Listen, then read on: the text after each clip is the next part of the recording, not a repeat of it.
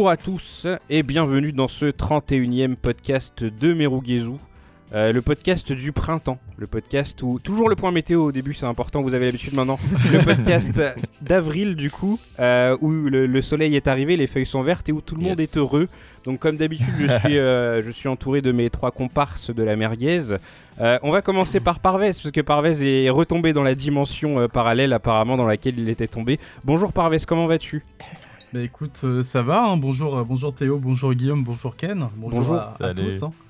Euh, bah écoute, ça va bien, hein. comme tu as dit, c'est le, le printemps, euh, on reprend des couleurs, le soleil revient, euh, bon des fois il pleut, euh, c'est un peu, c'est un peu relou, des fois on sort la, on sort la doudoune, Ah des fois ouais. on sort la petite jaquette. Et bon, bah, les giboulées de Mars et tout ça, tout ça, on connaît. ça, c'est Euh, ça, Est-ce qu'il bon. est-ce qu'il y a du soleil plaisir. dans la dimension parallèle Parce que ça a l'air d'être assez sombre quand même dans ce que je vois là. C'est- C'est assez sombre, mais, mais ça va, on s'y fait en fait. Au bout d'un moment, des fois il y a une petite éclaircie et tout ça, Ok, très bien, Énorme. parfait. et ça va, c'est cool. Euh, en direct de la Lettonie, on a Théo. Ah. Théo le fou, comment vas-tu Théo le fou? Écoute, euh, ouais, bah, comme je disais tout à l'heure, euh, vous me cueillez un bonjour là, je suis plutôt de bonne humeur. je... je- voilà. C'est une bonne chose.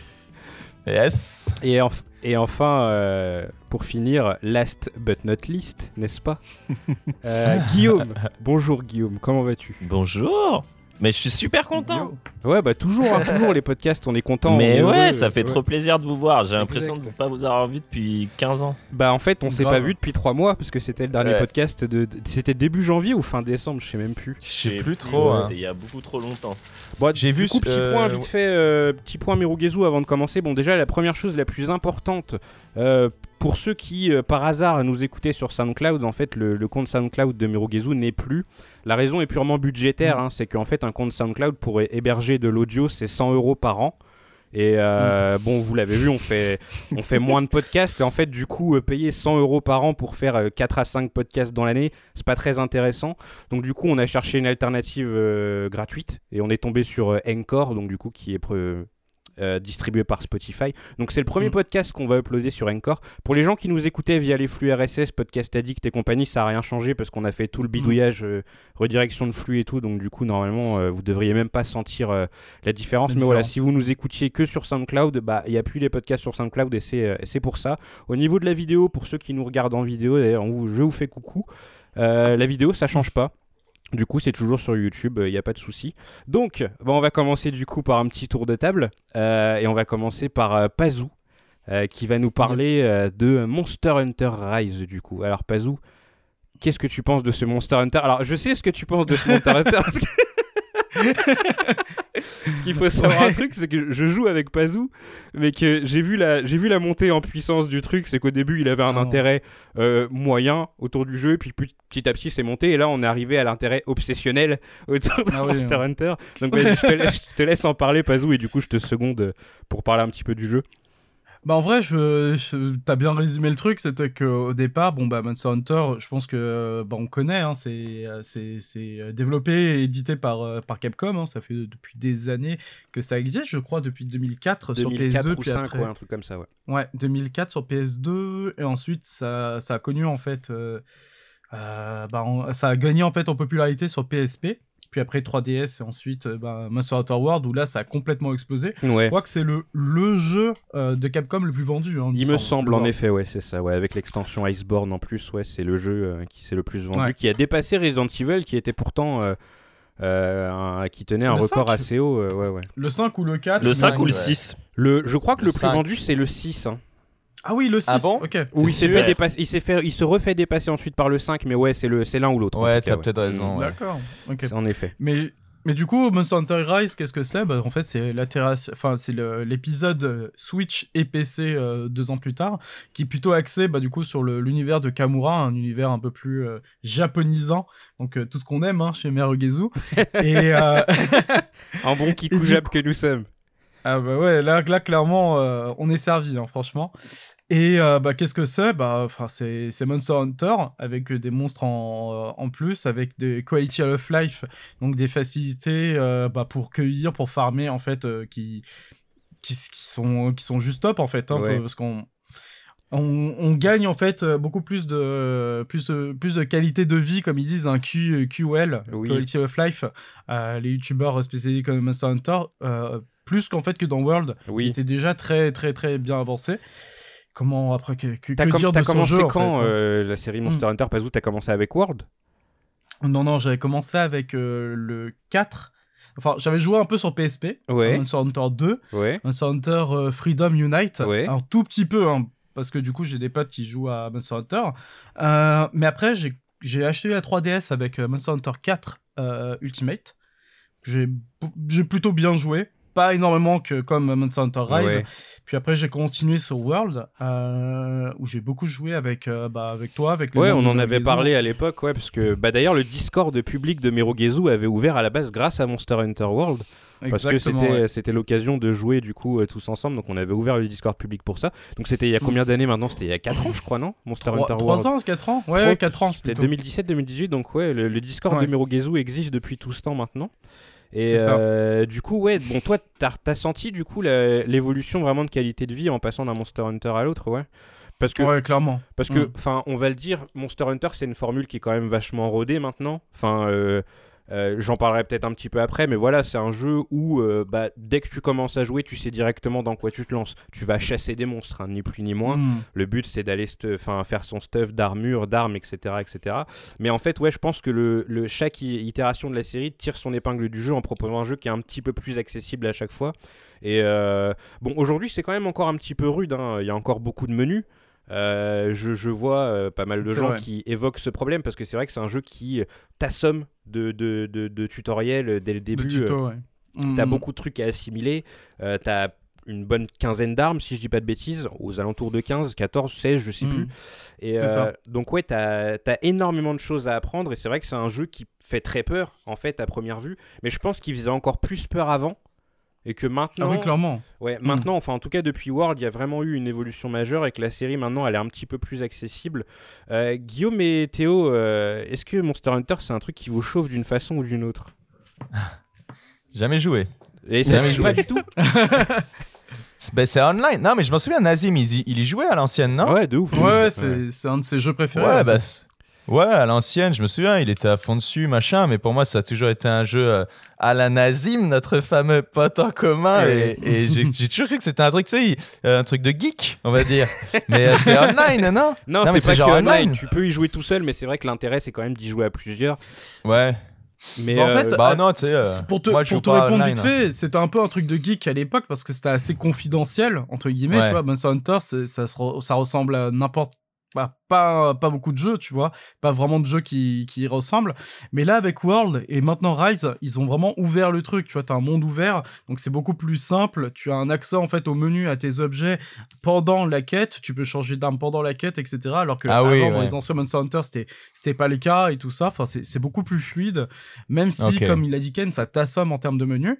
Et euh, bah, en fait, une fois que t'es plongé dedans, euh, il faut prendre un pas parce que, comme il a dit Ken au départ, j'étais pas très chaud en fait. hein. J'étais, j'aimais bien le jeu, tu vois. Donc je, je voulais trop, je voulais jouer, mais je jouais pas forcément tout seul. Euh, j'étais un peu rebuté quand même par le menu et tout ça. Mais une fois que tu prends, tu prends goût en fait à tout ça, que tu comprends. euh, ce que bah, le, le gameplay en fait hein, tout ce qui est tout ce que le jeu peut t'offrir c'est juste un- Mhm. exceptionnel en termes de en termes de contenu franchement tu peux y passer une centaine d'heures très facile bah Ah. là je suis à 100 Ah ouais. sur Bah, à 130 heures là ça- de jeu Ouais, ça augmente tous les Ah jours, ouais. mais de palier par palier, ça prend 15 heures par jour, c'est assez impressionnant. ah le, mais c'est n'importe le quoi de jeu de Pazou. Euh, Bah après, c'est ton jeu du ramadan en quelque sorte, donc du coup. euh, tu- Exactement, j'allais le dire. hein. Exactement, mais du coup, euh, ouais, ça c'est mon jeu du Ramadan, mais on va arriver après sur la fin qu'on va qu'on va qu'on va en fait et parler d'autres choses, mais Oui, c'est vrai que du coup, euh, j'ai peur en fait de trop le, le consommer, tu vois. Enfin, il y, a- il y a trop de Ah oui. trucs, tu vois. bah c'est. Et, ouais. euh, et j'ai peur en fait de le consommer au maximum et de ne plus euh, de plus y toucher dans pas trop longtemps, tu vois. En fait, c'est euh, avant pourtant- d'avoir l'avis sur Guillaume qui m'intéresse beaucoup parce que Guillaume avait joué à World. Euh, Ouais. En fait, la- la- la- Monster Hunter, je vois vraiment ça comme un hack and slash. J'ai jamais joué à Diablo, par exemple, mais je sais que c'est à peu près la même philosophie. Moi, quand je pense c'est à du farming. hein. Voilà, Ouais. c'est ça. Quand je pense à Monster Hunter, moi je pense surtout à, à Fantasy Star Online parce que je vois beaucoup d'affiliations entre les deux jeux. Enfin, Fantasy Star Online, c'était euh, le jeu multi-online de Sega où, voilà, avec les limitations techniques de l'époque, tu pouvais jouer qu'à 4 et où tu allais justement chasser des fois des. Le premier boss de Fantasy Star Online, c'est un gigantesque dragon que tu dois toucher à certains Mm. points faibles. Donc, c'est vraiment, on retrouve euh, la, la philosophie Monster Hunter. Et ensuite, du coup, Capcom en face a sorti son premier jeu, euh, enfin, une série de jeux online, dont euh, Monster Hunter. Et tu retrouves cette dynamique où, voilà, 4 joueurs parce que limitation technique de l'époque et, et c'est resté. Et euh, en fait, dans ce genre de jeu, j'ai un, un peu euh, une double appréciation dans le sens où je vois à quel point tu peux tomber dedans et à quel point c'est addictif parce qu'il y a c'est pas ton cerveau il dégage de l'endorphine en fait quand tu viens à avoir l'objet que tu voulais avoir et que tu arrives enfin à farmer ton Mm. armure etc mais en même temps tu vois et j'en parlais d'ailleurs avec euh, avec Pazou hier plus ou moins euh, Mm. j'ai l'impression que déjà moi au bout de 75 heures de jeu je commence doucement à sortir de, du truc et que je prends du recul, tu vois. C'est euh, pour Ouais. comparer ça, bah, notre fameux euh, ami en commun Nazim, euh, il appelait ça le point Animal Crossing. C'est genre tu te butes sur un jeu à faire quelque chose de très, de très, enfin c'est c'est dans un cycle en fait, tu vois. C'est tous les jours Mhm. tu allumes le jeu beau- et en fait, à un moment, ça devient même un taf, entre guillemets, tu vois. C'est que bah, tu dois aller récupérer tel truc, et si tu dois buter 5 monstres euh, pour avoir le truc, tu vas aller buter tes 5 monstres, Ouais. ça va te prendre 2 heures, et t'es pris dans un espèce de tourbillon. Et c'est vrai qu'au moment où tu commences à prendre un petit peu de recul par rapport à tout ça, tu te dis, wow! Enfin, j'ai passé une éternité sur, euh, sur un jeu euh, pour farmer une armure. Enfin, à quoi bon, tu vois Ouais. le truc? Et donc, du coup, Ouais, tu mais te détaches c'est un petit peu, ouais. Mais euh, Tu fais ton armure de ouf malade et tout, t'en as chié pour l'avoir, Ouais. mais finalement t'as battu le dernier boss. Bon, nous c'est pas encore le c'est cas. pas encore le cas, mais- on y arrive là. Mais imagine, tu vois, enfin, tu fais ton armure de ouf, t'as battu tous les tous les boss là, tous les monstres. Oui. bah, tu fais quoi en fait? Y a Ouais, pas de- c'est ça. Malheureusement, il y a pas de PV, il y a pas de PVP en C'est ça, ouais. Et C'est euh, que du PVE et euh, bon ben. Où est la C'est limite? cool, tu vois, tu tu voilà où est la limite? Bah la limite elle est là en vrai c'est parce que parce qu'en fait c'est que Ah, euh, Après bah ouais. 130 heures, c'est pas mal déjà quand même. Ah ouais, non, tu les, franchement, les, les- les gens qui jouent à Monster Hunter, enfin, je, je- déjà, euh, les, les vrais fans de Monster Hunter, ils jouent à tous les épisodes, alors que du coup, à chaque fois, Mm. enfin, je te jure, Guillaume, t'as joué à World, euh, tu joues à Monster chose, hein. Hunter Rise, tu prends tes repères en 3 secondes, parce que, euh, enfin, en Mm. dehors des nouveautés de gameplay qui sont euh, évidentes et qui sont super pratiques, en tout cas, tu sais, le principe d'aller chasser des monstres pour faire leur armure, tout ça, toi, t'as connu, par exemple, tu vois. Et euh, les mecs qui jouent à Monster Hunter, bon, déjà, ils y jouent, ils jouent à chaque épisode, donc, entre guillemets, ils refont la même chose à chaque fois.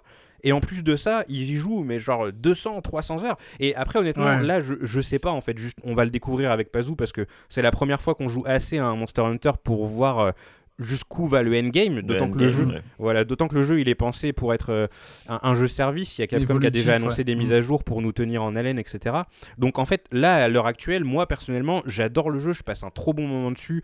Euh, il est super bien foutu. Euh, en plus, on y joue à trois avec Pazou et un autre pote, et donc on communique beaucoup, tout ça, on s'entraide. Enfin, c'est super cool. Mais c'est vrai que au moment où je vais lâcher le jeu, au moment où je vais me dire ouais ça me saoule, je sais très bien que j'y rejouerai plus jamais. Comme je l'avais fait avec World d'ailleurs, c'est qu'à un moment j'ai eu un point de détachement qui arrivait assez tôt à l'époque, il est arrivé au bout de 30 heures, Mm.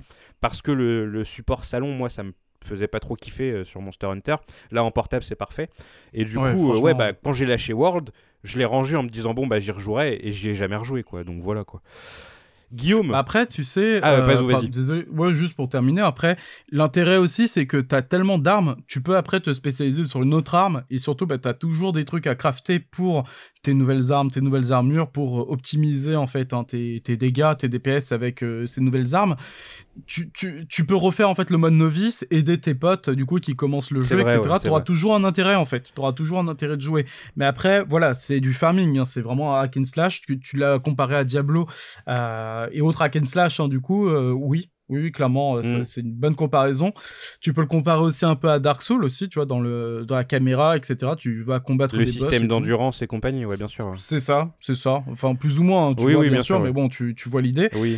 Fr- Mais franchement, c'est un très bon jeu. hein. C'est vraiment euh, une très bonne, euh, très bonne surprise. Je pensais pas accrocher autant. Ouais. mais, Moi là, c'est- complètement ouf. Franchement, c'est complètement ouf. D'ailleurs, dédicace à Elias. On jouait beaucoup en fait avec lui à, à World.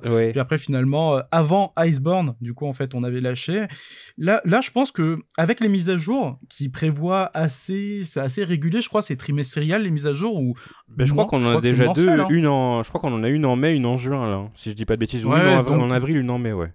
Ben, fin avril et après en mai, donc ouais, si c'est mensuel, il y a moyen en fait qu'on revienne euh, de temps en temps C'est sur le jeu. possible, hein, ouais, ouais, pour faire un nouveau monstre, tout ça. Mais c'est vrai que Oh. le fait d'évoquer Mm. les, les armes multiples, c'est bien vu, Pazou, parce que c'est vrai que moi j'ai tendance à être un peu euh, euh, monomaniaque, c'est que je joue avec Ouais. une seule arme quand je joue à un jeu, j'arrive pas à, me disperser. Et c'est vrai que mine de rien, le fait que les gameplays des armes soient très différents, ça offre, ça offre, pardon, ça offre, ça offre une certaine rejouabilité euh, malgré tout, parce que ouais, tu peux te plonger dans une autre arme et le temps de la manier parfaitement, ça te prend encore euh, beaucoup, beaucoup d'heures, quoi.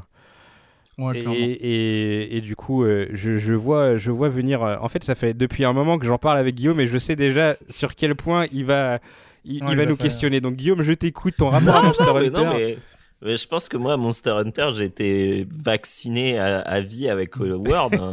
Franchement, c'était quand même. euh, Ouais. bah, non, mais on, on- tu, sais, vous- tu sais très bien que voilà, la- la- l'interface, elle était catastrophique. Euh, On avait quand même essayé un peu de jouer et à chaque fois, c'était un bordel pas possible. Ouais. Euh, je comprends pas en fait dans un jeu qui se dit multijoueur d'avoir autant de. De toute façon, je pense qu'on en a déjà parlé dans les podcasts, mais Oui. d'avoir autant de trucs qui t'empêchent de jouer en multijoueur. En Ouais, fait, je vois. Après, est-ce que c'était Mhm. l'interface en général qui te faisait chier ou c'était vraiment juste le versant multijoueur où c'était un peu compliqué? Mm, Bah, c'était vraiment ce truc de t'es un peu perdu, tu sais pas trop où tu dois aller. Et en plus, je me souviens qu'à l'époque, on jouait avec un pote à toi qui était un un, un personnage particulièrement détestable. Ouais, ouais, ah ouais, Et- quand même. et- On citera pas de nom. et, et, et, et il je me souviens que ça m'a complètement, mais genre, genre Ouais, complètement dégoûté du parles. truc. D'être, avec un mec qui est là en train de dire oh attends t'as pris telle arme mais c'est vraiment un truc de noob et tu sais au lieu de, de, de, de- de t'accompagner et de Oui. faire partager un jeu qu'il aime c'était Oui. vraiment en mode genre mais attends mais faut pas jouer comme ça non mais attends mais vous êtes nuls Je, je vois et ce que tu là, genre, bah, ça, et honnêtement, je pense que ça a vachement participé à me donner un super mauvais souvenir de Monster Hunter. C'est vraiment dommage. Possible. C'est Ouais. possible c'est c'est- dommage, ouais. Et, en voyant les, les trailers de l'autre, euh, je me disais, ah ouais, peut-être, pourquoi pas, etc. Et en fait, le temps que, que, que, mon, que mon cerveau fasse la démarche dans ma tête, euh, vous étiez déjà à 75 heures. Donc je me suis dit, bon, bah en fait, non, je vais pas y jouer avec eux parce que ça sert à Bon, rien. après, c'est pas grave, hein, comme le disait Bah, Pazou, tu sais, tu peux facilement. En fait, ce qui est bien, c'est comme ton personnage, c'est pas lui qui prend les niveaux, c'est ton armure. Enfin, là, typiquement, Exact. si tu commences, moi, je me fous une armure de merde, une arme de merde, et on est au même point, toi et moi, tu vois. Ça, Exactement, ouais. et là après, bah, on est au même point parce que comme chaque arme un gameplay différent, t'as as vraiment l'impression de jouer à un autre jeu. Ouais, en fait, vrai, ouf. Mais Alors moi, je joue euh, Insectoglaive et je joue Marteau, c'est deux gameplays qui ont rien à voir, tu vois. Ouais. Mais franchement, c'est cool. Tu vois, c'est bien de temps en temps en fait alterner euh, en fonction du monstre que tu veux tu veux combattre. Et en vrai de vrai, si je veux jouer en fait, euh, je sais pas moi, grande épée ou longue épée, bah et que tu veux que je veux jouer, enfin que tu veux jouer avec moi, il y a aucun problème. hein, je prends cette arme là et, Et puis bah, c'est on parti, y va. ouais. On y va. On repartit sur un tour voilà. pour Mais- 60 heures. Après, si on arrive à jouer ensemble. ouais, Non, bah avec, justement, euh, Guillaume, ouais. pour te répondre, le mode multi de Rise, il est trop bien foutu. Il y a, On a zéro couille pour se rejoindre. Déjà, il y a un truc qui est cool, c'est que dans Monster Très Hunter World, t'avais euh, t'avais des restrictions. Je sais pas si tu te rappelles, s'il y avait un pote à toi qui, était, qui avait vu une cinématique que t'avais pas vue, tu pouvais Mm. plus jouer avec lui. Donc du coup, c'était vite, euh, vite horrible. Ah mais euh, c'était c'était le bordel pour c'était le choisir bordel, juste ouais. une mission à jouer à deux. À chaque fois, t'étais Ouais. obligé de casser les groupes, de les refaire. Exact, ouais. Et C'était t'avais horrible, 20 c'était minutes horrible. avant de faire un monstre, quoi. Le truc est horrible, quoi. Mais là, ça roule tout seul. Honnêtement, genre, euh, des fois, on commence pas exactement en même temps avec Pazou. Euh, si on sait qu'il y en a un qui arrive dans 5 minutes, du coup, ce qu'on fait, c'est qu'on lance une. Celui qui est déjà là, il lance une quête. Euh, T'as juste un système de mot de passe pour éviter que d'autres gens viennent dans ta partie si tu veux jouer qu'avec tes potes. Et euh, du coup, Pazou me rejoint en cours de route. Euh, il vient m'aider à taper le monstre et à la fin la quête elle est validée Mm. pour lui aussi alors qu'il est pas arrivé dès le ouais. début tu vois et ça c'est Ouais. cool parce que du coup ça te Yo. permet d'être un petit peu moins rigide euh, tu sais genre ah, si t'arrives 5 minutes après bah t'auras pas les bonus de quête là c'est pas le cas du tout Mm. et Ouais. donc du coup, ouais, franchement, euh, là là-dessus, j'ai vraiment vu une nette amélioration. C'est que ouais, t'es t'es tranquille. Il y a juste un petit truc que Pazou avait remarqué, c'était les guildes qui a plu. Je sais pas si tu te rappelles, à l'époque, on avait créé la guilde de Merugezu et on voyait les joueurs qui étaient dispo et on pouvait euh, aller avec eux. Là, il y a plus ouais. ce système, mais bon, nous, là, comme on joue qu'à 3, on n'a pas trop ce, ce Ouais. problème. ouais. Voilà. Bah en fait, les guildes, euh, ils sont disponibles. C'est des profils de chasseurs. Donc, euh, ok, c'est limité à 10, euh, 10 euh, chasseurs, du, 10 joueurs. D'accord Mm, Je sais pas trop exactement comment ça fonctionne en fait, parce qu'apparemment quand un se connecte, il peut envoyer une invite automatique aux autres qui sont, si jamais ils sont dans le jeu, etc. Tu vois. C'est assez, euh, c'est assez bizarre, mais en fait il y a un truc qui est très très bien, Guillaume, c'est que le mode euh, multi et le mode online, euh, le mode solo, pardon, c'est c'est c'est vraiment bien distinct. Ouais. C'est c'est c'est séparé. Et du coup, en fait, tu peux très bien faire le mode solo et après le mode ulti euh, de ton côté. Hmm. Et, euh, et en fait, le mode solo, c'est le, c'est le tuto. Ouais, en voilà. réalité. Ah, à ok. jouer Vraiment très, très simple. Et puis ouais, une fois que t'as Mm. fini, tu peux passer. euh, En fait, la, le- la suite du jeu, c'est la, on va dire, c'est le, le c'est multi, tu vois. Ouais, ok. Ils te, Euh, ils te le disent hein, dans voilà, le scénario, ils te le disent. C'est que tu fais tout le solo et une fois que t'as Mm. fini les quêtes solo, ils te disent bon bah maintenant, euh, ce qui te reste à faire, c'est les quêtes multi que tu peux faire tout seul ou à plusieurs. Après, c'est toi qui vois, mais c'est la suite du Mm. jeu. ouais. Voilà. On a fait à peu près le tour, je crois, euh, Pazou. Ouais, franchement, bah il y a beaucoup de choses à dire, mais bon, pour un quoi tu joues, c'est très très bien. Franchement, bah y jouez-y. Hein, et si jamais vous voulez jouer, je vais, je vais faire un petit tour. euh, si la dimension parallèle me permet, euh, faire un petit tour sur le Discord, un petit tour sur le Discord Merugezu et jouer, hein, clairement. Bah, Il y a un salon ça euh, Monster. Hunter sur le Discord de Murugezu, donc du coup, si euh, vous cherchez des gens avec qui jouer, tout ça, ou euh, ça se partage beaucoup de petites astuces, donc du coup, c'est assez cool. On découvre des choses chacun de son côté. Et du coup, pour rester dans les gros monstres, tu voulais nous parler rapidement de Panzer Dragoon Remake? Exactement, mais ça va te servir de transition avec euh, Théo, Oui. à qui je vais passer la main. Alors, Panzer Dragoon Remake, comment expliquer? Je l'ai acheté sur Switch, euh, je me suis dit, vas-y, euh, c'est c'est quand même Panzer Dragoon, donc c'est un jeu euh, plutôt, enfin, un jeu culte, Mm. euh, de par sa direction artistique, de son gameplay, de, de, de ses concepteurs, etc. Donc, vas-y, ça, ça va être bien. Euh, surtout que j'ai jamais fait, puisque j'ai pas de Saturn. Et euh, bah, j'ai pas le jeu, donc je me suis dit, vas-y, il est sur. euh, Enfin, dès qu'il était sorti, ça m'a intéressé. Je me Ouais. suis pas trop renseigné dessus. Puis après, j'ai vu il y a pas très longtemps qu'il est passé en solde euh, sur Switch, dans le eShop, genre à 6,50€. Ouais. Le prix d'un grec avec une boisson. bon, allez, je me suis dit, allez, pourquoi pas On Ouais. va l'acheter.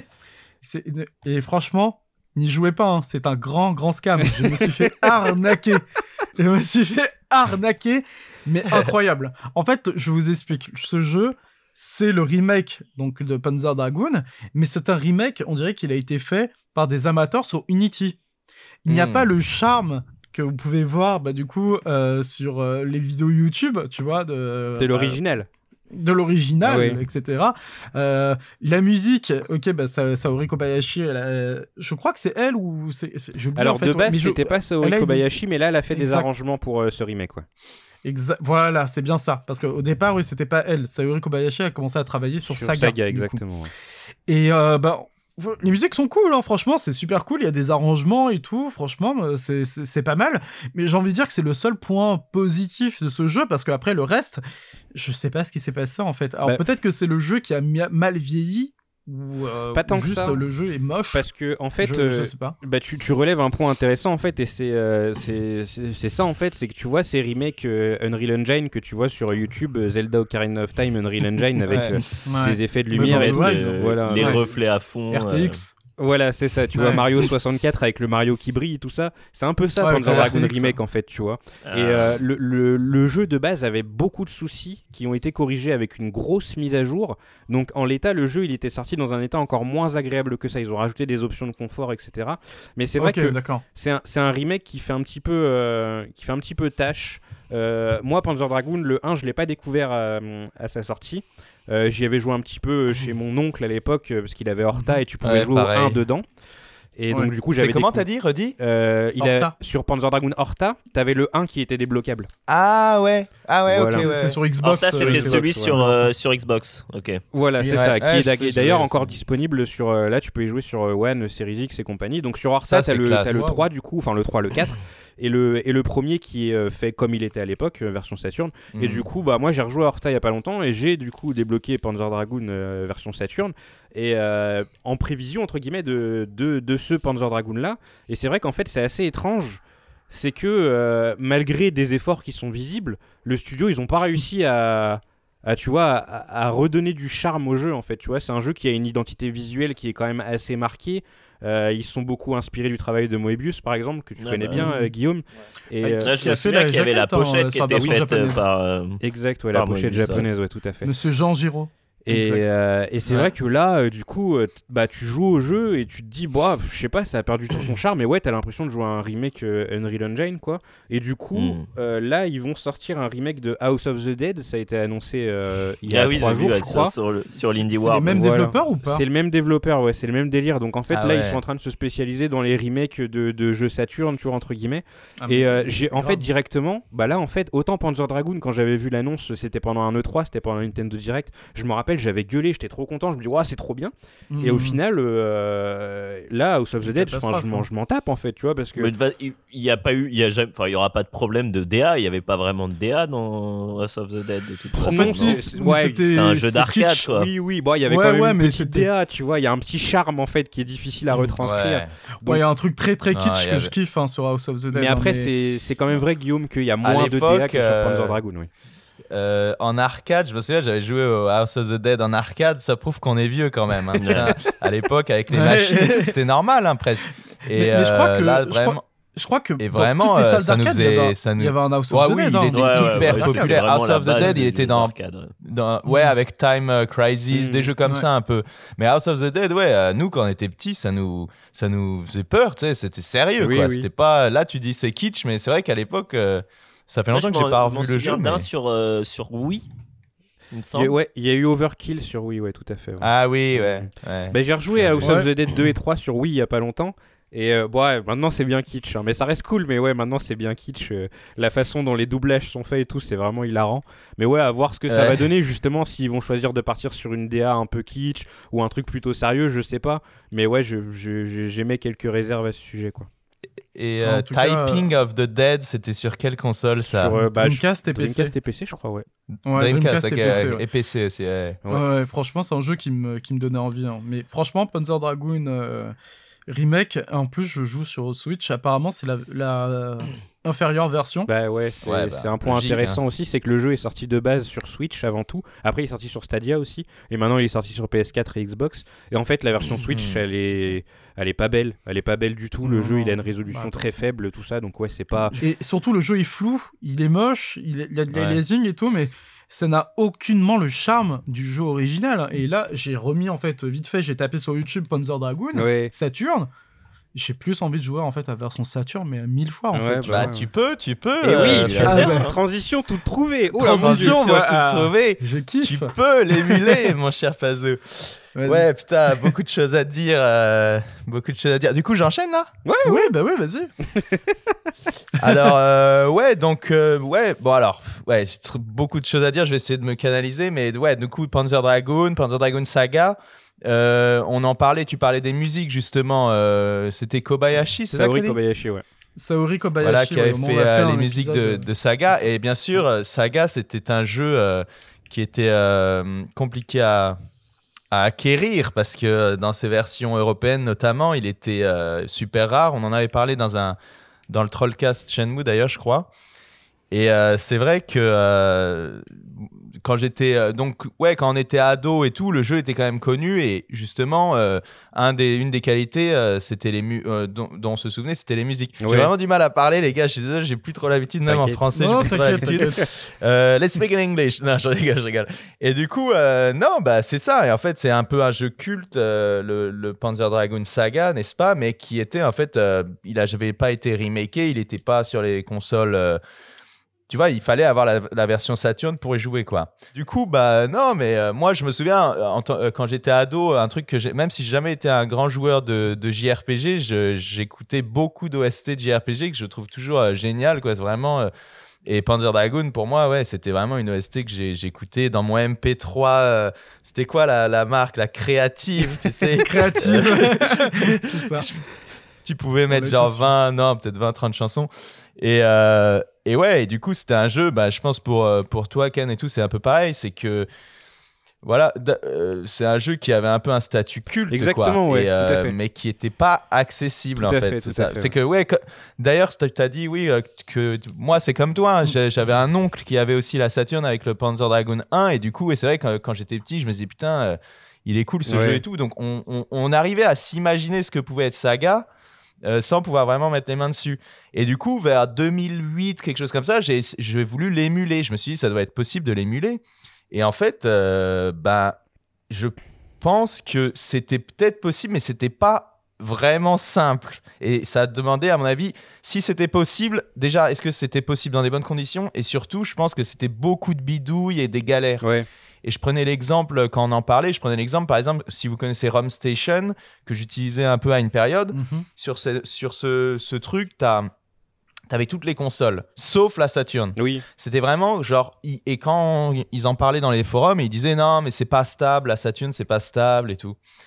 Et, euh, et du coup, euh, j'ai eu euh, Vassia, mon pote, euh, là, il m'a offert une euh, Mega Drive Mini à mon, à mon anniversaire, et du coup, j'ai joué, à- j'ai rejoué à Story of Thor, que j'ai fini, et je me Mm. suis dit, putain, mon histoire, elle est, elle est un peu comme ça, mais j'y arrive, j'y arrive. et du coup, je me suis dit, putain, euh, Story of Thor, la classe et tout, quand même, vas-y, je. Et là, je commençais à me dire, attends, on est en 2020, 2021, euh, Oh, il doit y avoir un moyen d'émuler. À la base, je me suis dit, il doit y avoir un moyen d'émuler euh, Story of Thor 2, vu que c'est euh, sur Saturn. Donc, le titre, c'est Story of Oasis. Oh, Ouais, c'est une un dinguerie, mon gars. Il y a un titre différent par région, je m'y ouais. perds tout le temps. Voilà, c'est ça. Parce que Story of Thor 1, en, en Amérique, c'est Beyond Oasis, Ouais. déjà. Je crois que c'est ça. Donc, c'est un peu un bordel. Mais bon, Story of Thor 2, qui est sur Saturn, quoi. Et, euh, et, et moi, je suis parti du, du postulat dans ma tête. Je me suis dit, allez, c'est un jeu 2D. Là où Panzer Dragoon est, un, est le jeu qui pousse la Saturn dans ses derniers Ouais, ouais, retranchements. Donc je me suis dit, ça doit être émulable. Et là, quelle surprise euh, ne fut pas de constater qu'en fait, euh, la Saturn, ça y est, est vraiment émulable, super bien émulable. Attention, il y a quelques galères ici et là, je dois l'avouer, Mm. notamment euh, selon le format des fichiers que vous trouvez, les ISO et tout. Et en fait, et à tel point que j'ai même par curiosité relancé ROM Station que j'utilisais plus trop euh, depuis un moment. Et euh, même sur ROM Station, ils ont rajouté la Ah, Saturn, donc c'est officiel. Je...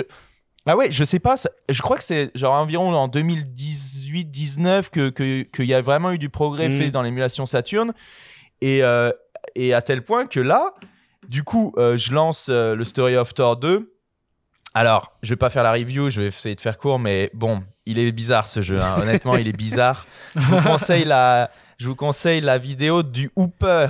Si vous Ah, connaissez ouais, le bon Hooper, Hooper. il avait fait une vidéo euh, vraiment à l'ancienne, euh, la vidéo, mais elle est encore en ligne peut-être sur Dailymotion. et, euh, et il résume bien, mais en gros, c'est qu'en fait, c'est un, supposé être un Zelda-like, mais il y a quasiment pas de overworld. C'est comme ça qu'on dit. C'est genre, t'as c'est quasiment tu as une toute petite zone et puis tu as des donjons des donjons des donjons mais après c'est vrai que visuellement je trouve ça assez stylé comme jeu euh, Story of Thor 2 du coup j'y ai joué j'ai fait la moitié environ et puis j'ai arrêté parce que voilà et, et c'est là où j'en arrive à mon, à mon jeu c'est que je me suis dit mais attends ouais je sais c'est un peu long Non, non, mais t'inquiète, Non, t'inquiète, t'inquiète. je me suis dit putain mais attends et quid quid Et de oui. Panzer Dragoon saga Exactement. est-ce ouais. qu'on peut l'émuler? Du coup, j'en parlais avec, euh, avec Ken, on en discutait et tout, et, et Mm. ouais, on était un peu, euh, tu sais, genre en mode putain, ça, c'est énorme si c'est émulable. Bah ouais. Et en fait, ouais, ça a marché, euh, ça, marche, ça a marché parfaitement, quoi. Et du coup, Panzer Dragon Saga et, et la Saturn sont. Alors, si vous avez besoin d'aide, vous pouvez demander à, à Ken ou à moi. euh, on, peut, on peut vous expliquer. euh, Il y a deux trois manips à faire, mais c'est Ouais, vraiment assez, intuitif, assez cool, quoi. ouais. Bah moi j'ai eu des galères du coup parce que moi c'était Burning Rangers qui m'intéressait dans un Voilà. premier temps. ouais. Mm. Parce que avant la sortie de Balan, tout ça, je voulais jouer au jeu du Yuji Naka. euh, J'en parlais beaucoup avec Ouais. Shambhala d'ailleurs que qu'on salue. Et euh, du coup, bah en fait, l'histoire de Théo, elle est tombée à point nommé parce qu'il est venu au moment où en fait, je me disais ouais, faut que je joue à Burning Rangers. Et euh, j'ai eu un peu de galère avec le premier euh, premier émulateur, c'était Ya Ya Rose, je crois. Ouais, on en a trou- ouais, il me Et semble. on a ouais. trouvé un autre qui s'appelle Mednafen, qui euh, Voilà, celui-là. voilà, ouais. qui est là pour du coup, il y a un truc qui émule en fait plusieurs consoles, si j'ai bien compris, d'une façon assez sommaire. Mais là, par contre, ça tourne, euh, Ouais. ça tourne nickel. Donc moi, j'ai pu faire Burning, Burning Rangers de mon côté. Et donc ouais, Théo a fait Saga du coup que- qu'il me tarde de faire aussi dès que j'aurai un peu de temps, je le ferai, Ouais. je pense, ouais, de cette façon-là. Ouais. Mm. Ouais, ouais, bah, Mais avant c'est que ça, tu du- commences, Théo, j'ai regardé euh, Story of Thor, ça a l'air trop bien. Le 1 ou le 2 Bah, le- les deux, les il, deux ont il l'air est beau, cool. le 2, le 2, il est vraiment beau, il est bien dessiné, les décors, ils sont bien, ils sont bien faits et, et c'est plaisant. Le problème, c'est que euh, d'ailleurs, j'étais tellement choqué. En fait, Story of Thor 2, il est sorti genre un an et quatre mois après le 1. Ah putain. Genre le, le calendrier, mon calendrier était complètement euh, what the fuck parce qu'en fait, Story of Thor 1, il est sorti assez tard, il est sorti je crois en 93 et du coup euh, disons que je suis pas sûr des dates mais en gros euh, début 93 Story of Thor 1 et euh, 94 euh, milieu d'année euh, Story of Thor 2. Enfin, je me trompe peut-être mais c'est un truc dans ce, dans ce type là. Et Mm. euh, ouais, non, il est bien, mais ça se voit qu'ils ont un peu rushé le développement. Et tu vois, chez Sega, il y a vraiment des talents, ça c'est c'est clair et net. Bah, du coup, c'était. Après, Attends, je j'ai pas envie de dire c'est Ancient, Ancient, du coup, hein. ouais, voilà, c'est ça. Ouais, c'est Mm. Ancient. Exact, ouais. c'est- C'est bah, les designs, ils sont faits par la, la sœur de, de Et les Koshiro. musiques sont faites par Donc, euh, Koshiro, du et coup. Ko- Koshiro, Ouais, ouais, ouais, ouais, ouais. Effectivement. Et euh, ouais, ça, c'est, ouais, on pourrait parler de Story of Thor 2. C'est quand même intéressant. Mais par contre, les donjons, il y a des zones, des donjons où j'ai vraiment halluciné. Et je me suis dit, mais putain, c'est, un autre level de perversité en termes de donjons. C'est vraiment le bordel. Tu vois, t'as littéralement un donjon, c'est une forêt avec différents niveaux, des trous dans lesquels il faut tomber. Et j'ai trouvé ça vraiment compliqué. Je euh, vois le donc genre ça fait longtemps que j'ai ouais. refait. Tu vois le genre de délire. Et vu que les donjons représentent euh, 90% du jeu, c'est vrai qu'au bout d'un moment, t'as envie de rage parce que tu dis putain, j'ai pas envie d'enchaîner que des donjons Ouais, comme ça ouais. qui deviennent de plus en plus durs. Mais il y a plein de qualités dans le jeu. Il y a vraiment, euh, disons que s'ils avaient eu euh, plus de temps pour le développer, rajouter du contenu, ça aurait pu être vraiment, vraiment un grand jeu, je pense. Il y a un potentiel, on va dire quoi. Mais c'est vrai que les donjons, ça fait hyper longtemps que j'ai pas joué à Link to the Past, par exemple, mais je pense pas que dans ma tête, les donjons finaux de Link to the Past, ils sont un peu alambiqués, mais, euh, Mm. mais je pense pas que c'était à Mais ce niveau-là. Là, c'est vraiment. euh, T'as ce truc dans. Moi, je- je- j'ai surtout vu ça dans les premiers Fantasy Star. Où les donjons, pareil, c'était Ah ouais, un ouais. enfer euh, innommable. Et en fait, ouais, c'était une époque où euh, bah, tu, tu ménageais pas trop le joueur. Et donc, c'est vrai que quand tu rejoues à ces jeux Ouais, euh, ça, 30 c'est ans vrai. après, tu te dis, ouais, putain, c'est difficile, quoi. Ouais. C'est spécial, c'est spécial. Et vu qu'il manque un peu le côté euh, monde ouvert à la Zelda où il y a des, des petites quêtes à droite à gauche, c'est vrai que c'est un peu frustrant. Euh, mais bon, du coup, ouais, non, bon, pour revenir sur Saga, donc c'était un jeu qu'on avait un peu idéalisé dans nos têtes. Donc c'est ça en fait ce que j'ai envie de dire, c'est que tu sais, t'écoutes l'OST, tu fais putain, c'est magnifique, Ouais, c'est bah, magnifique. D'ailleurs, euh, qui se souvient du clip de Morsai euh, que j'avais fait avec la musique de Panzer Dragon Saga dans, au le- début dans le lore Merugezu, il y a des gens qui ont spoté, hein, qui ont vu, mais c'est bien incroyable. et sûr. Marseille est dans le lore Merugezu, vous le savez bien. Et on pourrait l'inviter d'ailleurs. hein. Il est hyper sympa à Marseille. hein. Hyper sympa. Avec Nazim aussi, il avait. Un clip? Si, mais ça c'est réglé, ça. Ça c'est réglé. Euh, behi- be- behind the curtain. Mais euh, il avait donné du thé vert à Nazim, Marseille. Trop sympa le mec. Il m'avait invité au Quick. Il m'avait invité au Quick. Non, c'est vrai tout ça. Ok. Et du coup, euh, et du coup, ouais, non, bah, Panzer Dragon Saga, bah voilà, on l'avait tellement idéalisé que forcément, tu te dis putain, ça se trouve, on va tomber de haut, tu vois. Mhm. Et en fait, euh, donc là, je l'ai pas fini. Pour être bien précis, je suis à, genre à moitié du CD3. Il y a 4 CD en tout. Et en fait, le jeu, étonnamment, euh, évidemment, c'est pas un, un jeu euh, qui est euh, par son contenu qui est immense. J'ai regardé un peu sur, par exemple, un walkthrough sur, sur, Google- sur YouTube. Le, le gars, il l'a fait en 11 heures, un truc comme ça, ou 12 heures pour le finir, vous voyez. Avec, avec quand même certaines quêtes secondaires, ou même il fait les quêtes secondaires, je crois, dans son, dans son walkthrough. Ouais. Walkthrough, alright. Et du coup, euh, non. Et du coup, bah, par contre, donc par la, par la taille, c'est pas forcément le truc colossal, mais par contre, par l'âme, c'est vraiment genre, c'est exactement ce que j'imaginais que le jeu serait. Quoi. Ouais. Je suis vraiment content, vraiment, vraiment hyper satisfait par, par le jeu.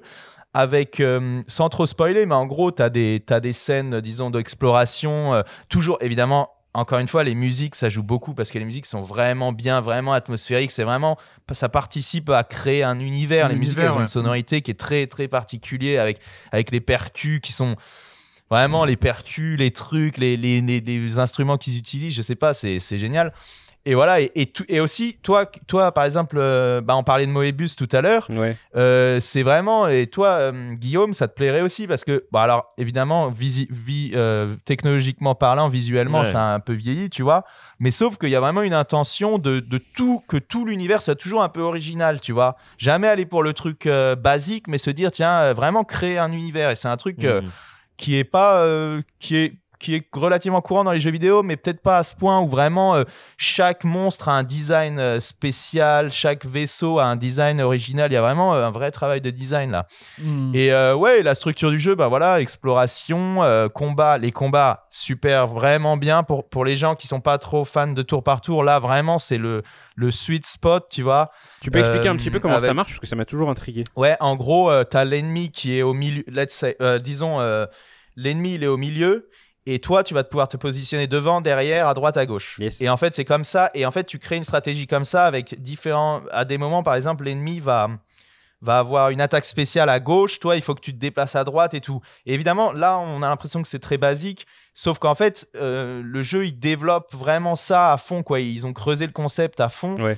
Et du coup, euh, ça donne vraiment des trucs assez cool où tu as vraiment, euh, si tu si as, si as compris comment l'ennemi fonctionne, euh, tu peux vraiment les décimer super rapidement. Et évidemment, tu as le dragon qui se bat. Le dragon, il a différents pou- pouvoirs. Il a les lasers un peu à la Zone of the Enders. Vous savez, le truc où ça fait Mm. trrr, Ouais. et ça, ça lock Oui. un peu plein de gars et ça jette plein de, de lasers. Ouais, ouais. Et ensuite, il a les attaques spéciales. Alors là, il a plein de, le dragon, il a plein de trucs magiques que tu peux faire, des, tu sais, des sorts de zones, euh, des, des sorts de soins, des sortes de- d'effets et tout, enfin, qui, fait des- qui font des effets, des états. Et, euh, et après, tu as aussi ton gars, donc le héros euh, Edge, Oui. qui a son flingue. Et le flingue, tu peux aussi le changer, euh, mettre un sniper. Enfin, Ah, c'est pas. stylé. C'est dans l'univers sniper, Oui. pistolet, euh, différentes armes comme ça. Et à partir de là, du coup, c'est un peu comme un RPG où tu aurais toujours Hmm. pour simplifier, où tu aurais toujours un peu genre deux persos, puisque tu as, Edge et tu as le dragon, quoi. Et ils ont chacun vraiment différents, euh, différentes capacités. Et des fois, le, le dragon peut être euh, mis, euh, comment dire, dans un état où il peut plus attaquer, mais toi, tu, en tant que Edge, tu peux continuer à attaquer ou, ou vice-versa, enfin, ce genre de choses, quoi. Donc ça, c'est le combat. Non, c'est vraiment cool. Et ensuite, tu as aussi tout l'aspect... Comment dire, euh, ben je sais pas trop comment dire, mais RPG, bah oui, si, Ouais. euh, le jeu de rôle, quoi, où t'as. Alors les, zones, euh, les villes et tout ça là. Voilà, alors non, alors voilà, c'est là. Il y a- PNJ, il y a pas, c'est pas. En tout cas, j'en suis à la moitié du CD3, donc Mhm. plutôt loin, et j'ai pas l'impression qu'il va y avoir des villes. En gros, t'as une ville qui est qui est bien, et t'as euh, t'as un camp, euh, un camp de sorte de, de voyageurs aussi, tu Ouais. vois. Mhm.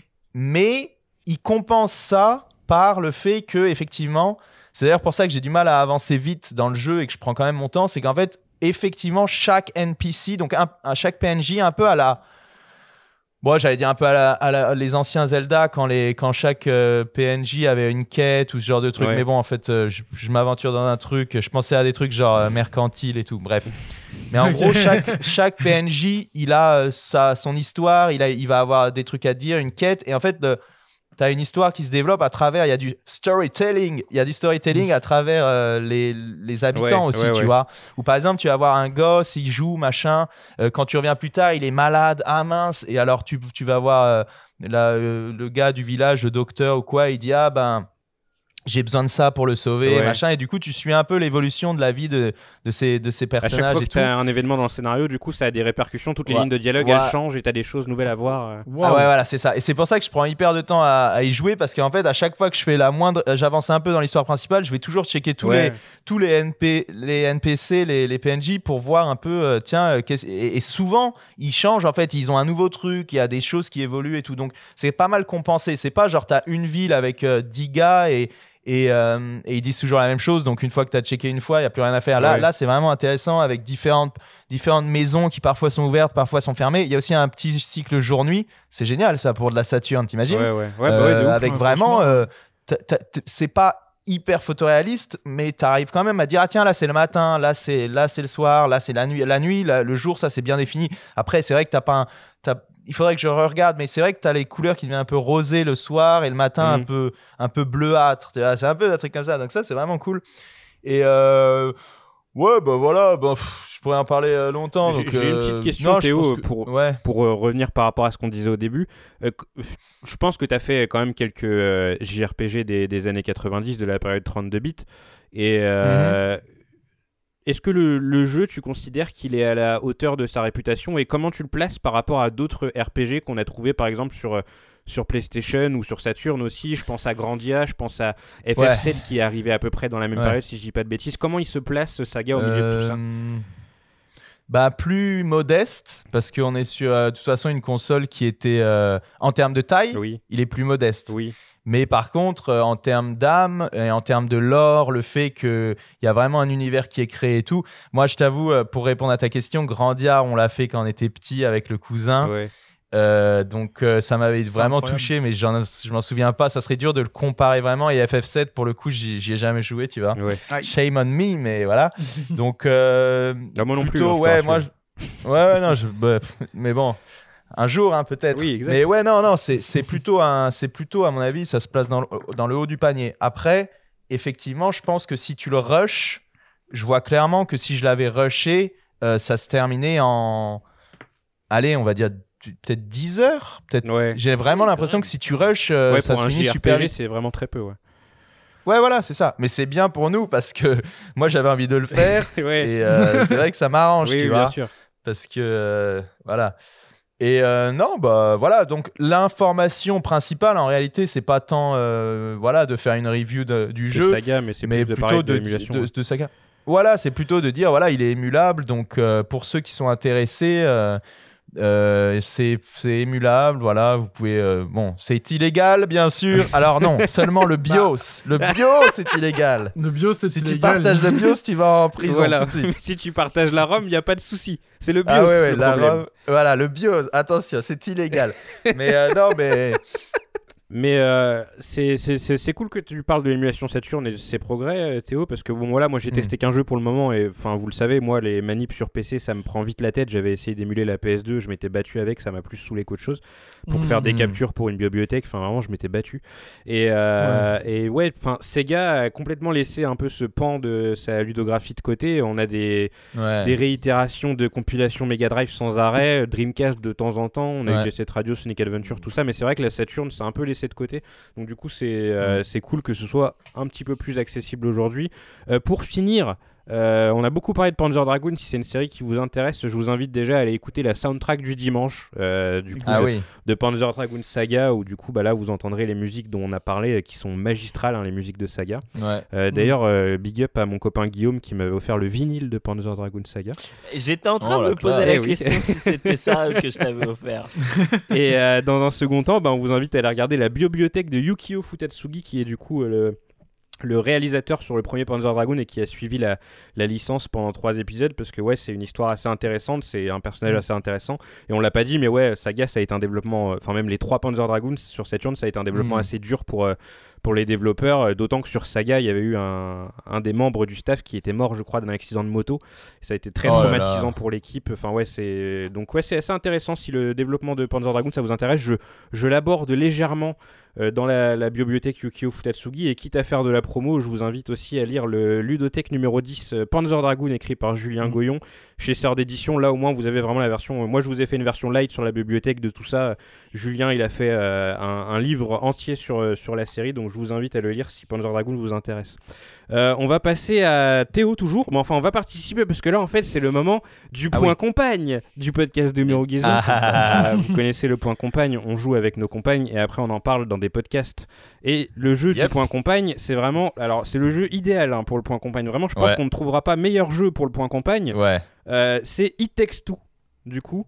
Euh, bah, Théo, c'est ton jeu, donc du coup, je te laisse la parole. Takes Two, Ah, euh, comment tu l'as découvert, machin et tout. Et nous, t'inquiète, on t'accompagne avec Guillaume parce que du coup, on y a joué aussi. Euh, ouais, bah non, je considérais pas que c'était particulièrement mon jeu vu qu'on y a, vu qu'on y a tous Ouais. joué, mais euh, ouais, bah non, bah tu l'as déjà bien résumé, c'est que là, euh, on peut diffi- Alors, ce qui est marrant pour le petit contexte, c'est qu'avec Alice, on s'était enchaîné des jeux de joueurs coopératifs euh, récemment en, en émulant la PS2, donc on avait fait Obscure 1, Obscure 2, petite dédicace à- au premier euh, épisode de Théo le Fou, hein, où je dis je n'ai pas joué à des jeux obscur. obscurs comme Obscur. Obscure. Bah voilà, j'y ai joué et je viens de repenser à ça. Et, euh, et du coup, euh, et on avait aussi joué à Astérix aux Jeux Olympiques. Oh. Ça paraît complètement débile, mais en fait, c'était le jeu de Étrange Libellule. Vous voyez, euh, qui avait fait Astérix XXL 1, XXL 2. Et en fait, d'ailleurs, petit message, euh, message, c'est que en fait. Astérix XXL 3, il a été fait sur Switch. T'as dit quoi? Non, rien. J'ai dit ma libellule. Ah oui, bah les...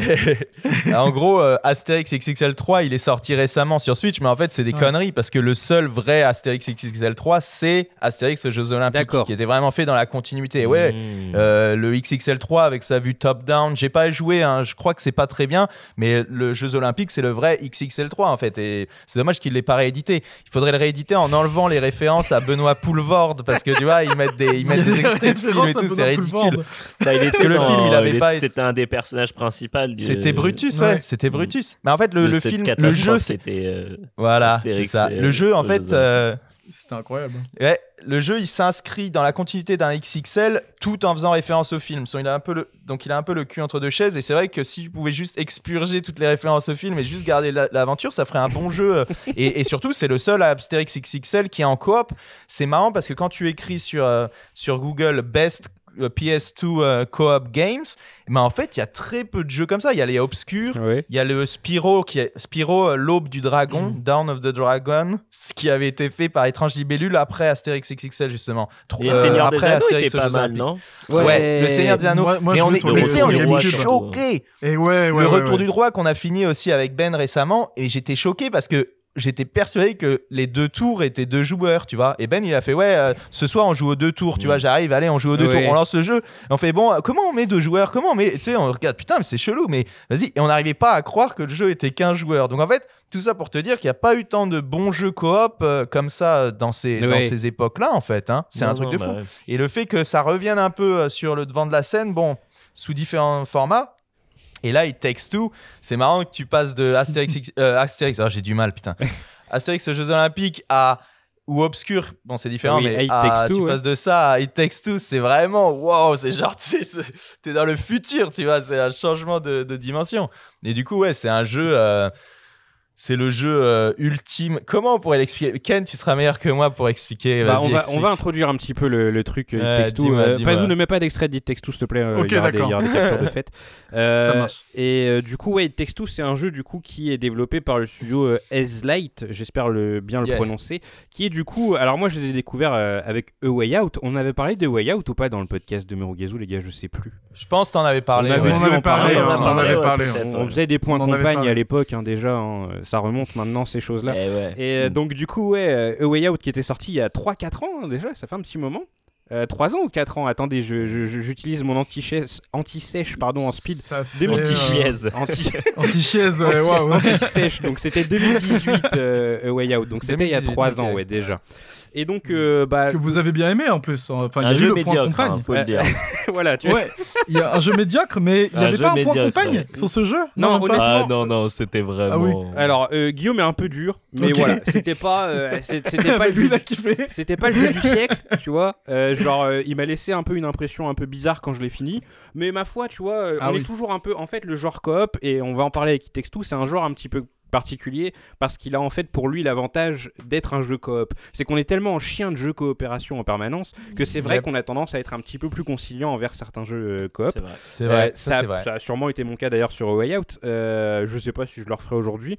Euh, avant ça, il y avait eu Brothers, A Tale of Two Sons, que je n'ai pas Ouais. fait, mais j'en ai entendu euh, Ouais. beaucoup de bien. Tu l'avais fait, Théo? bien. Je l'avais commencé, je crois, mais Ouais. Flemme. Il y avait pas un délire de Mm. tu jouais avec une manette et chacun avait un morceau de la ça, manette ouais, c'est ça. Ok. Chacun un stick ou un truc comme ça, je crois. Ok, d'accord. Hmm. Et euh, du coup, Ça, bah, là, on a, euh, on a It Takes Two. Donc, pour euh, introduire un petit peu le, le principe d'It Takes Two, on- en fait, il faut introduire l'histoire parce que, comme d'habitude, euh, bon, moins que Way Out quand même, mais c'est un jeu qui a une grosse part, euh, on va dire, narrative, quoi. Euh, Et c'est, comme euh, d'habitude, c'est là où ça pète. attends un peu, Guillaume, attends un petit peu. Attends un Ah, petit peu. on peut en parler. Et donc du coup l'histoire du jeu c'est que euh, bah, tu incarnes deux personnages. Donc d'un côté tu as May et de l'autre côté tu as, j'ai oublié son nom, Cody. Cody, Tu as Co- Cody, ouais, ouais, Cody, ouais. voilà c'est ça. Et en fait du coup c'est un couple euh, qui euh, a des problèmes de couple en fait. hein. Donc May elle est euh, aspirée par le travail, elle est ingénieure, elle passe très peu de temps à la maison. Cody à l'inverse, bah, du coup il ne travaille pas, il est à la maison et il a tendance à manquer d'initiative. Il est pas très responsable. C'est un peu un grand rêveur, on va dire. Donc il est très doué pour passer du temps avec sa fille, faire des châteaux, etc. Mais euh, voilà quoi. C'est dès que May elle rentre à la baraque, euh, elle est un peu vénère parce que bah il a pas fait les tâches ménagères de la journée. Donc Ouais. le jeu commence comme ça et en fait on arrive à un point de rupture en fait au début du jeu où bah c'est l'engueulade de trop et ils décident de se séparer. Euh, Non, non, non, non, non, ça marche pas comme ça, Ken. Ah ouais? Je suis désolé, Ah. non, non, non. Non, ils mais sont- tu fais bien de le le- couper, hein. Dès le début du jeu, il, se, il, euh, il y a. Ah, ils sont déjà en instance de a- divorce. Elle, elle rentre et c'est- déjà acté qu'ils vont se divorcer. ok, autant c'est juste moi, quand est-ce qu'on va l'annoncer à la petite. D'accord, ok, ouais. Et donc du coup, ouais, en effet, donc du coup, tu as raison, Guillaume. Le point de de- d'entrée du jeu, c'est l'annonce à la petite. euh, qui, euh, qui du coup apprend que ses parents vont divorcer parce qu'ils arrivent plus du tout à s'entendre.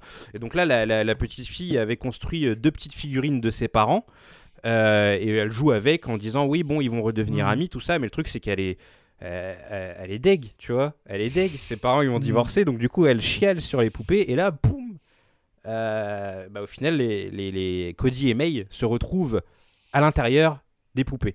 Je vous ai très mal expliqué le truc, mais voilà, c'est la base. Non, c'est bien, bien expliqué, je Et trouve. donc, euh, Non, ouais, c'est bien expliqué. hein, Suite à ça, tu as du coup en fait un bouquin qui s'appelle le, le bouquin de l'amour, The Book of Love. Et en fait, ce Ouais. bouquin prend vie. C'est euh, la petite fille qui l'avait récupéré à l'école et donc du coup, là, elle l'avait à la maison. Et ce C'est bouquin écrit prend- par Dr Hakim. Voilà. Et en fait, le bouquin c'est Dr Très Hakim. raciste hein, d'ailleurs. Mais en fait, Ah j'ai- j'ai pas, pas trop bien Mais compris est- parce que Dr Hakim, je trouve qu'il a un accent euh, hispanique. Ouais. Bah, c'est un Mais ouais, Mexicain, a- ouais, sauf ouais, Un Mexicain, Hakim Mais genre, c'est très raciste la façon dont il...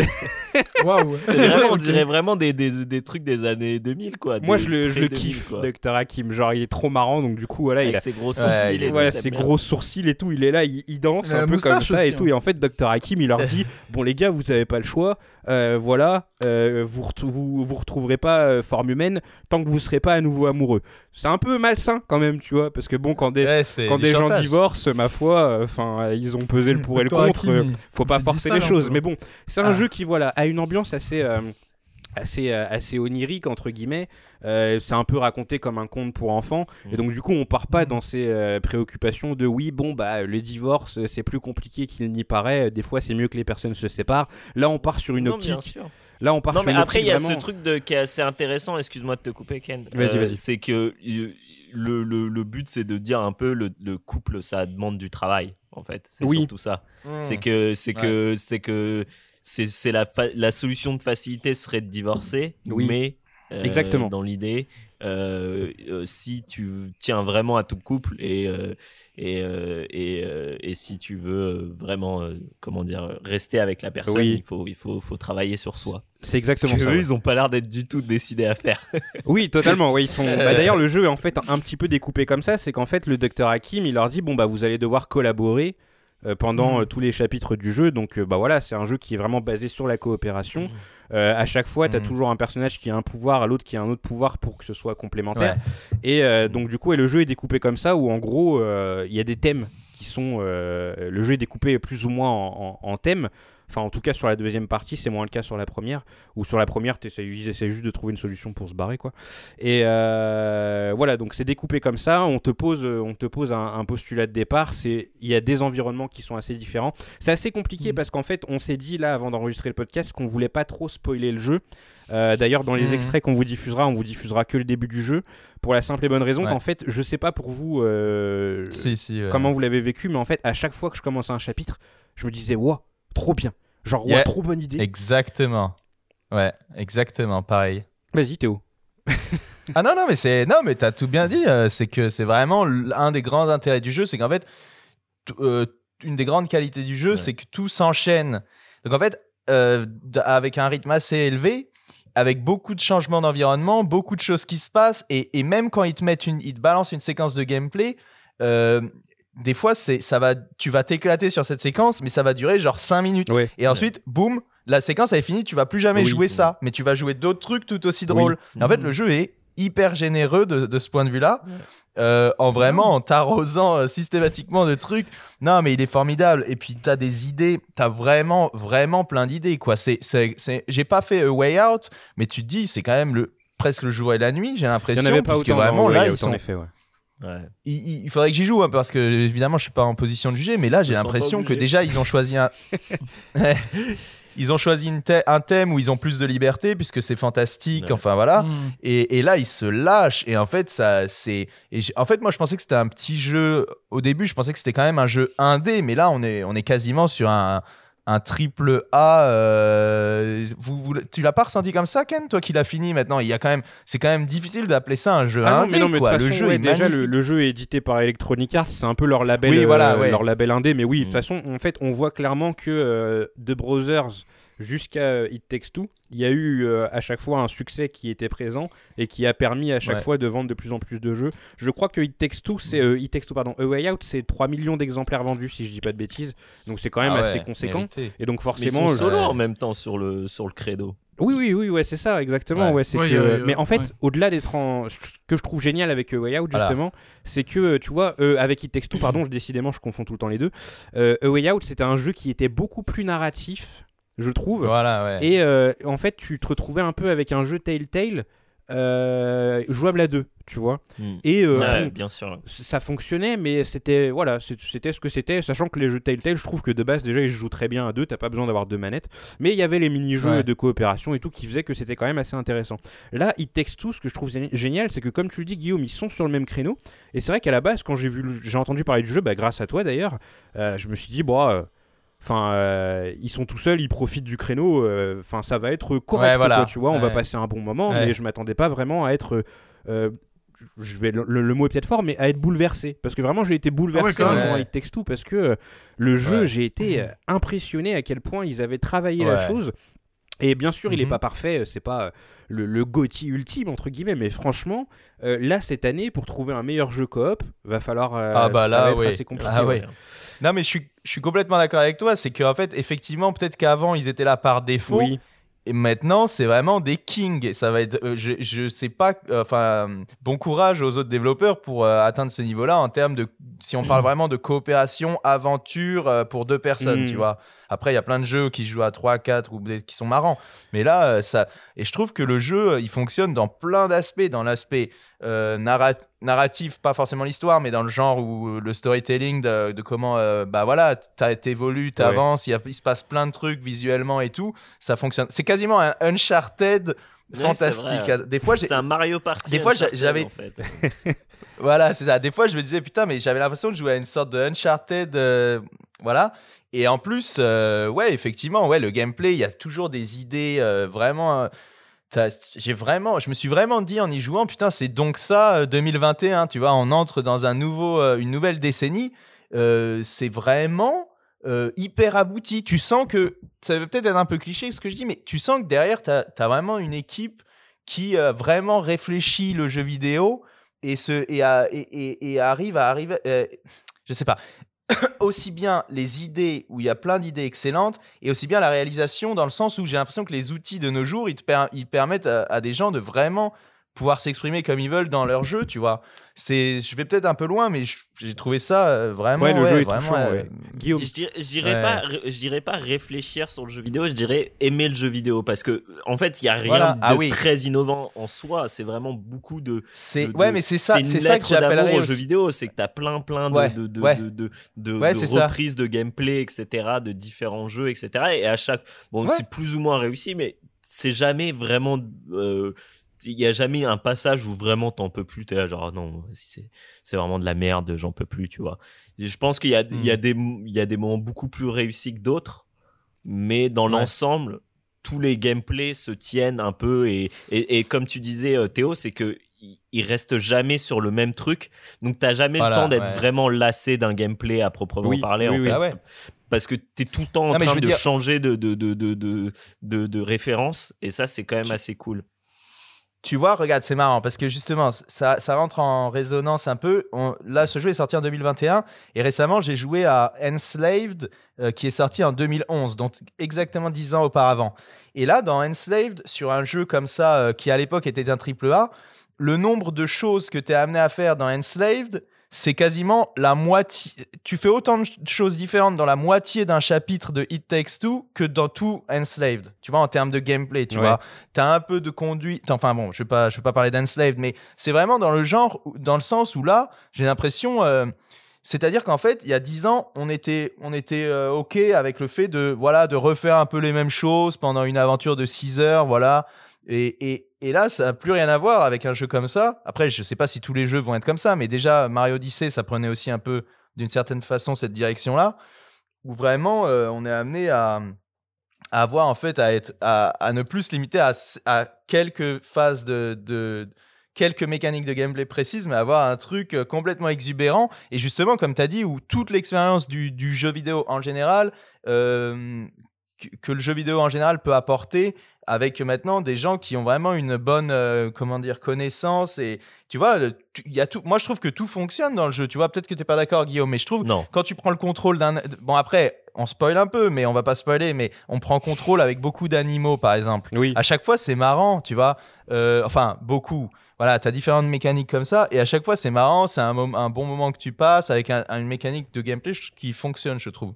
Enfin, bref. Après, moi, je trouve qu'il y a quand même, à beaucoup de moments, il y a énormément de problèmes de lisibilité il y a beaucoup de moments où, euh, avec ma compagne, on savait plus du tout qui était qui, où est-ce qu'on était. Euh, Ah oui. Il y a beaucoup de moments, surtout les moments en, en top-down, où vraiment Ouais, le jeu ouais. a du mal Mm. à, à te dire où t'es. Euh, et euh, et, et, et c'est assez frustrant. Mais mais c'est mais c'est c'est jamais trop non plus euh. et il y a un truc aussi que j'ai remarqué c'est que j'ai l'impression que plus tu meurs et plus le jeu baisse la difficulté aussi Ah bon? Bah parce Ah, que marrant, sur euh, sur euh, un, un- je vais c'est difficile de pas spoiler mais je vais pas spoiler mais sur un combat en particulier Ouais. euh, et je dis vraiment un combat Ouais. j'ai senti qu'au début j'avais beaucoup plus de mal et, et, et vu que sur l'autre partie bon elle est à côté mais bon elle arrêtait pas de mourir j'avais l'impression qu'au au fur et à mesure j'avais j'avais vraiment j'avais enfin j'avais beaucoup plus de facilité à à, à, à, à- à battre mon adversaire Oui. Hmm. Après, dans tous les cas, ce qui est bien aussi avec euh, It Takes Two, c'est que c'est pas un jeu qui est très punitif. C'est que euh, tant qu'il y en a un des deux qui reste en vie, en fait, Ouais, l'action ça, continue. vrai. Il faut vraiment crever en même temps pour que, euh, Mhm. pour que, pour que oui ça c'est c'est ça très très bien pensé ouais. Ouais, et dans tous les cas, les checkpoints sont jamais, sont jamais vraiment très loin. Et donc, du coup, c'est cool parce que euh, bah, tu te prends pas la tête en jouant et je pense que l'énergie que tu mets pas à vouloir rester en vie ou ce genre de choses, bah, en fait, tu la mets à kiffer les environnements. euh, parce Ouais, que, bah, ouais. voilà, en fait, tout bêtement, le jeu, il est, euh, tu joues des personnages qui sont à une échelle très réduite, qui font la taille d'une figurine. Et en fait, ça, on peut le dire, le jeu se passe intégralement dans la maison ou autour de la maison. Et en fait, t'as un Mhm, peu une, ouais. euh, t'as un peu un, un- j'ai retrouvé un truc que tu peux retrouver quand tu regardes Toy Story en fait, c'est que du coup t'as une, t'as une échelle différente et que tu découvres les objets d'une Mhm. nouvelle façon. Et euh, je trouve Ouais. que ça marche super bien. Euh, des fois ça part un petit peu en sucette, mais justement ça fait partie du charme du truc, c'est que bon vous Euh, avez parfois, pas strict. c'est un peu de porcherie chez eux quoi mais en fait justement t'as pas la maison Alors- stricto sensu, c'est que des fois tu pars dans des, dans Voilà. des univers un petit peu parallèles, machin et tout. Voilà. Et donc Ouais. euh, c'est c'est super. Il y a pas mal de personnages que j'ai trouvé, de scènes en fait, d'action que j'ai trouvé vraiment drôles en fait. Euh, j'ai- Ouais, ri devant certains passages. Et en fait, je... c'est marrant parce que Théo, tu parlais un petit peu de Super Mario Odyssey. Et en... aujourd'hui, euh, avec mon âge qui avance, j'apprécie vraiment Mhm. les moments où en fait, devant ma console, je suis comme un gosse. Vous voyez? Et Mm. c'est un truc que j'avais ouais. totalement eu sur Super Mario Odyssey. Et c'est vrai que sur It Takes Two sans arrêt, en fait, j'étais là et, et j'étais un peu genre BA devant le jeu et je me disais, waouh, Ouais. c'est trop beau. Et en fait, par exemple, dans le jeu, t'as plein de moments où tu peux aller faire des conneries un petit peu en dehors de ton objectif. Ah oui. Tu peux euh, aller jouer avec un radio cassette ou je sais pas, enfin des exemples, t'en as des tonnes et des tonnes.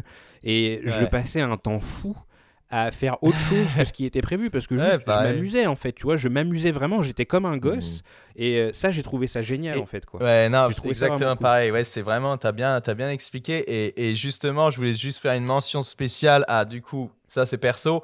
Il y a des zones qui sont fantastiques. Vraiment, avec Alice, quand on a fait la zone, donc je vais pas spoiler, mais c'est la zone de la deuxième page. Euh, bon, en gros, à un moment donné, Ouais. tu dois récupérer quatre euh, morceaux de papier, on va Ouais, dire. ouais. Donc, la deux- le deuxième morceau de papier. Euh, donc, juste, Ouais. là, Guillaume, tu es pas encore, c'est la prochaine. Et no, là, on a vraiment. non c'est bah, j'y suis là je vais faire cette Ah, voilà. visiblement Ouais. donc, euh, Et du coup, là, avec Alice, on était vraiment émerveillés, aussi bien elle que moi. Donc, tu vois, c'est pas juste un délire qu'on se fait dans la tête, c'est que vraiment, là, on, on a rarement eu un moment comme ça où vraiment on était émerveillés, quoi. C'était.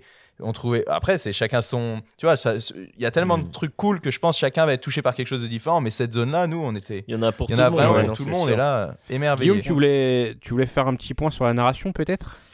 Ouais, alors il, il y a un- il- le problème c'est que le jeu est vraiment généreux en termes de gameplay, donc en termes de temps de jeu, ce qui fait que ça crée un véritable problème sur la narration en elle-même qui, qui a un rythme tout le temps effréné.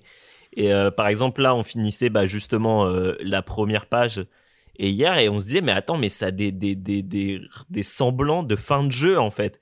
Et tu sais, t'as vraiment l'impression d'arriver à un- au, au climax Ouais, du truc. ouais. Ah, Mais en fait, t'es jamais au climax et Ouais. ça crée Oui. des problèmes de rythme qui sont hyper euh, un peu Ah, désagréables Ouais, en fait. je vois ce que tu ouais. veux dire. C'est Je- genre je, qu'en je gros. vois ce que tu veux dire dans le sens où Ouais. nous, quand on finissait un chapitre avec toute l'énergie que ça dégageait, Ouais. euh, bah, généralement, dès qu'on commençait un chapitre, on s'arrêtait là parce que Voilà, justement, pareil. ça, retombait. Mais Ouais. euh, de- de- de- la montée en puissance est trop cool. Mais je comprends que si Voilà. t'enchaînes par exemple deux chapitres, Ouais, ce petit ouais. ventre mou, il doit, Ouais. être, un- il doit être délicat. Bah, ouais. en gros, c'est ça. Et, Et- c'est- et- Ouais, non, mais t'as raison. Excuse-moi, vas-y, Guillaume. Non, non, voilà. Et il y a aussi, moi, je trouve que, mine de rien, les personnages, ils sont détestables. Honnêtement, moi, je trouve que. Il y a plein de moments où vraiment on s'est Ouais. regardé, on était là, genre. mais mais non, c'est vraiment Guigui, mais non, tu peux pas dire C'est ça, vraiment des Guigui. gros connards. non, mais alors, ok, alors tu. genre, il y a plein de fois où, où, où ils se retrouvent à, à, à, à, je sais pas, à se débarrasser de quelqu'un, mais Ah comme oui. si c'était de la merde. Ah oui, mais ça, c'est mais hyper drôle. Ouais, mais ça, C'est bizarre ça. on pense Ça, à. c'est vois, trop bien. On va non, pas moi, spoiler, moi, je pense mais. par exemple. Ouais, non, non, sans spoiler, je pense par exemple au scarabée. Genre, Ah oui, oui le truc, il- c'est- t'es là, genre, mais le gars, le- C'est vrai. et genre, ils s'en battent les couilles. Pareil, sur plein d'autres trucs, ils s'en battent les couilles. Et genre, euh, après, après, je pense que là, le moment où vraiment ils en jouent beaucoup, ça devient limite comique. Ouais.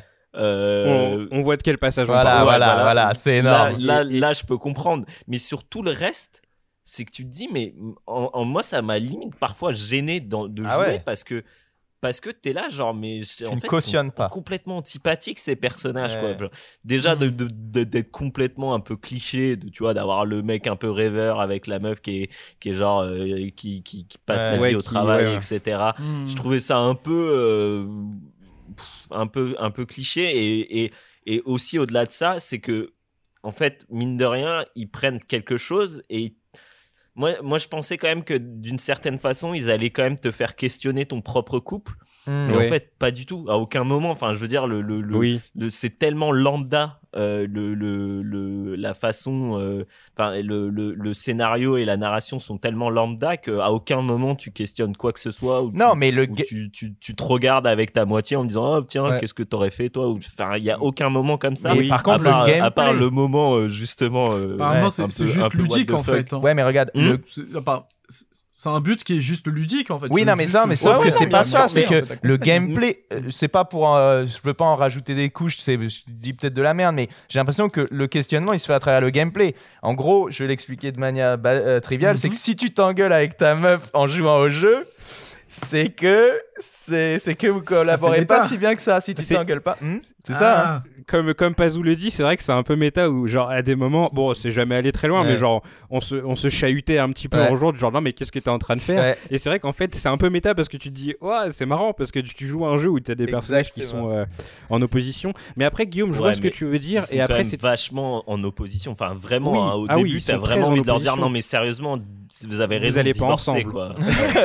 Mais Ouais. en La meuf, en fait, elle est antipathique au possible, quoi. Genre, enfin, tu sais, genre, elle est complètement. c'est euh, vrai qu'elle est, J'aime pas très ce terme, mais elle est castratrice, quoi. Tu vois, genre, elle Bah. est tout le temps en train de le, de le, de le, de le descendre dès qu'il fait quelque chose, lui parler comme une merde. C'est vrai que t'as as un peu ce truc qui est mal jaugé dans le sens où, euh, même si t'as t'as pas envie de le faire, euh, la narration fait que de temps en temps tu vois plutôt May comme un peu justement celle qui est cin- cinglante et, euh, et euh, Cody comme le gentil idiot. Bah. et euh, même dans la narration, des fois ils ont un petit peu de mal à remettre en question Cody.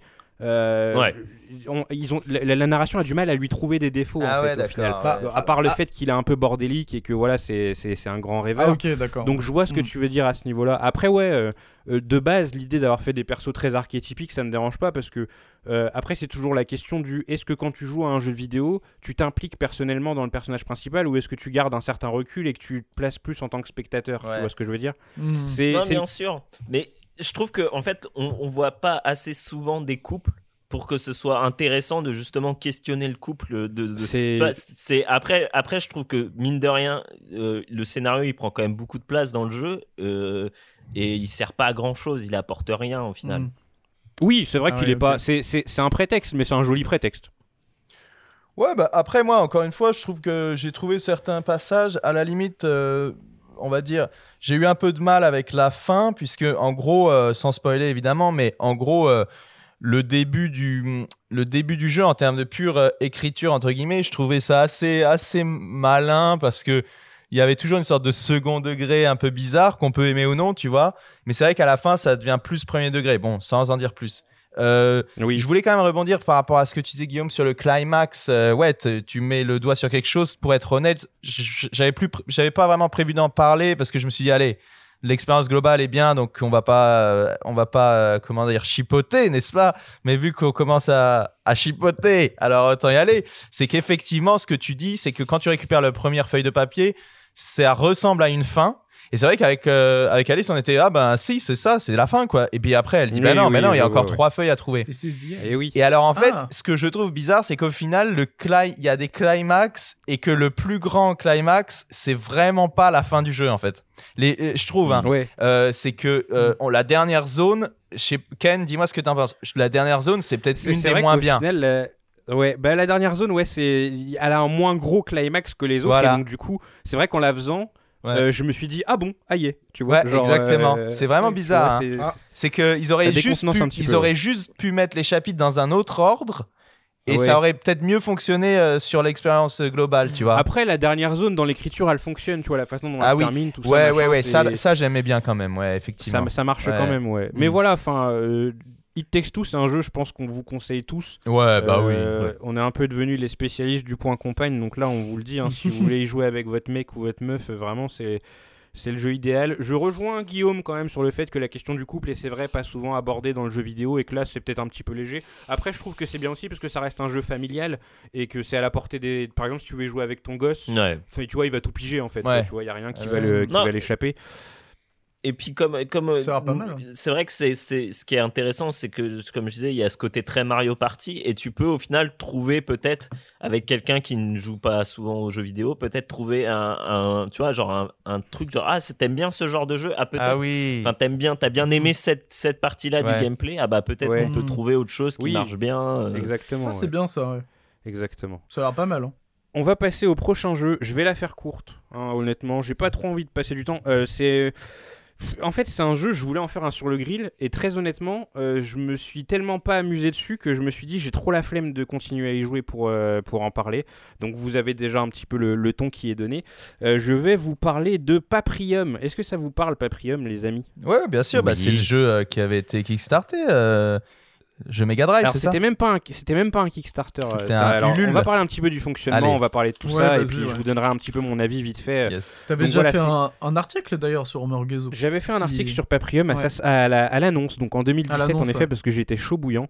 Et donc voilà, pour vous expliquer rapidement, c'est fait par Watermelon Games, c'est une boîte française qui s'est spécialisée dans les jeux euh, sur d'anciens supports, entre guillemets. Ils avaient déjà fait Pire Solar, dont vous avez peut-être entendu parler, qui était sorti sur euh, Mega Drive, je crois aussi. Et puis il y avait une version Dreamcast après, et ensuite ils l'ont sorti sur Steam et compagnie, ça s'appelait Pire Solar HD. Et donc là, euh, ils ont euh, réitéré l'expérience avec du coup Paprium qui s'appelait à la base Project Y et donc qui avait été annoncé au- à un plus large public en mars 2017 parce que le projet était un peu antérieur à ça et en effet comme tu le dis Théo c'était un peu un principe de financement participatif. En fait, sur, euh, su- sur leur site Watermelon Games, tu euh, pouvais être un investisseur et du coup donner de l'argent pour ensuite apparaître dans le, le manuel du jeu en tant qu'investisseur, tout ça, tout ça. Et donc, euh, voilà, c'est un, c'est un- un- un- un jeu que j'ai suivi de près depuis 2017, depuis le moment où je l'ai précommandé, du coup, pour une soixantaine d'euros, si je vous dis pas de bêtises, j'avais réussi à choper un code Mhm. promo.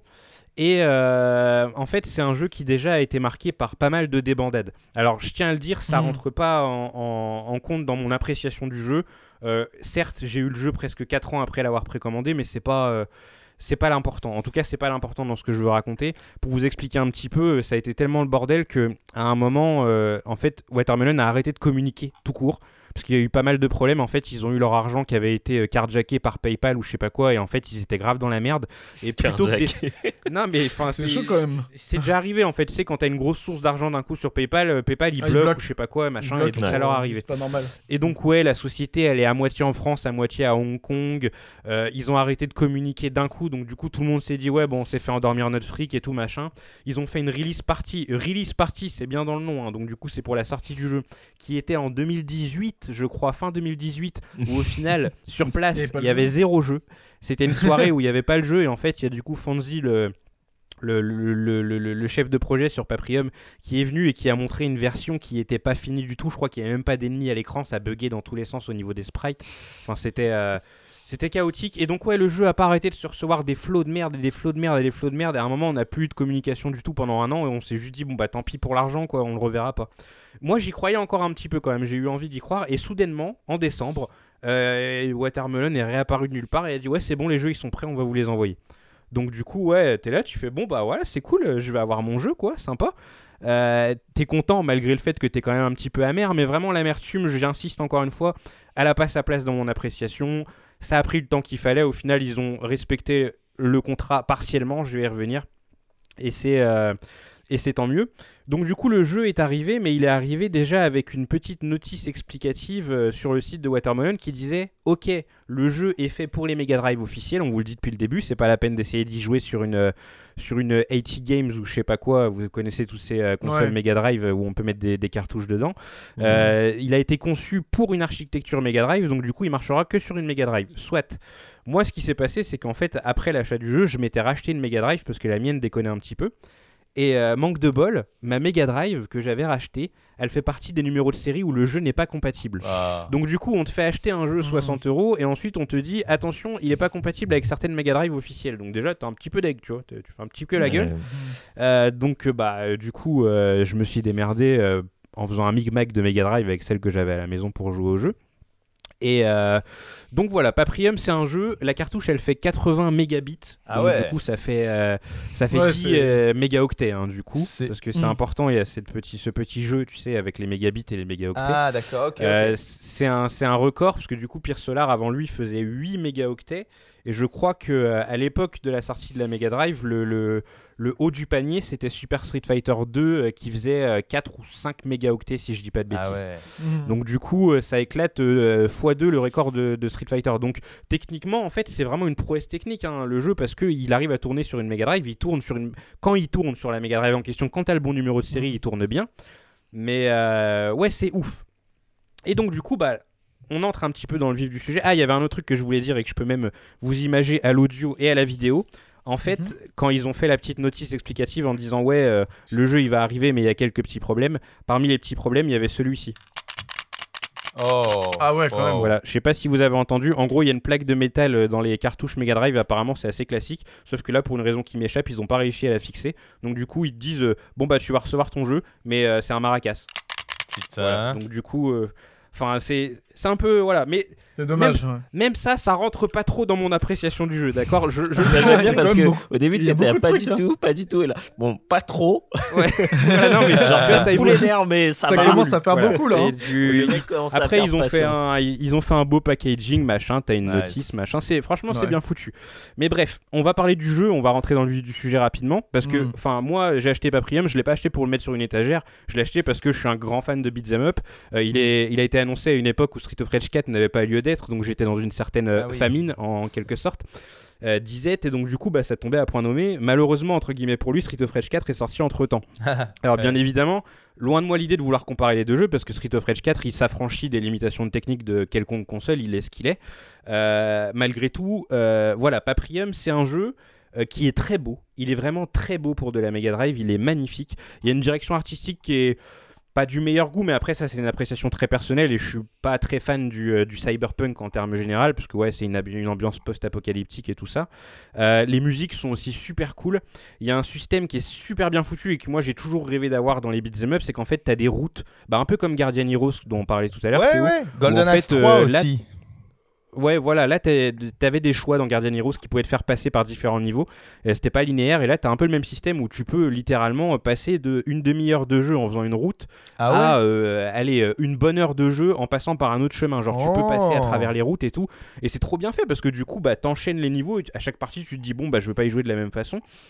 Il y a un autre système encore super bien foutu où tu peux, en fait, t'as différents, euh, différents boss sur les routes. Et en fait, tu peux placer un de tes persos sur la zone du boss. Ok? Donc en fait, il prend le trône. On appelle ça trôner. Il prend le, trône du boss. Et quand tu retournes jusqu'à lui, donc il faut refaire le jeu encore une fois, mhm. il te donne des nouvelles missions. Et en fait, après, ça te permet de ah. débloquer la vraie fin et tout. Donc en termes de contenu, le jeu, il est vraiment super intéressant, tu vois, parce que euh, il y a de la rejouabilité et tout ça, tout ça.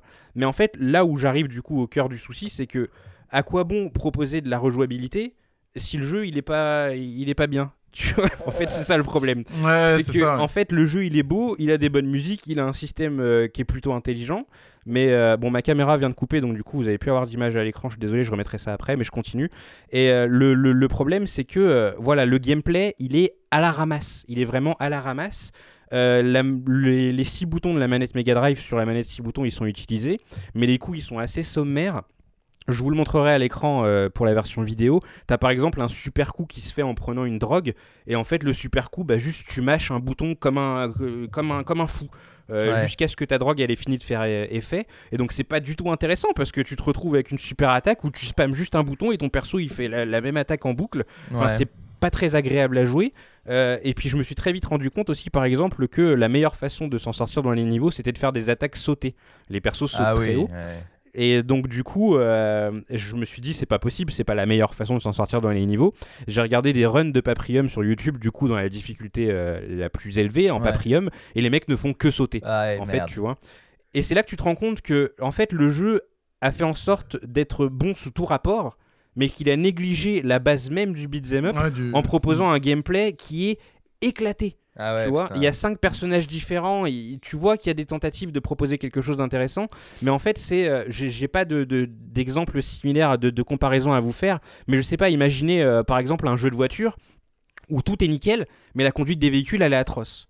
Ouais, bah, c'est voilà, exactement ouais. pareil avec Paprium. Voilà, c'est que tu, euh, tu, tu passes un bon moment. Il y a beaucoup de choses qui te permettent de passer un bon moment et du temps sur le jeu, mais en fait, tu prends pas de plaisir parce que les combats sont nuls. Euh, Il n'y a, pas de feeling dans les, dans les coups. euh, euh, vraiment, c'est très limité en termes de gameplay. Et malheureusement, du coup, euh, je suis passé par le premier stade où j'ai vu le gameplay en premier. Je me suis dit, bon, c'est pourri. Euh, après, je me suis un peu forcé à jouer au jeu justement pour voir tous ses bons côtés en termes de game design et tout ça. Et là, j'ai eu un deuxième élan où je me suis dit, ah, c'est quand même intéressant. Et en fait, le problème, c'est que le jeu a fini par me tomber des mains euh, très naturellement. Parce que je me disais, ouais, mais en fait, j'en ai marre de jouer à un beat'em up qui est pas. euh, tu vois, qui est pas. euh, où Ouais. t'as pas le feeling de combat, où c'est pas intéressant, où tu fais le tour des attaques de ton perso en, en- en 15 minutes. Et donc, du coup, le jeu m'est m'est tombé des mains et c'est assez dommage. Ah donc ouais. voilà, je voulais l'évoquer parce que j'ai pas fait de. J'ai pas fait de sur le grill parce que, bah, en fait. Je pense que j'y ai beaucoup joué dans un temps ramassé. J'y ai quand même passé, je pense, une quinzaine d'heures. Euh, et et le, le jeu, je- j'en ai été dégoûté en fait. Donc du coup, bah, je l'ai rangé et maintenant il est dans mon étagère. Bon, j'ai quand même fait la- l'action d'y jouer. Je l'ai fini quelques fois, même si j'ai pas eu, euh, j'ai pas été jusqu'à la vraie fin. Hmm. Mais ouais, voilà, c'est dommage. C'est euh, vraiment, c'est pas du troll que j'ai à l'égard de Paprium. Je suis allé jusqu'au bout de la démarche. Je suis passé outre euh, tous les soucis que le jeu a eu en termes de production, en termes de communication. Mais je, je trouve vraiment dommage. Euh, de proposer euh, sur un beat'em up un gameplay de combat qui est à ce point limité au point de, de foutre en l'air l'expérience. Je l'ai pas évoqué, ce sera le dernier point. Le jeu, il est tellement, tu sens tellement qu'en fait le gameplay et euh, la gestion de la difficulté, tout ça, ça a pas été au cœur du développement que en fait dans le jeu sur deux routes différentes à un moment donné t'as un boss qui te one shot Ah ouais. comme ça Ah tu ouais, vois. ouais. donc tu peux prendre la, tu peux prendre la peine de, de jouer super bien pendant la première partie t'arrives à ce boss avec euh, des hitbox et un combat qui est vraiment euh, euh, c'est- c'est c'est- c'est un peu dégueulasse je vous mettrai des images à l'écran enfin les, les combats sont vraiment laids en fait dans la façon dont ils sont faits avec les hitbox et tout et euh, des fois à des moments poum il te fout un coup avec sa barre de fer et il te bute en un coup Putain. et donc tu vas perdre 4 vies sur un boss et tu te dis mais pourquoi ce boss en plein milieu du jeu il te one shot alors que les autres boss ils te one shot pas Mm. et pire encore ce boss là tu peux le rencontrer ailleurs et il te one shot pas. Ah donc en fait c'est juste qu'à un moment dans le jeu ils se sont dit ouais la difficulté euh, c'est pas trop ça donc ce qu'on va faire c'est que à ce moment là du jeu ce boss là et ben il t'éclate en un coup. et, Mm. Et face à tout Mm. ça, bah, à un moment, ouais, j'en ai eu marre, j'ai enlevé le jeu de la console, j'ai débranché la Mega Drive, je l'ai rangé, j'ai dit, ouais, Paprium, salut, quoi. ouais. Donc voilà, je, Ah ouais, voulais, quand même. je voulais quand même en parler un petit peu parce que ça valait le coup et que c'était une expérience, euh, euh, c'était, c'était euh, a ride, comme on dit en anglais, ça a duré pendant 4 ans, c'était une folle histoire, mais euh, ouais, ça s'est terminé un peu en eau de boudin pour ma part, quoi. Voilà. Donc ouais, pour un mec comme toi, un fan de, de, de beat'em up, c'était plus les mecs, c'était plus par amour du pixel que l'amour du gameplay. Bah c'est ça en fait, voilà, Mm. c'est exactement ça. C'est que c'est un trip de rétro gamer. hein. Ouais. C'est tu vas jouer à ta Mega Drive en 2021 sur un nouveau jeu, t'es content et tout, mais euh, une fois que tu as passé voilà, tout, tout, ça, la prouesse technique, les musiques qui sont chouettes, je le redis à nouveau, ils ont vraiment. Ça se voit qu'ils ont exploité la cartouche et que bah, le jeu tourne sur la Mega Drive sans souci. Mais ouais, hein, pour une personne qui kiffe les beat'em up comme moi et qui vraiment joue à un beat'em up avant tout pour le gameplay, je sais que je suis un peu euh, rigide à ce niveau-là, hein, je dois bien mm. l'admettre. Bah là, du coup, c'est pas passé du tout. Quoi. Voilà. Mais en fait, il a aussi, euh, comment dire, le fait que Street of Rage 4 soit sorti, ça lui a pas fait que du bien à ce projet-là, du coup. Exactement, du coup, parce que c'est vrai que même à l'époque où Fonzie le présentait, tu sais, quand il montrait des sprites du jeu sur son ordinateur et tout, il y avait la musique de Street of Rage derrière. Il disait, ah, moi je kiffe Street of Rage et Final Fight. Tu sentais vraiment que, voilà, tu sais, quand t'étais en chien de Street of Rage depuis 94 et qu'il y avait eu Street of Rage Remake, tu te disais, ouais, mm. euh, vas-y, je vais me refaire un trip beat'em up sur Mega Drive. Et le jeu, ouais, il capitalisait, je pense, en partie là-dessus. Mais le truc, c'est qu'il y a Street of Rage 4 qui est arrivé. Et encore mm. une fois, hein, je veux pas les comparer, mais Street of Rage 4, ce qu'il a fait en termes de gameplay, mm. ça aurait pu être fait dans Paprium. Hein. La cartouche, euh, il y avait la place de le faire. C'est pas, c'est pas sorcier, c'est juste une question de feeling et de jauge de difficulté. Euh, et ça, le jeu, il y arrive vraiment pas du tout, quoi. Ah Donc oui, en effet, après, je suis parti, euh, je suis retourné sur Street of Rage 4. voilà. C'est dommage, hein, le jeu est super beau. De numéro de série là, parce que j'avais eu le même problème à l'époque. C'était sur PS2. C'était sur Gran Turismo 4. Ah, ah exactement. Ouais. il y avait, et, je, l'avais pas vu en fait, mais j'arrivais pas du tout à faire, euh, à, à, lire le, le, le, jeu et euh, et du coup je suis allé chez un pote qui avait beaucoup de PS2 à l'époque, je me souviens. Et, euh, euh, ça marchait très bien sur la sienne, donc il m'avait prêté. Et en fait, après, j'avais regardé sur le, dans, la, dans la notice et t'avais un truc où il disait voilà, le jeu il tourne pas sur tel numéro de série, tel numéro de série, tel numéro Mais c'est une honte. Est-ce que c'est pas lié au... Quand j'y repense, je me dis mais c'est dingue que. que... Est-ce que c'est pas lié au, bah, double couche et trucs comme ça? Parce que moi, je me souviens que sur Wii, quand euh, Nintendo Wii euh, c'était euh, Smash Bros. Brawl qui était sorti. Et euh, dégoûté on va avec mon pote au magasin on l'achète tous les deux on va chez mon pote on y joue on kiffe on fait putain trop bien ce jeu. Après je lui dis salut tu vois je, je rentre chez moi et je fais ah putain j'ai trop hâte de continuer de continuer Smash Bros. Brawl. Et là il, la console ne lisait pas le jeu. J'en ai déjà parlé, je crois, et du coup, j'ai dû l'envoyer au SAV pour changer. C'était une question de lentilles et tout. Et peut-être que c'était une, c'était une version bah, euh, dans ce cas-là, c'était peut-être un bug, mais pour la PS2, c'était peut-être quand ils ont. Est-ce qu'ils ont... est qu'ils faisaient des DVD double couche euh, pour les jeux PS2 Il y avait l'histoire des. Alors, pour la question des lentilles, euh, Théo, je sais pas si tu te rappelles, il y avait des DVD qui étaient bleus et d'autres qui étaient blancs sur PS2. Et déjà, ça, ça foutait la merde. mais là, en tout cas, ouais, Guillaume a l'air de dire que c'était vraiment dans la notice et que c'était marqué que. Enfin, c'était assumé que le jeu était pas compatible avec un numéro de série. Alors, en tout cas, ouais, j'ai souvenir d'avoir les noms de, des, des consoles en disant celle-ci, tu peux pas faire tourner, quoi. Mais tu vois, pour Paprium, ça craint, mais voilà, c'est un petit studio. Et puis, euh, mine de rien, avec la prouesse qu'ils ont fait, tu te dis, bon, bah vas-y, c'est pas grave si vous arrivez pas à faire tourner le jeu sur Hmm. quelques, quelques numéros de série de console, même si ça fait chier. Mais c'est vrai que pour euh, Sony qui sort Gran Turismo, donc c'est un gros jeu, et qui dit non, bah va racheter une PlayStation 2, c'est quand même chaud. Surtout à l'époque, c'est un truc de ouf. Et qui se souvient Je m'en souviens à l'époque, euh, Gran Turismo 4, justement, moi j'ai les premières PS2 FAT, je, je pouvais pas y jouer. Ah j'ai pu y jouer quand j'ai eu une PS2, en fait. Parce que bah, ma FAT. Euh, mais je crois que c'est une, une, question de lentilles et de puissance, hein, parce que même God of War 2, impossible de le faire tourner sur ma FAT. Par contre, sur ma PS2, il y avait pas de problème. C'est fou ça. C'est ouf. Hein. C'était assez spécial mais je me suis jamais penché sur la question. C'était les mid-gen avant l'heure, en fait. Ouais, hein. ça, ouais, en fait, c'est vrai. Sauf que c'était moins, assumé, moins assumé. mais t'imagines, c'est pire qu'une mid-gen, parce que sur mid-gen, euh, le jeu, il marche sur les deux consoles, alors que là, t'avais effectivement des... Des, des, jeux qui marchaient pas sur les vieilles versions quoi. Ah euh, juste pour le trip nostalgique. Je me souviens encore de, du, du tu sais de tu, tu lances la console là et t'as le ça marche pas tu vois c'est le rouge et après, là a plus rien qui se lance et t'es là et à chaque fois bon bah, d'ailleurs, pour la petite anecdote, c'est. Ouais, ça marche pas. Mais pour la petite anecdote, c'est ça qui m'a un peu fait euh, détacher en fait de Gran Turismo finalement parce que bah j'achète le jeu, je peux, je peux pas y jouer. Hmm. Bon bah. Euh, t'as eu un mauvais, ouais, as eu une mauvaise expérience ouais, du coup. Bah du coup, tu vois, enfin, j'ai commencé à rejouer après à Gran Turismo sur le sport sur euh, PS4, hmm. mais bon, c'est vrai que à l'époque, je kiffais. ouais, c'est ça, tu vois, alors que bah, mais vraiment, je me suis jamais posé la question, mais en même temps, je regarde des, du gameplay de Paprium. Je, je, pense que ça doit être un truc avec le, la puissance, genre il y a des assets qui doivent charger, tout ça. La PS2, elle était trop vieille et tout. Enfin, je, je sais pas, ça doit être un truc comme ça. Mais dommage en tout cas pour Paprium, parce que franchement le jeu il est beau. Hein. Ouais, le Ouais. jeu, le- le- franchement, ça s'est ça s'est joué à rien du tout euh, de de- de- d'être un jeu que, que j'aime Un énormément. gameplay, quand même. quoi. Oui, non, mais oui. Ouais, ouais, après, même, je dirais, Genre, je dis rien rien du tout. je dis rien du tout parce que pour des gens, c'est pas grand chose, tu vois. Moi, j'ai vu des gens, euh, j'ai été mater des streams et tout, ils ont kiffé leur race sur Paprium Ah, parce c'est que. c'est les papis, euh, enfin non pas les papis, les, les tontons gamers. Mais vois, non, mais qui font du rétro gaming. Bah, c'est juste des gens en fait qui sont moins euh, et je le comprends totalement et je le tolère et c'est pour ça que j'ai pas envie de défoncer le jeu et que j'ai quand même mis en, en exergue ses bons côtés c'est Ouais. que euh, bah c'est des gens qui s'en foutent un peu du gameplay tu vois genre ils jouaient à des Ouais. beat'em up Ouais. dans les années 90 euh, eux Ouais, tout ce qu'ils voulaient c'était ouais Mm. taper des, des, des, des, des, des PNJ en boucle et puis Mm. basta quoi donc là ils s'y Ouais. retrouvent et tant mieux pour eux tu vois mais c'est juste Bah. que ouais pour moi qui suis vous le savez assez rigide sur le gameplay enfin Ouais. c'était un c'était imbouffable quoi Ah, ils sont Euh, plus nombreux que toi, ouais, je pense ouais, que oui. sur ce- Non, mais sont- euh, tiens, juste pour rebondir, c'est- par rapport à ça, c'est que du coup, je disais oui que, que j'ai une, une Mega Drive Mini maintenant, et du coup, avec un autre pote, Edgar, on s'est fait tous les et ah oui, tu peux rajouter tes propres jeux euh, relativement facilement. Donc, on s'est fait un peu tous les beat'em up de la Mega Drive. euh, et on a essayé de tous les finir, quoi. En gros, il y en a certains qu'on avait déjà fini quand on était petit et d'autres non, tu vois. Et c'est vrai qu'au bout d'un moment, on se dit, euh, on, on kiffe vraiment, tu vois. D'ailleurs, euh, ouais, bon, ça, je pense que dans le lore Merugesus, c'est connu, puisque déjà, c'était dans le livre, euh, enfin, Ken t'en parlait dans ton livre et tout. Mais c'est vrai que avec, euh, avec Edgar, on a essayé de jouer à Street of Rage 3. Et on disait donc la version US ou Euro, et on se disait putain, Oui. c'est chelou ce jeu et tout. Et Ken, il m'a dit non, non, joue à Bare Knuckles 3.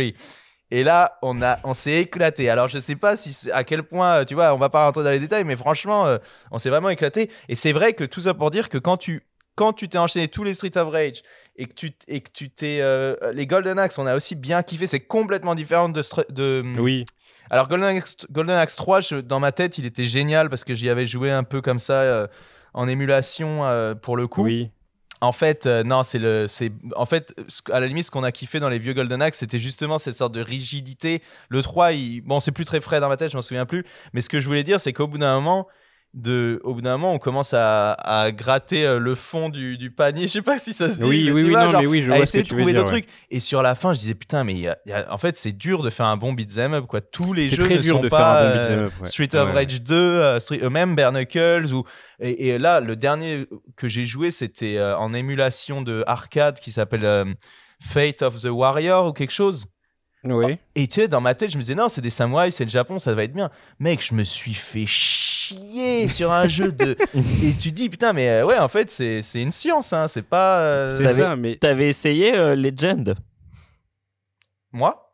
Sur euh, Super Nintendo, ouais, ouais. non non ça me dit rien. Ah bah, il, était, il est vraiment bien essayé Legend sur, sur, mais sur le Super basé Nintendo. sur le film de Ridley Scott ou pas du tout? Je sais pas du tout. Bonne question. Non mais je sais pas. Ok. Non mais t'as raison ouais Théo c'est c'est c'est pas facile c'est un, c'est un genre qui est assez complexe et il y en a plein qui s'y sont cassés les dents voilà. et, euh, mais justement quand on enchaîne beaucoup tu vois que euh, Ouais, tu bah, vois la tu vois différence. ceux qui sortent du lot voilà, au Exactement, ouais, c'est ça. si jamais il y en a un que tu veux faire et que je veux te conseiller et que je crois que je t'en avais déjà parlé c'est Alien versus Predator en arcade Ok, euh, nice. qui ouais il, est- il a jamais été réédité nulle part à cause je pense d'histoire de droit et euh, lui c'est une référence en termes de beat'em up il est sorti du coup euh, milieu des années 90 mais il est encore en 2D et en gros tu euh, pour euh, vulgariser tu prends les graphismes de de la CPS2 donc Street Fighter Alpha tout ça Ouais, ouais. et euh, tu fous ça dans un beat'em up et franchement il est euh, Wow. il est top Ok, je note. voilà, si t'as en l'occasion en de arcade noter. de le faire ça Ah ouais, carrément, carrément. Je vais checker ça. on va nice. passer on va passer à Guillaume Oui. alors Guillaume ça m'intéresse beaucoup parce que du coup c'est un peu un follow-up de la dernière les- fois Je pense donc, que les, les, les auditeurs, ça va les faire chier, mais. Non, mais non, parce que c'est toujours intéressant d'avoir des points de vue différents et, et c'est ce que je trouve cool aussi dans nos podcasts, c'est qu'il y a une continuité et des fois il y en a un qui conseille un jeu à l'autre et puis il le fait et puis il en parle. Et là, on parlait en fait de ton cas en plus la dernière fois parce qu'on va. Tu sais de Sekiro dont tu vas parler. Oui. Ah. Et, euh, Oh. et du coup, la dernière fois, on parlait justement de, de, de Guillaume et de sa façon dont il appréhendait les Souls. Et quand Guillaume a commencé à me dire j'ai commencé Sekiro et qu'après il me posait des questions et que je voyais qu'il avançait, je me suis dit wow, qu'est-ce qui se passe? Donc vraiment là, j'ai hâte. Quelque chose. euh, Qu'est-ce qui se trame? Ouais, Qu'est-ce voilà. qui se putain de passe? Incroyable. Non, mais alors, c'est en plus, c'est un jeu que j'ai souvent voulu être- commencer. Je crois que même à un moment, je t'avais parlé de piquer la galette. Ouais. Et, euh, et, Et on s'est euh, pas et revu en entre fait, temps, ouais. Et en fait, avec euh, mon pote, euh, mon pote Jacinthe, euh, on, on, on parlait de- d'essayer de, trouver une bonne offre. Tu sais, genre, on, on scrutait les offres, etc. Ouais. Puis un jour, en fait, j'en ai eu marre. J'ai juste payé, pris le truc. J'ai dit, vas-y, c'est pas grave, c'est 30 balles, écoute.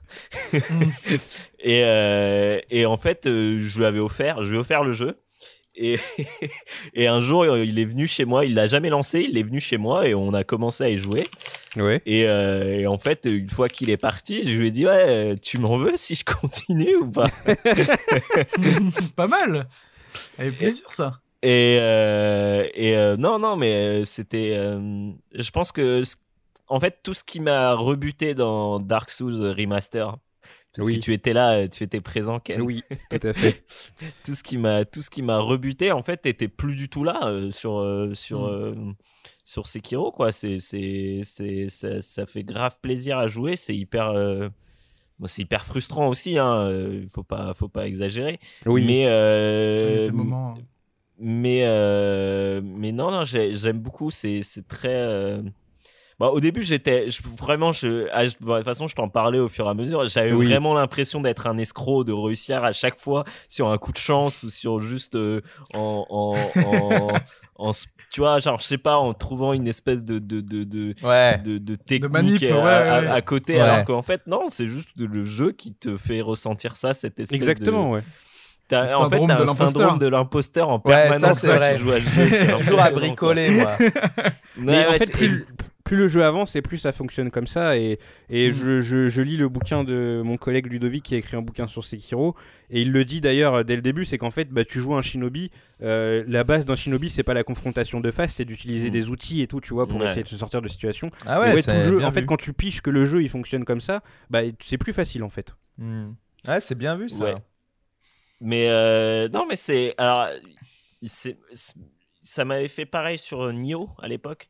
Ouais. Euh, Ah oui, ouais. Il y, a- il y a, il y a quand même. C'est c'est- c'est quand même éprouvant à jouer comme jeu. Émotionnellement, c'est très éprouvant parce que, parce que tu es tout le temps sur le, sur le, le Mm. qui-vive. Ouais, Nioh. Euh, et, et- mais j'aime j'aime beaucoup ce côté où tu vas euh, apprendre à comment euh, à- tu sais que tu arrives dans une nouvelle zone Ouais. et tu as vraiment cette peur en permanence et puis en fait tu vas l'apprivoiser petit à petit et en fait à la fin ça va être vraiment euh, ça va être ton, ton quartier quoi en fait. Ouais, Ouais, ouais. ouais. Mm. Oui, C'est ça, Et, ouais. et- et ça, c'est hyper plaisant en fait de, de, re- de, de revenir dans un, un endroit où, où vraiment tu flippais parce que tu savais pas où était le Ouais, ouais. prochain, euh, euh, le prochain truc. euh, tu tombais sur des nou à chaque fois tu tombes sur des nouveaux mobs euh, Mm. et, et, et, et en fait c'est ce qui fait un peu le sel du jeu je trouve c'est vraiment ce truc de à chaque fois tu as, cette appréhension et puis au fur et à mesure tu arrives à combattre un peu cette appréhension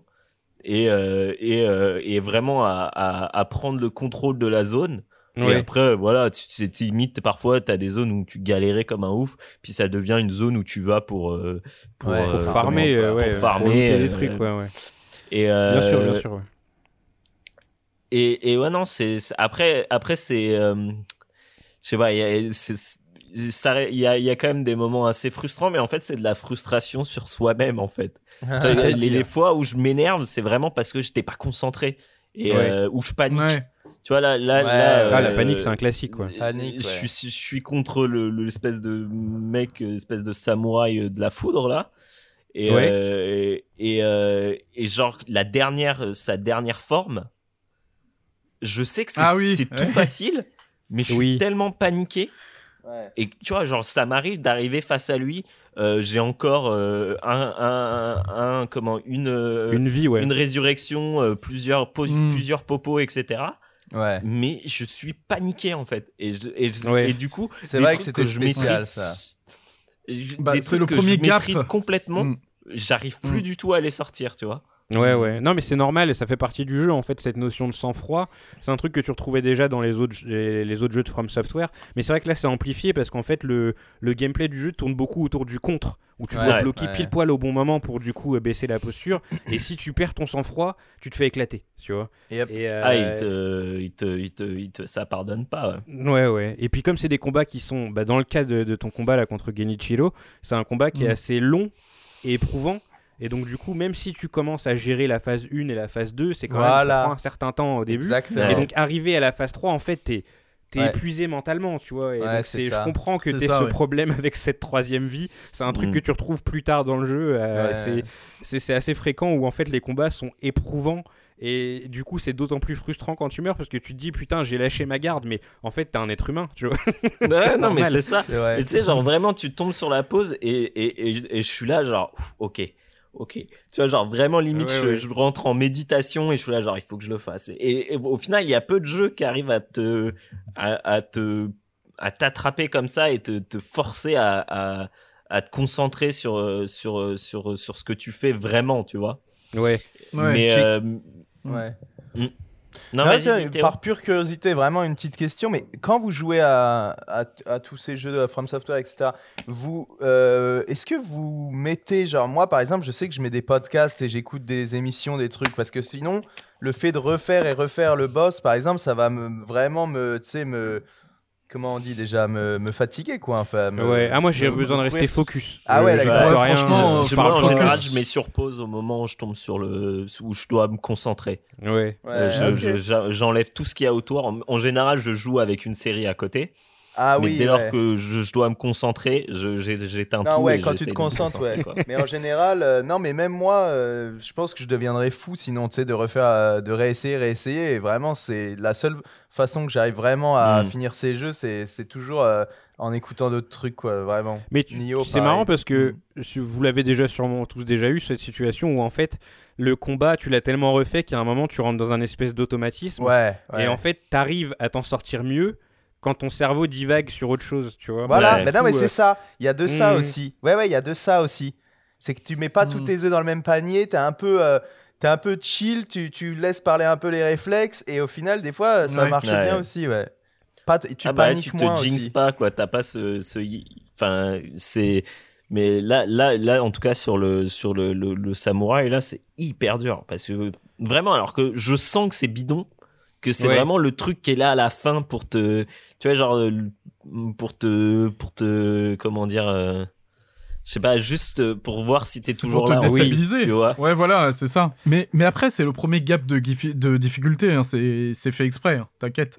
Mais euh, une fois que t'as passé ça, que t'as compris en fait bah, comment contrer son, euh, son éclair, tu passes tout Non, ça. mais et ça, après, ça je l'ai. En fait, vraiment, c'est Mm. c'est pour ça que c'est d'autant plus frustrant, c'est que j'ai compris tout, toutes les, T'as compris les dur. patterns. Ouais. J'ai compris tous les patterns du truc en fait. Je sais comment re- re- que comment euh, comment le, le contrer et, euh, Ouais. et, et en général quand est-ce que je peux lui faire du dégât à sa garde. Ouais. Hmm. Mais c'est juste que je suis paralysé en fait par euh, par, par Mm. la Ah, ça peur joue en énormément. fait, tu vois. Ça et, joue, ouais. et, et c'est c'est hyper frustrant en fait. La première rencontre avec un boss, euh, Ouais. moi qui ai fait le jeu pas mal de fois, qui l'ai recommencé à zéro, Mhm. j'en avais parlé dans le dernier podcast.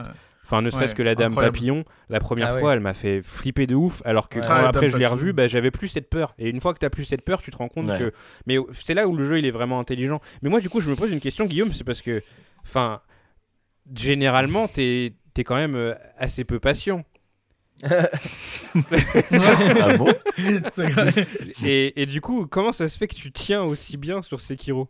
Parce que je me rappelle que par exemple, l'ogre euh, que t'as euh, devant la porte, là, qui casse les couilles à tout le monde, euh, qui fait des euh, Ah oui. impossible kick et Ouais. qui soulève et tout ça, euh, lui, t'as passé un bon moment dessus, tu vois. Je Et crois en fait, que j'ai- pendant je pense que j'ai ra- j'ai recommencé bien 80 fois peut-être. Mais ouais, tu vois, que- Ah ouais. tu m'en as parlé pendant, je crois, plusieurs jours. Et moi, j'étais là, je me disais, mais comment ça se fait qu'il a pas encore laissé tomber Ouais, Qu'est-ce que t'as retenu Bah, C'est en ouf. fait, je, mais je pense que réellement, et c'est ce que, ce que je disais, c'est vraiment, il y a ce truc de quand t'échoues, c'est, c'est, c'est pas de la faute du jeu en fait. Oui, oui, oui. Et, et, C'est vrai. et en fait, t'as limite une, un, un truc en toi qui, tu sais, qui te pousse à te prouver non, non, mais je peux le faire. Attends, il, Oui. Il y a plein de gens qui l'ont fait, pourquoi moi je peux pas le faire, tu vois? Ouais, ouais. Tu sais, ton espèce de vieux ego de gamer de merde. T'es là, Ouais. genre, mais non, mais attends, je suis un bon joueur normalement. J'ai du skill. J'avoue. Donc là, du coup, ouais, bah, tu comptes le finir quand même? Ouais, bah j'ai de moins en moins de temps pour jouer, mais euh, mais euh, et, et c'est vrai que à chaque fois j'ai un peu cette appréhension de relancer, Ouais, c'est de normal. devoir euh, me retaper euh, le, le, le, le samouraï, mais ouais, je, bah, je- en tout cas je compte y rejouer. Le finir, je sais pas, mais au moins y rejouer. Oui. ouais. Ok, Mais, euh, et en plus, visuellement, je pense que pour le coup, c'est un des plus beaux euh, en termes d'univers et tout. Ça a vraiment de la gueule, quoi. Et ça te plaît, Mm. ça aussi. Peut-être ça te, ça te fait motive aussi à avancer, peut-être, non? Ouais, ouais. En fait, j'aime bien vraiment les, les- le, le, le- la dispersion en zone comme ça, ce côté où tu vas et puis tu, tu vois ce qui se passe, sur qui tu tombes, euh, sur. Enfin, c'est jamais sur quoi, c'est toujours sur qui. Ouais. Mais, euh, mais j'aime bien, ouais, non, j'aime bien ce truc où, euh, où vraiment la zone elle est, elle est ouverte et en fait, parfois, t'as l'impression d'être pas au bon moment, au bon endroit, au bon moment en fait. Oui, Et, Mhm. et tu te dis, bah, c'est pas grave, j'y retourne. Oui, exact. Et, exact. et tu vois, la dame papillon, je l'ai fait super tard parce qu'au début, je l'ai- j'étais Ah bah allé oui. assez loin. Puis après, j'étais, ah, bon, bah, je vais attendre. Et puis au bout d'un moment, je fais, ah, bah, tiens, je vais peut-être faire euh, la dame papillon pendant que Ouais, ouais, le jeu, le jeu s'ouvre de plus en plus au fur et à bah, jusqu'à ce que tu arrives au château où là t'es- c'est vraiment ouvert et tu peux limite Mm. commencer Ouais. par où tu veux quoi. Et c'est Ah, vrai que cette impression bien. de liberté elle est cool ouais. Mais tu le retrouves un peu du coup euh, dans Dark Souls? Quand euh, t'as passé euh, à Norlando, ça parlera à Pazou et à Théo je pense. Le, le 1, tu veux Justement, dire t'as aussi ouais Dark Souls 1 où t'as aussi cette ouverture comme ça, mais c'est vrai que ça arrive plus Mhm. tard. On va dire que Dark Ouais, mais- Souls 1 pendant un bon moment c'est bien, euh, tu vois, c'est dans des rails quoi. Ouais, mais euh, le problème de Dark Souls, honnêtement, pour le coup, c'est que le gameplay me vraiment m'intéresse tellement pas. Enfin, Ouais, le mais peu je que j'ai comprends. joué, je trouvais ça mais, mais, mais tellement mou du, du gland. Hmm. J'étais là, genre, ouais, en fait, j'en vois pas l'intérêt. Enfin, vraiment, j'ai, là, là, il y a vraiment un truc un peu, un peu euh, viscéral qui te, qui te Ouais. pousse à continuer parce que c'est quand même vachement, euh, vachement Dynamique. kiffant de, de, de, de, de, Mm. de, Ouais. de, de, de- comment de contrer des attaques ou de réussir à, à niquer des boss assez facilement sur sur un peu de trucs en fait tu vois je Ouais. trouve ça je trouve ça tellement satisfaisant que ça devient un Ah, peu comme vrai. une drogue Ouais. Ah bah, Oui, c'est bah c'est toute hein. l'endorphine que ça dégage Mm. quand tu, Ouais. quand Ah bah tu oui. bats le boss. Ah, mais c'est- mais la a- joie est a- immense, ouais. après tu vois genre, je trouve que il y a certains trucs qu'ils auraient pu mieux faire tu vois genre le grappin bon le fait que c'est vraiment quand eux ils veulent euh, tu vois genre il y a des il y a en fait je trouve que ce côté monde ouvert mal assumé parce que il y a certains endroits où en fait tu peux pas vraiment y aller parce que euh,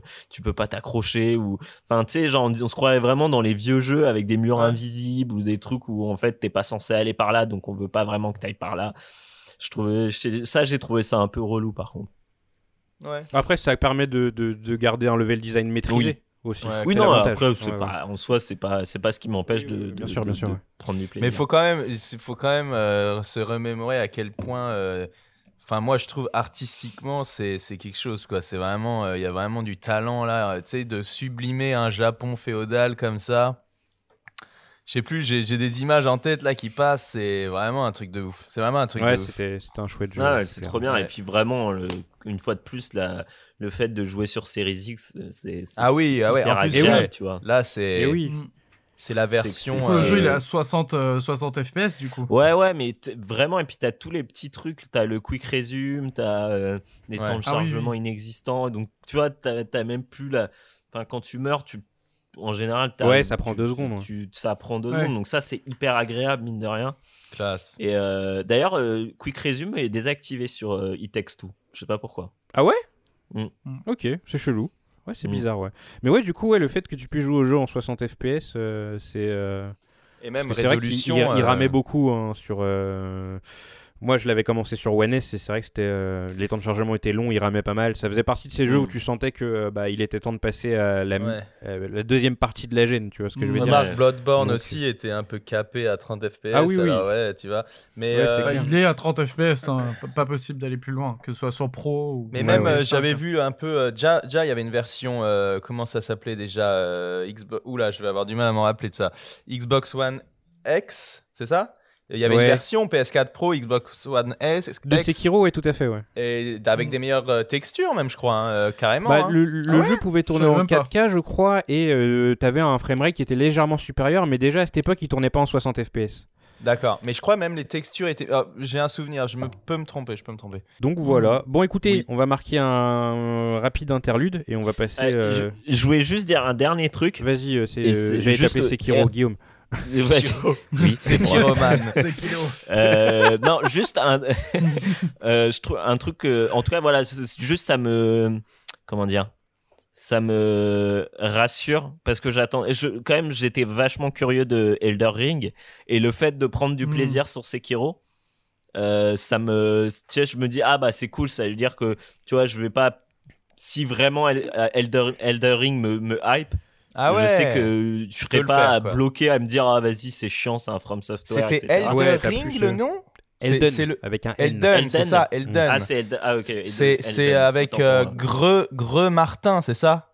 Greux Ouais, Martin. c'est ça, ouais. Ouais. Ouais, à voir si après le jeu s'inspire plus de la, la formule euh, Sekiro ou plus de la formule Dark Souls aussi, c'est c'est un risque.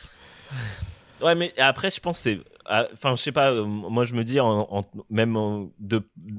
Ça ferait bizarre en fait de passer de, de, de, je trouve, de Sekiro à. Enfin, tu vois, pour moi, c'est vraiment un, un cap, quoi, tu vois, genre de, Oui, d'arriver à, à garder la, Ouais. la, la- le côté hyper demandeur d'un gameplay de, Ah oui. de Souls, oui. mais la- l'avoir sur quelque chose de beaucoup plus euh, rapide et, ouais. et, et- et agréable. Ouais, ouais. Je sais Ouais, pas, je trouverais ça con de repartir sur un truc. euh, Après, est-ce que c'est une hein, évolution de la formule ou est-ce que c'est une philosophie différente Tu vois, c'est ça le truc. J'ai pas Ah, joué alors- au Souls, donc je peux pas dire. Mais... alors la, la seule chose euh, qui pour moi euh, je suis assez d'accord hein, de toute façon euh, le- la maniabilité d'un Sekiro c'est sûr que ça va créer à mon avis quelque chose de ils vont pas retourner à quelque chose de super lourd mais je suis assez d'accord avec toi euh, avec toi Ken que effectivement c'était euh, aussi une autre philosophie n'est-ce pas?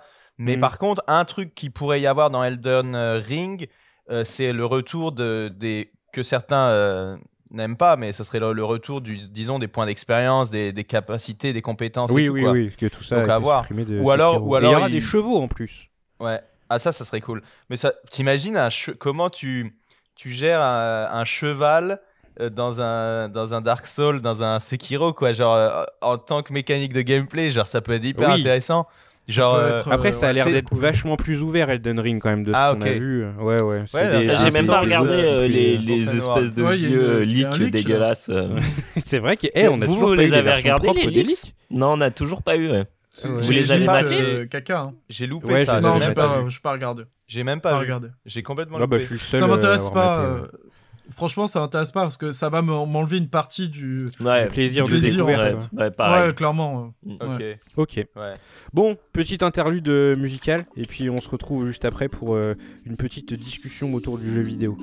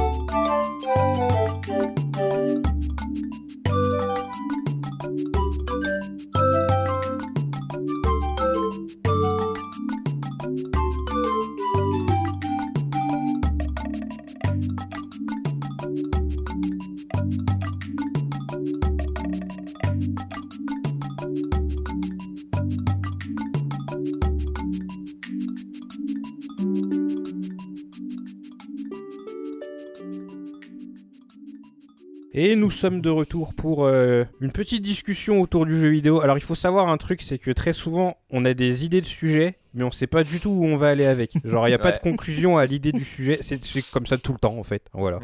Donc euh, aujourd'hui, euh, l'idée de sujet, alors elle est venue, euh, elle m'est venue d'un truc très particulier et personnel. En fait, c'est le, le, le, le- rapport qu'a eu, euh, enfin comment Internet est, est tombé sur Balan Mm. Wonderworld.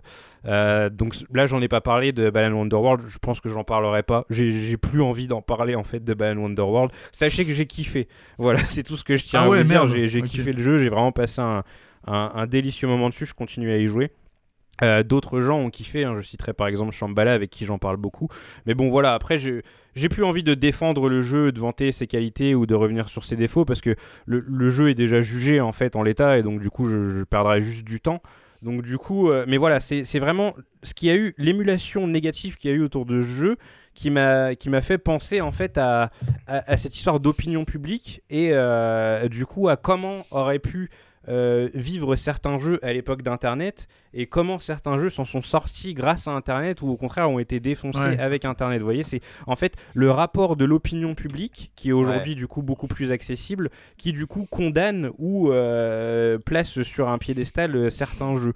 Et donc du La coup, cancel voilà, culture euh, c'est c'est un directement peu dans ça, votre voilà. jeu Tu vois, tu cancel un jeu, tu veux pas en entendre parler, et en fait, il y a un effet de masse, un effet d'émulation qui est Hmm. somme toute assez classique où donc du coup tu vas grossir tu vois un jeu qui est passable tout au plus ça va devenir une grosse merde puisque tout le monde s'affole Ouais. on a eu le cas de Cyberpunk hein, très, euh, très récemment où nous-mêmes euh, bon après Mm. là dans l'équipe en tout cas au moment où on a parlé de Cyberpunk des gens y avaient joué des gens y avaient pas joué et les gens qui y avaient joué ont parlé du jeu et les gens qui y avaient pas joué ont parlé de ce qui gravitait autour donc du coup Mm. euh, voilà c'était c'était surtout un, un- un commentaire de la situation mais voilà je voulais parler avec vous de, de, de- de jeux euh, du coup qui ont été amenés à, à avoir une seconde vie grâce à internet ou des jeux qui ont été euh, condamnés trop vite? Mais en fait c'est surtout l'inverse qui arrive c'est que c'est des jeux qui ont tendance à à la base euh, on n'en entend pas parler. Et ensuite ça devient des jeux qui ont quand même plus d'aura. En discutant avec vous aussi je me suis rendu compte qu'il y avait des évolutions d'avis sur les jeux. Ça veut dire des jeux Ouais. qu'on pensait très appréciés qui avec l'arrivée d'internet on a découvert que bah en fait c'est des jeux qui avaient euh, mauvaise presse. Et du coup Mm. bah c'est un, jeu que Guillaume avait pensé à évoquer. Et je pense que du coup c'est un, un bon point d'entrée pour euh, rentrer dans le sujet plutôt que de tourner autour du pot. C'est le cas Mario Sunshine. Mario Sunshine Ouais. c'est un cas intéressant parce que euh, moi euh, bah comme vous euh, j'y- je sais pas j'y ai joué quand j'étais gamin en fait j'y ai joué en 2003 à une époque où il n'y avait pas internet et c'est vrai qu'à l'époque en fait ton appréciation tu rien n'entrait euh, dans, en, en compte dans ton jugement que ta propre expérience vous voyez ce que je veux dire? Hmm. et euh, toi tu y as rejoué là du coup à Mario Sunshine Guillaume? Ouais, ouais, ouais. ouais, ouais. et tu y avais déjà joué à l'époque? Ouais, ouais, ouais. C'était un de mes premiers jeux avec euh, GameCube. C'était ouais définitivement mon premier jeu avec une carte mémoire. Ouais Euh, et euh, et c'était mon premier jeu GameCube. Et, euh, et, euh, bon là après on reste sur ton expérience personnelle mais comment t'as vécu le changement entre du coup ton expérience de l'époque et ton expérience de maintenant? Bah, en fait, j'avais pas mal d'a priori avant de lancer le jeu parce que, euh, parce que justement, je sais que c'est- c'est vraiment. Alors, pareil, comme tu dis avec Internet, euh, Ken, t'es bloqué, on te voit plus bouger par contre. Euh, Ah ouais? Merde. Ouais, on te voit plus. Vais il filme avec la caméra, la- de toute façon. Mais si la cam. euh, Euh, du, ouais, non. euh, avec Internet, en fait, j'ai découvert que c'était vraiment pas le Mario le plus apprécié, alors que moi, c'est le premier Mario que j'ai fait tout seul.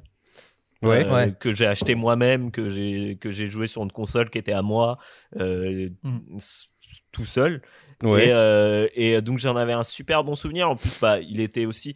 Je crois que c'est vraiment une, euh, un des premiers jeux que j'ai associé avec une période de ma vie en fait, où vraiment Ouais. il Ah ouais. lié à, Mm. à quelque chose dans ma vie.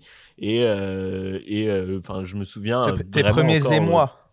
Ouais, voilà, ouais, tu vois, genre un- un- pendant une canicule. Donc tu vois, en plus, il- Ah ouais. il tombait Ouais, bien, bah tu vois, genre on, l'avait- on en avait parlé pendant les jeux de l'été je crois Euh, Je crois, ouais, bah oui, oui, oui, on en avait parlé. Mm. Et, Ah et, bah, et en sûr. fait, je me suis rendu compte que c'était vraiment donc pas du tout le Mario le plus apprécié euh, et beaucoup beaucoup critiqué. Donc j'ai eu un petit a priori en me disant attends, mais ça, est-ce que est-ce que en fait il était il était bien juste parce que euh, bah tout ce qui était autour était bien ou est-ce qu'il est vraiment bien, tu vois? Hmm. et euh, en fait, non, moi j'ai tout, moi j'ai adoré, j'ai adoré jouer à ce jeu. Je trouve que l'ambiance marche toujours aussi bien. Euh, le gameplay, bah, comme tout Mario, en fait, il vieillit quoi. Enfin, tu vois, Ouais. avant j'ai joué à Mario 64, bah ouais, ça vieillit. Mais Ouais. aussi, on est dans un média qui évolue. euh, euh, Bah, quand tu joues à Resident Evil 4, aujourd'hui, il a vieilli. Euh, bah, Mais à l'époque, Et c'était encore, les, mais les à Mario, c'est pas ce qui a le plus vieilli, quoi. Les Mario, c'est pas ce qui a le plus vieilli non plus. Mm. Euh, Sunshine, je pense qu'il est encore bien plaisant à jouer. Et, et 64, c'est la caméra qui peut être un problème. Mm, mm. Mais bon, mais la pareil, ouais, pareil ouais. sur Sunshine, hein, la caméra parfois est un peu, Ah ouais euh, tu Ok. vois, c'est pas, c'est pas bizarre, non ouais. plus, tu vois, que dans certains endroits, euh, un peu avec euh, beaucoup de décors euh, Ouais. euh, en intérieur, etc. Souvent tu galères Ah un oui, peu. ouais, ouais, là, ouais. Mais Mm. même sur la version originale, c'était le cas, tu vois. Mais bon. ça jouait, tu vois. Tu ouais, pouvais- mais, tu mais, mais faire- honnêtement, le jeu, taf, il, pour, pour moi, il vraiment, il, il tient Alors- toujours. euh, Hmm. La discussion, en fait, c'est que ouais. est-ce que on, est-ce que le, on veut savoir s'il a été réévalué à la hausse ou à la baisse? C'est un peu ça le sujet, n'est-ce pas? Mais j'ai l'impression justement qu'il a été réévalué à la baisse. Mais moi Eh aussi. ben, Bah, Mais ouais, alors- pareil, alors hein, je- moi- je, vois que ça sur internet. hein. Alors moi, je suis pas tout à fait d'accord parce que pour le coup, euh, à l'époque, moi, euh, Pazou, je crois que c'est ton cas aussi, mais nous, on était déjà à fond dans les magazines de jeux vidéo, les Joypad et tout. Exactement, ouais. Et le jeu, J'allais, j'allais en parler un moment parce que avant, ce qui remplaçait Internet, c'était les magazines de jeux Ah, vidéo, bah voilà, hein, ça. Joypad, Console Plus, tout Et, ça. euh, et. Théo, Théo et moi, on était à fond hein, dessus. voilà, ouais, voilà. Et là où, et c'est là où on a découvert Gollum, notamment, n'est-ce pas? Et qui est Bah Julien. Chiez. Oui, oui, oui. Et euh, en fait, euh, à l'époque, je me souviens, c'est marrant parce que pour le coup, Sunshine avait eu, je crois, un 8 sur 10, ce qui était évidemment vraiment pas beaucoup pour un, pour un Mario canonique, n'est-ce pas? Mhm. là, Ouais. là où Wind Waker avait eu 10 sur 10. Eux, ils mettaient des 10. Hein. C'était pas, par exemple, comme Ouais. Gamecult où ils s'arrêtent à 9. Eux, ils mettaient vraiment des 10 quand c'était exceptionnel. Non, tu non, vois. ouais, ils mettaient à l'époque. hein. Euh, pas tant que ça, mais de temps en temps, tu vois.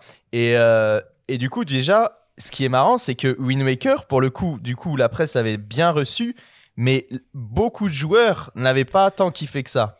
C'est un point super intéressant, Théo, parce qu'en fait, Ouais. à l'époque, euh, Internet en était assez balbutiement.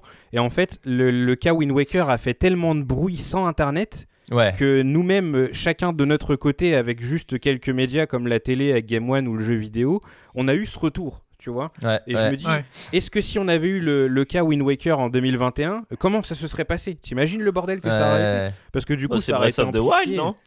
Bah, Mais non. non, parce que parce Breath que- of the Wild, il a été bien reçu, tu vois. Ah, tu Non, veux dire dans le sens où il a été mal reçu Ouais, Ah, tu vois, ouais. parce qu'en fait, le, Bah, le Wind Waker, ouais, Ah, ouais, ouais. C'était la DA parce qu'il y avait eu euh, ce Zelda qui avait été entre guillemets promis par Nintendo avec une Ouais. démo technique comme ils le font tout le temps. Et ensuite on Ouais. a eu Wind Waker et ça avait tout le monde était dégoûté parce qu'en fait ce que les gens voulaient avec euh, Ah, avec monde, euh, ouais. Zelda euh, GameCube c'était un Ocarina of Time en plus beau.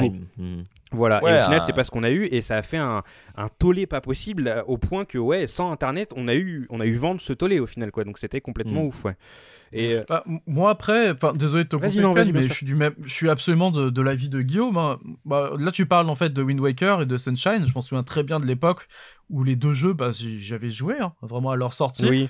Moi, je kiffais, je kiffais de Ah, ouf. mais pareil, hein. hein. Jusqu'à aujourd'hui, je kiffe de ouf. hein. Non, mais Après, c'est vrai que avec Ouais. Internet et avec euh, bah, du coup d'autres avis et le fait de jouer aux autres Zelda euh, et autres Mario, ok, bah c'est un peu dommage qu'il manque en fait des donjons du coup, euh, si on peut appeler ça euh, des donjons là dans Wind Waker. C'est un peu dommage que du coup on a perdu cette liberté. Sais, de choisir ton, ton, ton, ton niveau dans, dans Mario Sunshine, mais dans le. Ah oui, ouais. Franchement, c'est du très bon jeu en fait. hein. Je, moi, j'ai toujours un peu de mal quand on me dit. euh, ben, notamment en fait, quand, quand j'avais fait là, le, le, le soundtrack du dimanche de Mario Sunshine, Ouais. euh, ouais, on m'avait dit c'est dommage, c'est le mauvais Mario et tout ça. Ben, enfin, Ouais. personnellement, en tout cas, je, Tu vois, je kiffe. c'est ça, c'est que- C'est trop bien ce jeu. Ben, c'est ça, moi je le Ouais. kiffe de ouf. Après, honnêtement, j'y ai pas rejoué depuis euh, pas mal d'années. J'y ai rejoué bien Mhm. après la sortie quand même. J'avais ressorti ma GameCube un coup, mais ouais, ça doit faire 6-7 ans que j'y ai pas joué. ah ouais. Mais, euh, mais même quand j'y avais même. rejoué, alors que la 360 et, et compagnie était sortie, voire même limite euh, la, la Cool. gêne d'après, il restait cool. Et c'est vrai qu'en fait, euh, quand j'en ai parlé avec Théo de cette histoire de, euh, de, de- de Mario Sunshine et de sa réputation, Théo il m'a dit euh, Ouais, mais Mario Sunshine ça va, il a bonne répute. Et là je lui ai dit Mais non, mon gars, figure-toi Ah ouais que. euh, Non, sur internet. Ouais, et on l'a vu Enfin, à la Twitter, sortie de. Bah, du coup, Pazou l'avait vu en faisant sa soundtrack du dimanche, et on l'a vu aussi euh, quand le remaster de la, tri- la trilogie est sorti. Euh, ça a été l'occasion pour tout le monde de chier De sur Super Mario Ouais, de Sunshine. rechier vois. sur Super Mario. Alors que ouais, alors que l'ambiance c'est trop bien. Enfin, Ouais. après, ça Ouais. reste un Ouais, stylé. hein. Après- Moi, je kiffe hein, l'ambiance et Ouais. tout. euh, enfin, je- je- Bien sûr, il y a, y Un jeu du cœur. mais il est trop bien. Il y a quelques phases qui sont relous, hein, l'oiseau de sable, on connaît et tout machin, mais en fait, Ouais, voilà. Je- Bien sûr, on dit pas que c'est un jeu parfait. Oui, bien sûr. que- mais je trouve que Mais- Internet a quelquefois cette caisse de résonance Mhm. où, dans un sens ou dans l'autre, euh, ça, ça va s'amplifier, s'amplifier, s'amplifier au point Ah de bah devenir inaudible. Et ça peut Ouais. être dans le sens, euh, dans, dans- dans le sens euh, péjoratif Positif, comme dans l'autre sens. Ah bah dans le sens sûr. positif. Ouais, On l'a bien vu avec euh, Plague Tale. Je veux dire, les gens ils se sont branlés dessus alors que c'était de la merde. Tu connais, tu connais. Mais tu vois, Non, mais- pour- Ouais. vas-y Théo. Non, non, juste pour dire, pa- parce que tu parlais de l'ambiance, Guillaume, et effectivement, euh, le truc, c'est que ce Mario-là, moi, dans ma tête, je, je fais un peu l'association avec Tomb Raider 4, parce que, en gros, Tomb Raider 3 te laissait aller dans plein de régions différentes. Il y avait genre euh, plein de zones, tu te rappelles, plein de pays différents. Et dans le 4, ils avaient un peu recentré ça en essayant de faire quelque chose un peu cohérent où tu étais le- globalement Mm. en Égypte. Oui. C'est le Enjoy Et- of Darkness, celui-là ou... Non, Euh, la non, non, non, révélation c'est le Non, c'est c'est le 5. C'est la, la révélation révélation le finale. finale, 4, c'était. c'est Et là, dans Mario- ça- c'est là où ça a commencé. euh, Enfin, les gens, ils ont commencé à moins aimer Voilà. euh, Tomb Raider. Mais sauf que c'était 4. un choix qui était plutôt. Moi, que j'avais bien aimé dans, le, dans Tomb Raider 4, où vraiment, tu avais un aspect où tu explorais un peu l'Égypte et tout, euh, des trucs comme ça. Bon, c'est plus très clair dans mes souvenirs, pour être honnête. Et là, dans Sunshine, c'est clairement leur parti pris, tu vois, où ils se disent allez, on fait un Mhm. jeu.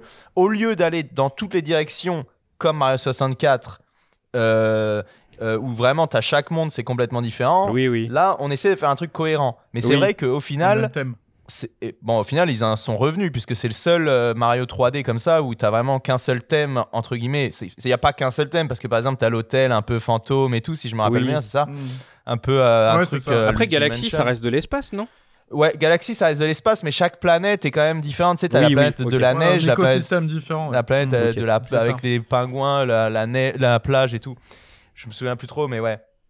Et au final, euh, ouais, bah non, non, je sais plus ce que je voulais dire, mais c'est ça. hein. C'est ah oui, non, c'est ça. C'est qu'en gros, euh, Sunshine, faut pas oublier qu'il avait surtout, ça peut expliquer beaucoup de choses, c'est qu'il avait la lourde tâche de passer après Mario 64. Qui, en gros, et là, on peut constater que les gens qui, à mon avis, euh, avaient euh, déjà fait Mario 64 ont pu être un peu mitigés par Sunshine. Ceux qui, qui euh, n'avaient pas forcément fait Mario 64, là, ils, ils avaient pas de truc où, où ils allaient comparer et dire, oh, il y a moins de, de types d'environnement, ou il y a moins de ci, de ça, tu vois. Parce que Sunshine, c'est un jeu exceptionnel. Et pour revenir à, à Joypad un peu machin, je me souviens, tu te souviens de Angel Davila? Euh, ouais, il disait même carrément que pour lui, Mario Sunshine, c'était c'était beau, c'était moins bien que un Ratchet et Clank, tu vois. Ratchet et Clank, c'est pas Ouais, nul, euh, mais bon. Non, c'est pas nul, ça a juste rien à voir. Enfin, en tout cas, à mon avis, tu vois. Mais c'est vrai que je m'en souviens de cette époque, de cette petite, euh, de cette petite, euh, de cette petite polémique. Moi, j'étais très console plus aussi à l'époque. Ah oui, Console ouais. plus, si je me souviens bien, euh, ils avaient aimé, hein, mais ils avaient peut-être mis quelques réserves. Je sais plus exactement. Faudrait que je vérifie. Mm. Mais euh, dans sur Sunshine, j'ai pas compris pourquoi. Bah, quand la, la compilation est sortie, il y avait une petite vague, on va dire. Bah bon, après, j'ai suivi ça de loin, tu sais, dans, dans la dimension parallèle Ouais. on peut pas tout voir, on peut pas, su- on peut pas tout suivre, tu vois. Mais du coup, euh, ouais, non, j'ai vu un peu, je me dis, bon, c'est bizarre, tu vois, parce que à la limite, on m'aurait dit, ah, en fait, euh, Mario 64, c'est pas si bien que ça, parce que la caméra, les trucs comme ça, le gameplay, je pouvais comprendre. Mais Sunshine, je dis, bah non, en fait. Mais bon, il y a aussi un truc qui est très euh, important à souligner et qui est inhérent au Mario, c'est que chaque Mario euh, canonique, entre guillemets, 3D, est fait pour la console dont il est sorti à la base, tu vois. ouais, La manette de la 64, elle est parfaite pour jouer à Mario 64. ouais, La manette de la GameCube, Hmm. avec les, Les euh, euh, les- triggers, c'est parfait pour jouer à Sunshine. Euh, ben, Galaxy, du coup, je l'ai- pas fait moi sur la collection euh, Galaxy. Euh, faudrait que j'y joue d'ailleurs un peu. Mais du coup, euh, sans le Nunchuk Hmm.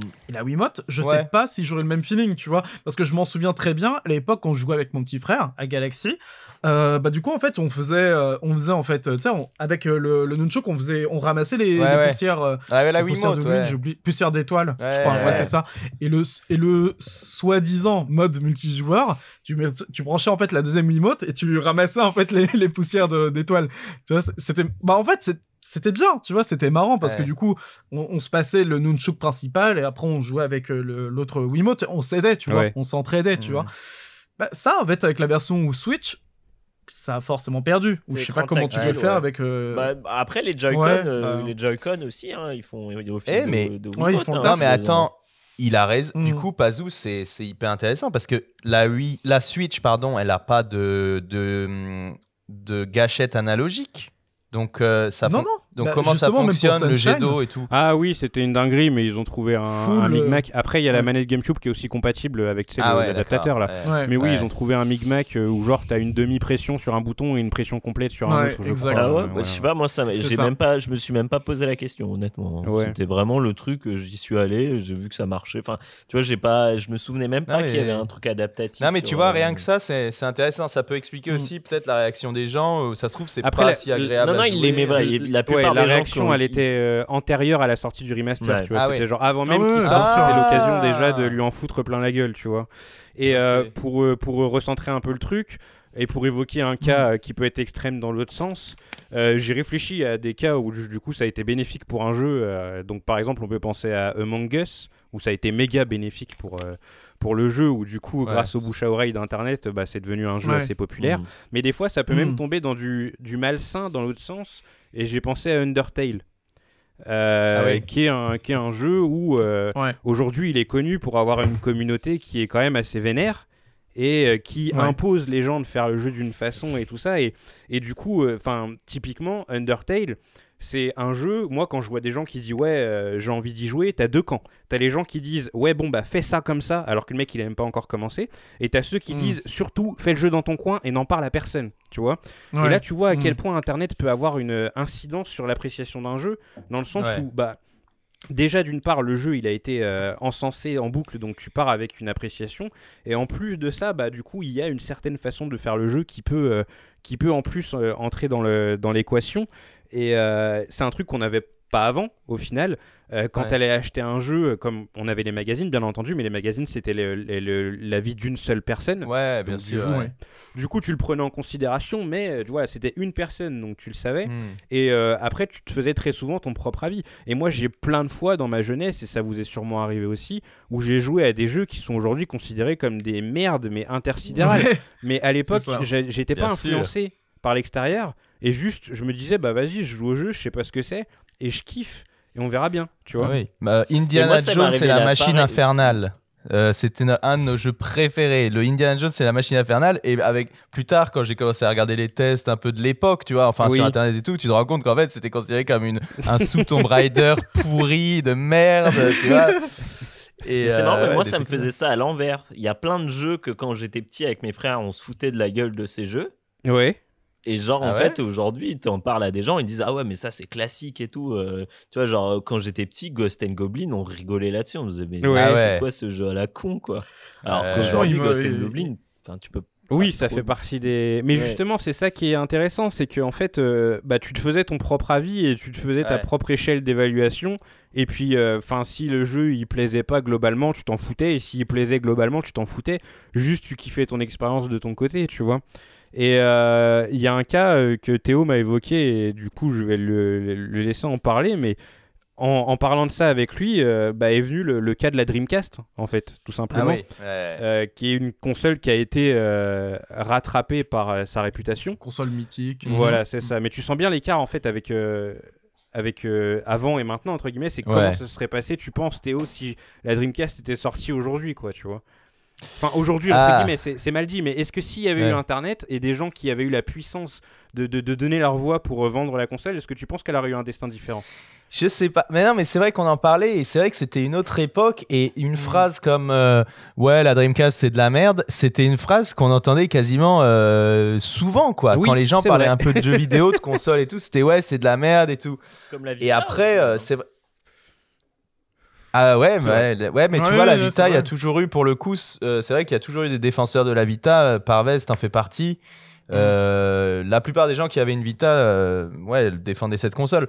Mais ouais, pour la Dreamcast, euh, c'est marrant parce que au final, elle a acquis un statut euh, super culte et maintenant, euh, typiquement, j'en ai la preuve puisque j'en ai la preuve, disons matérielle, puisque Zigmars, lui qui à l'époque, à mon avis, connaissait pas les consoles et tout, Ouais. Euh, juste par la force d'Internet, il est devenu obsédé par la Dreamcast, Ouais. tu vois et de l'internet anglophone donc c'est même pas euh, forcément euh, que en France ou quoi Oui. et, euh, et du coup ouais il a acheté une Dreamcast il m'a acheté une Dreamcast il m'a offert une Dreamcast et tout il était Super il sympa. parlait que de ça à un moment donné Ouais, bah et donc oui. ça c'est purement la preuve que c'était vraiment la force de l'internet actuel où euh, où on revalorise des choses euh, comme ça euh, du, du passé une ludothèque euh, Mm. Bah, alors qu'à pour- l'époque bon ouais dis-moi dis-moi Pour, Bah, pour parler de Dreamcast. Ah, vas-y, passe, Par- vas-y. pardon. Ouais, je voulais dire, bah, à l'époque, justement, on pourrait parler de la même chose, mais dans les magazines, enfin, même de toute façon, euh, dans les cours d'école, etc., on, on se disait la même chose. On se disait, la Dreamcast, c'est bien, mais on va attendre, il y a la PS2 qui sort.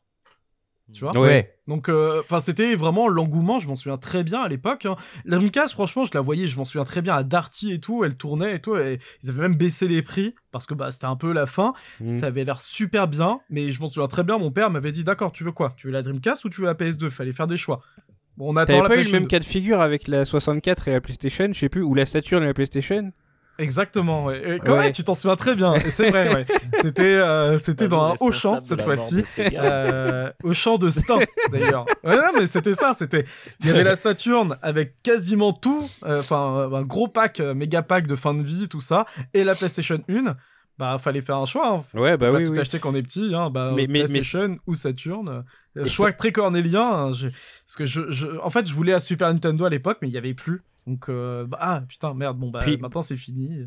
Au final, c'est l'influence de, de l'extérieur aussi qui t'a fait, euh, je pense, Bah, choisir. le- bah, finalement, en fait, le vendeur, il je m'en souviens pour ce cas précis, après on va arrêter cette anecdote, mais il, il m'avait. Franchement, c'était c'était vraiment un, un très gros dilemme à ce moment-là. Et le vendeur, en fait, avait dit bah, Moi, je vous conseille plutôt la PlayStation, puisque la Saturn, elle est en fin de vie. Ouais. Il va pas de trop de nouveaux jeux qui vont sortir, ça va pas très bien marché. Alors que la PlayStation, ouais, c'est le hit du moment, etc. Là, j'avais un, une pack avec les deux manettes, avec des démos, tout ça. J'ai- acheté Tekken et FIFA 96. Mm. C'était c'était juste un truc de ouf à l'époque. hein. Après, c'est- intéressant ce que, ce que vous dites et ce qu'a dit aussi Guillaume avec la Vita, c'est qu'au final, c'est vrai que. Parce que, encore une fois, c'est une discussion, on n'a pas de fil conducteur, on, on- Ouais. on parle et au final, on réfléchit ensemble. Et Guillaume a Mhm. parlé de la Vita. Et c'est vrai qu'au final, malgré Internet et malgré les, les voix euh, porteuses euh, en faveur de la Vita, comme le disait Théo, la console n'a pas réussi à être sauvée. Et qu'après, malgré Mhm. tout, il y a, bien entendu, il y a un nombre incalculable de, de facteurs qui, rendent en- Mhm. qui rentrent en compte euh, dans le succès ou le non-succès d'un jeu ou d'une console. Mais, Ouais. mais, mais oui, c'est pour revenir à la Dreamcast, par exemple, je pense que ouais, c'est surtout une question de succès d'estime, tu vois, de réputation, surtout. Au-delà de, de, de vente, c'est une question de réputation parce que Ouais. euh, là, justement, on, on- on- on- je voulais l'évoquer, on va y venir. Mais euh, par exemple, Rez, on parlait de la Mm, Dreamcast et c'est parfaitement euh, euh, au point niveau sujet puisque Parvez se trouve dans la, dim- la dimension parallèle. Mais Rez, c'est un jeu qui, parce qu'on parlait en fait de la vie, euh, on, on parlait de la vie de la presse. Et à l'époque, Rez, il s'est fait défoncer par la presse. Mhm. Parce que Hmm. c'est un jeu qui est sorti à une époque où on était en recherche de modernité. Et en fait, la Ouais. presse n'a pas saisi la modernité de Rez et elle l'a vu comme un ancien jeu qui se finissait en, en une heure montre en main et qui avait aucune rejouabilité. Et donc, du coup, euh, j'ai plus les notes en tête, mais que ce soit Gamecult ou jeuxvideo.com Mhm. ou euh, la presse papier, tout le monde a défoncé Rez. Et c'est Ouais, un 4 jeu qui a. 10, bé- Ouais, voilà, 4 sur sur 10. Gamecult. Et c'est un jeu qui a bénéficié d'une seconde naissance grâce à l'influence des gens sur Internet au final. Ouais. Donc Ouais, bien c'est en- vrai. Bah, c'est- influence des gens sur internet mais juste euh, réhabilitation et surtout je pense aussi euh, on a d'autres facteurs tu vois de notation enfin de critères Oui. on va dire de de- d'appréciation du jeu parce que et je pense que c'est ça qui a été fatal à Dreamcast c'était entre la PS2 et la Dreamcast à l'époque c'était très différent parce que la PS2 c'était plus dans l'ère du temps où les gens voulaient Ouais, des voilà. jeux à scénario ils voulaient plus des Oui, jeux en bien fait sûr, un peu ouais, plus voilà. longs Ouais, etc ouais. alors que Dreamcast c'est 100% arcade si ouais, tu kiffes Mm. des jeux arcade. Dreamcast à fond et tu te mets Virtua Fighter, House of the Dead, Ouais, T'as- t'as des jeux arcade euh, où tu fais que du scoring, tu vois. Ouais, ouais, kiffes, mais, mais là où la Dreamcast est quand même PS2 un peu euh, cultissime, c'est qu'elle se, elle arrive quand même à avoir l'un des tout, tout, tout meilleurs jeux narratifs de l'histoire, tu vois, avec Shenmue. Voilà. Donc ça, c'est vrai Bah qu'en après, plus de tous ces jeux, de- Oui. en ouais, plus de tous ces vrai. jeux, non mais Shenmue quoi, tu vois. Non, non, mais En oui, oui, de- c'est vrai que dans là ce sur quoi il, co- il co- il- je me souviens ce sur quoi il communiquait c'était Virtua Tennis c'était euh, Oui. Sega Rally Mm. c'était euh, c'était ce genre de jeu ouais, c'était Bien entendu, pas, euh, Les- Non, non, mais je suis d'accord de l'arcade ouais. à la maison est plus abordable Mm. que la Neo Geo parce que la Neo Geo 2 c'est C'est ça, ouais. c'était le rêve ultime mais Ouais. on va pas l'avoir. C'est vrai qu'il y avait cet héritage arcade en fait qui les a plus desservis qu'autre chose c'est Et c'est pour ça que- malheureusement, ouais, C'est pour ça qu'il y a d'autres facteurs qui entrent en jeu en dehors de, de, de, de, de la réputation, justement. Mm. Mais je- tu parlais justement, euh, Parvez, tu me rejoignais sur le point de ouais, des jeux à scénario et tout ça. Et euh, je vais aussi reprendre ton exemple, Théo. Mais Rez, je pense Mm. que ce qui a permis sa réhabi- réhabilitation, c'est qu'en fait, il est ressorti en HD à un moment où on s'était habitué à acheter des jeux à petit prix et que du coup Rez en HD Ah sur oui. le 360 il coûtait 10 euros et là du coup Ouais. tu pouvais aussi l'apprécier avec euh, ces nouveaux critères c'était l'avènement des jeux indépendants etc et donc du coup tu avais une nouvelle grille de lecture que tu n'avais pas Ouais. euh, que pas auparavant Oui, c'est vrai, pour- vrai que Non, excuse-moi, juste pour rebondir là-dessus, c'est vrai qu'à l'époque, en gros, tous tes jeux, ils étaient plein pot. C'était, Oui, il y avait un format de Mm. jeu, c'était plein pot, et que le jeu soit une petite expérience euh, euh, conceptuelle ou une grande aventure, machin, c'était toujours le même prix. C'est vrai que là, ça change aussi le, le côté financier, ça change aussi euh, la vision. ouais. Exactement, ouais. Et Ouais, pour ça, revenir à Shenmue, ouais. euh, tu vois, genre, je pense qu'aujourd'hui, bon, je sais, Parvez, pardon, t'as fait, euh, Ouais. t'as fait Shenmue ou pas?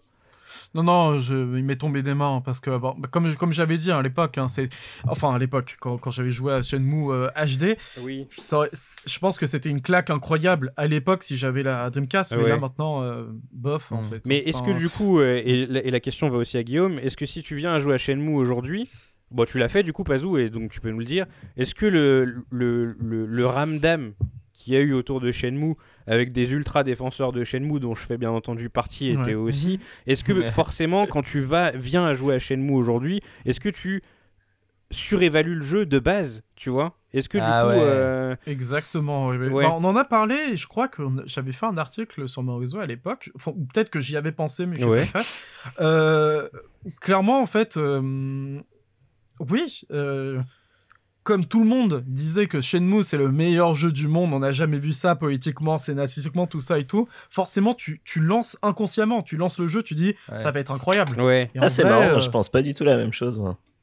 c'est-à-dire... Bah, moi, je sous-évalue de base, en fait, en général, par esprit de contradiction et, hmm, et, et aussi Ah par. ouais. euh, Sauf Plague Tale Innocence. bah, justement, bah, non, mais justement, on me l'a survendu et quand je l'ai lancé, je m'attendais à un truc de ouf. Et en fait, je suis tombé sur un Ouais. AA euh, Ouais. moyen, quoi. Et, et, Non, et non, le, non, fait, et le fait qu'on me l'ait rev- vendu comme un truc genre, c'est genre. Mais j'étais là, genre, ah bon? Ah, bah, c'est bizarre, tu vois. Ouais. Et, et, même, je vois sur It Takes Two, j'avais de temps en temps, j'avais, je, je sentais que j'avais cette, euh, ce, ce, ce- justement, ce mécanisme qui s'enclenchait où où je, où j'avais l'impression limite un peu, même si ça l'a pas fait sur sur Plague Tale parce que justement, j'essayais d'avoir l'esprit le plus ouvert possible. Mais du coup, euh, Mhm. chat échaudé et craint l'eau froide. Euh, Oui. J'étais vraiment en mode genre non mais on m'a encore vendu un jeu à la con et euh, Mhm. et, euh, et en fait euh, ça va être de la merde.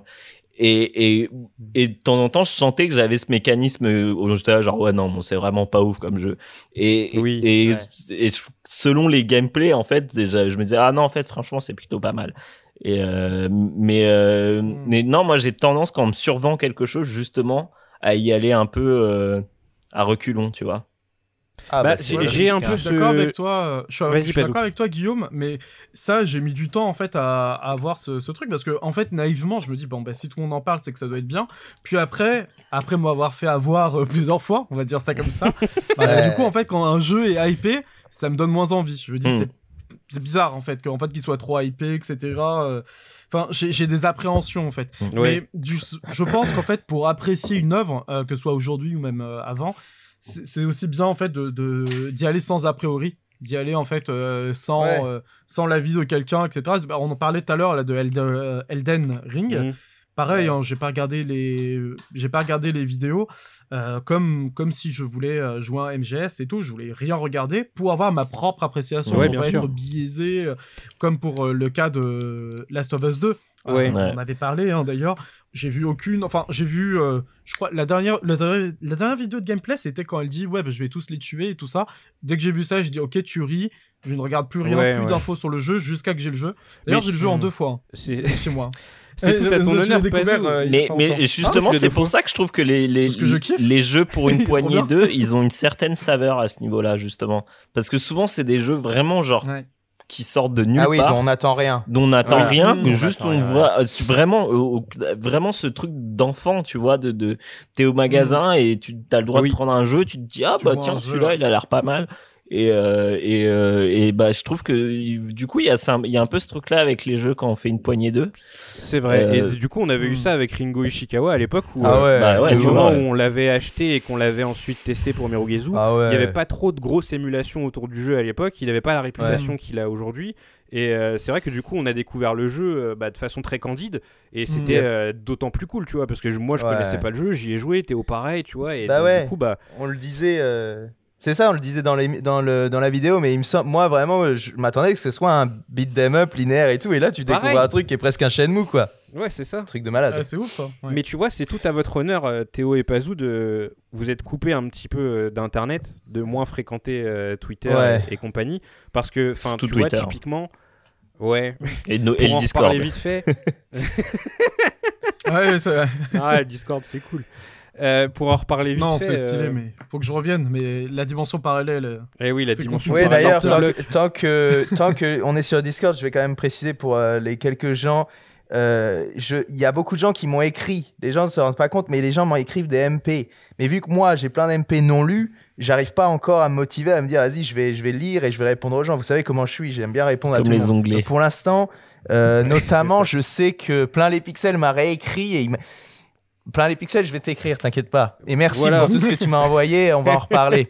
Parce qu'en gros, on travaille sur une nouvelle map et euh, il est dans le jeu euh, au, au boulot et il est assez Mm. concerné par le sujet. Voilà, je tease un Mm. peu et du coup, euh, on avait parlé. Mais c'est vrai que Voilà. j'ai laissé tout le Discord en plan, je l'ai plus réouvert et il faut que, faut que je m'y remette. Ouais, mais, mais moi, hein, le d'ailleurs. message est euh, passé. Mais ouais, enfin voilà, pour Voilà. Petit euh, hein. un petit peu pour les, les, les gens Discord qui. et Twitter. hein.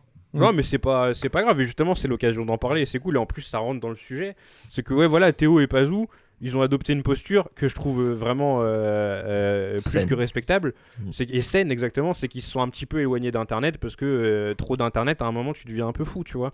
Et, et du coup, dans l'appréciation d'un jeu, c'est encore plus louable parce qu'aujourd'hui, tu vois, enfin, je sais que si jamais je parle d'un jeu à Théo ou à Pazou, ils ont pas été lire l'avis de X, Y, Z, W et Mm. T et ils ont juste Ouais, leur, grave. voilà, ils, ils lancent le jeu et, et ils voient quoi. Et donc, Ouais, du coup, exactement. moi, je l'ai vraiment ressenti là, et bon, j'irai pas, euh, parce que j'aime quand même bien perdre énormément de temps sur Twitter, je vais pas vous mentir.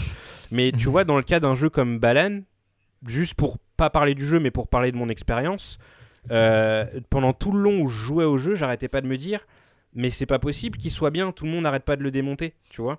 Ah oui, ouais. Et, euh, et, et ça devenait malsain dans le sens où quand je jouais et que je trouvais un truc bien directement, je me disais ah non mais ça c'est bien, ça c'est bien, tu vois genre et, en fait mon expérience elle a été complètement euh, euh, elle est difforme entre guillemets et Mm, honnêtement ouais. je sais que j'aime le jeu, hein, j'ai réussi à je, je le sais tu vois mais le truc c'est que pendant tout le long j'avais des des, des, des, des, des- des états d'esprit contraires en me disant non mais euh, Ken c'est pas possible t'es un fanboy de Yuji Naka Mm. machin et tout tu vois Mm. et, et si j'avais pas eu tout ça, j'aurais encore plus. Enfin, j'aurais juste kiffé le jeu et je me serais pas pris la tête avec, euh, avec toutes ces, ces histoires. Et, et au final, le truc, c'est que. Enfin, c'est moche à dire, mais tout ce que j'ai lu sur le jeu.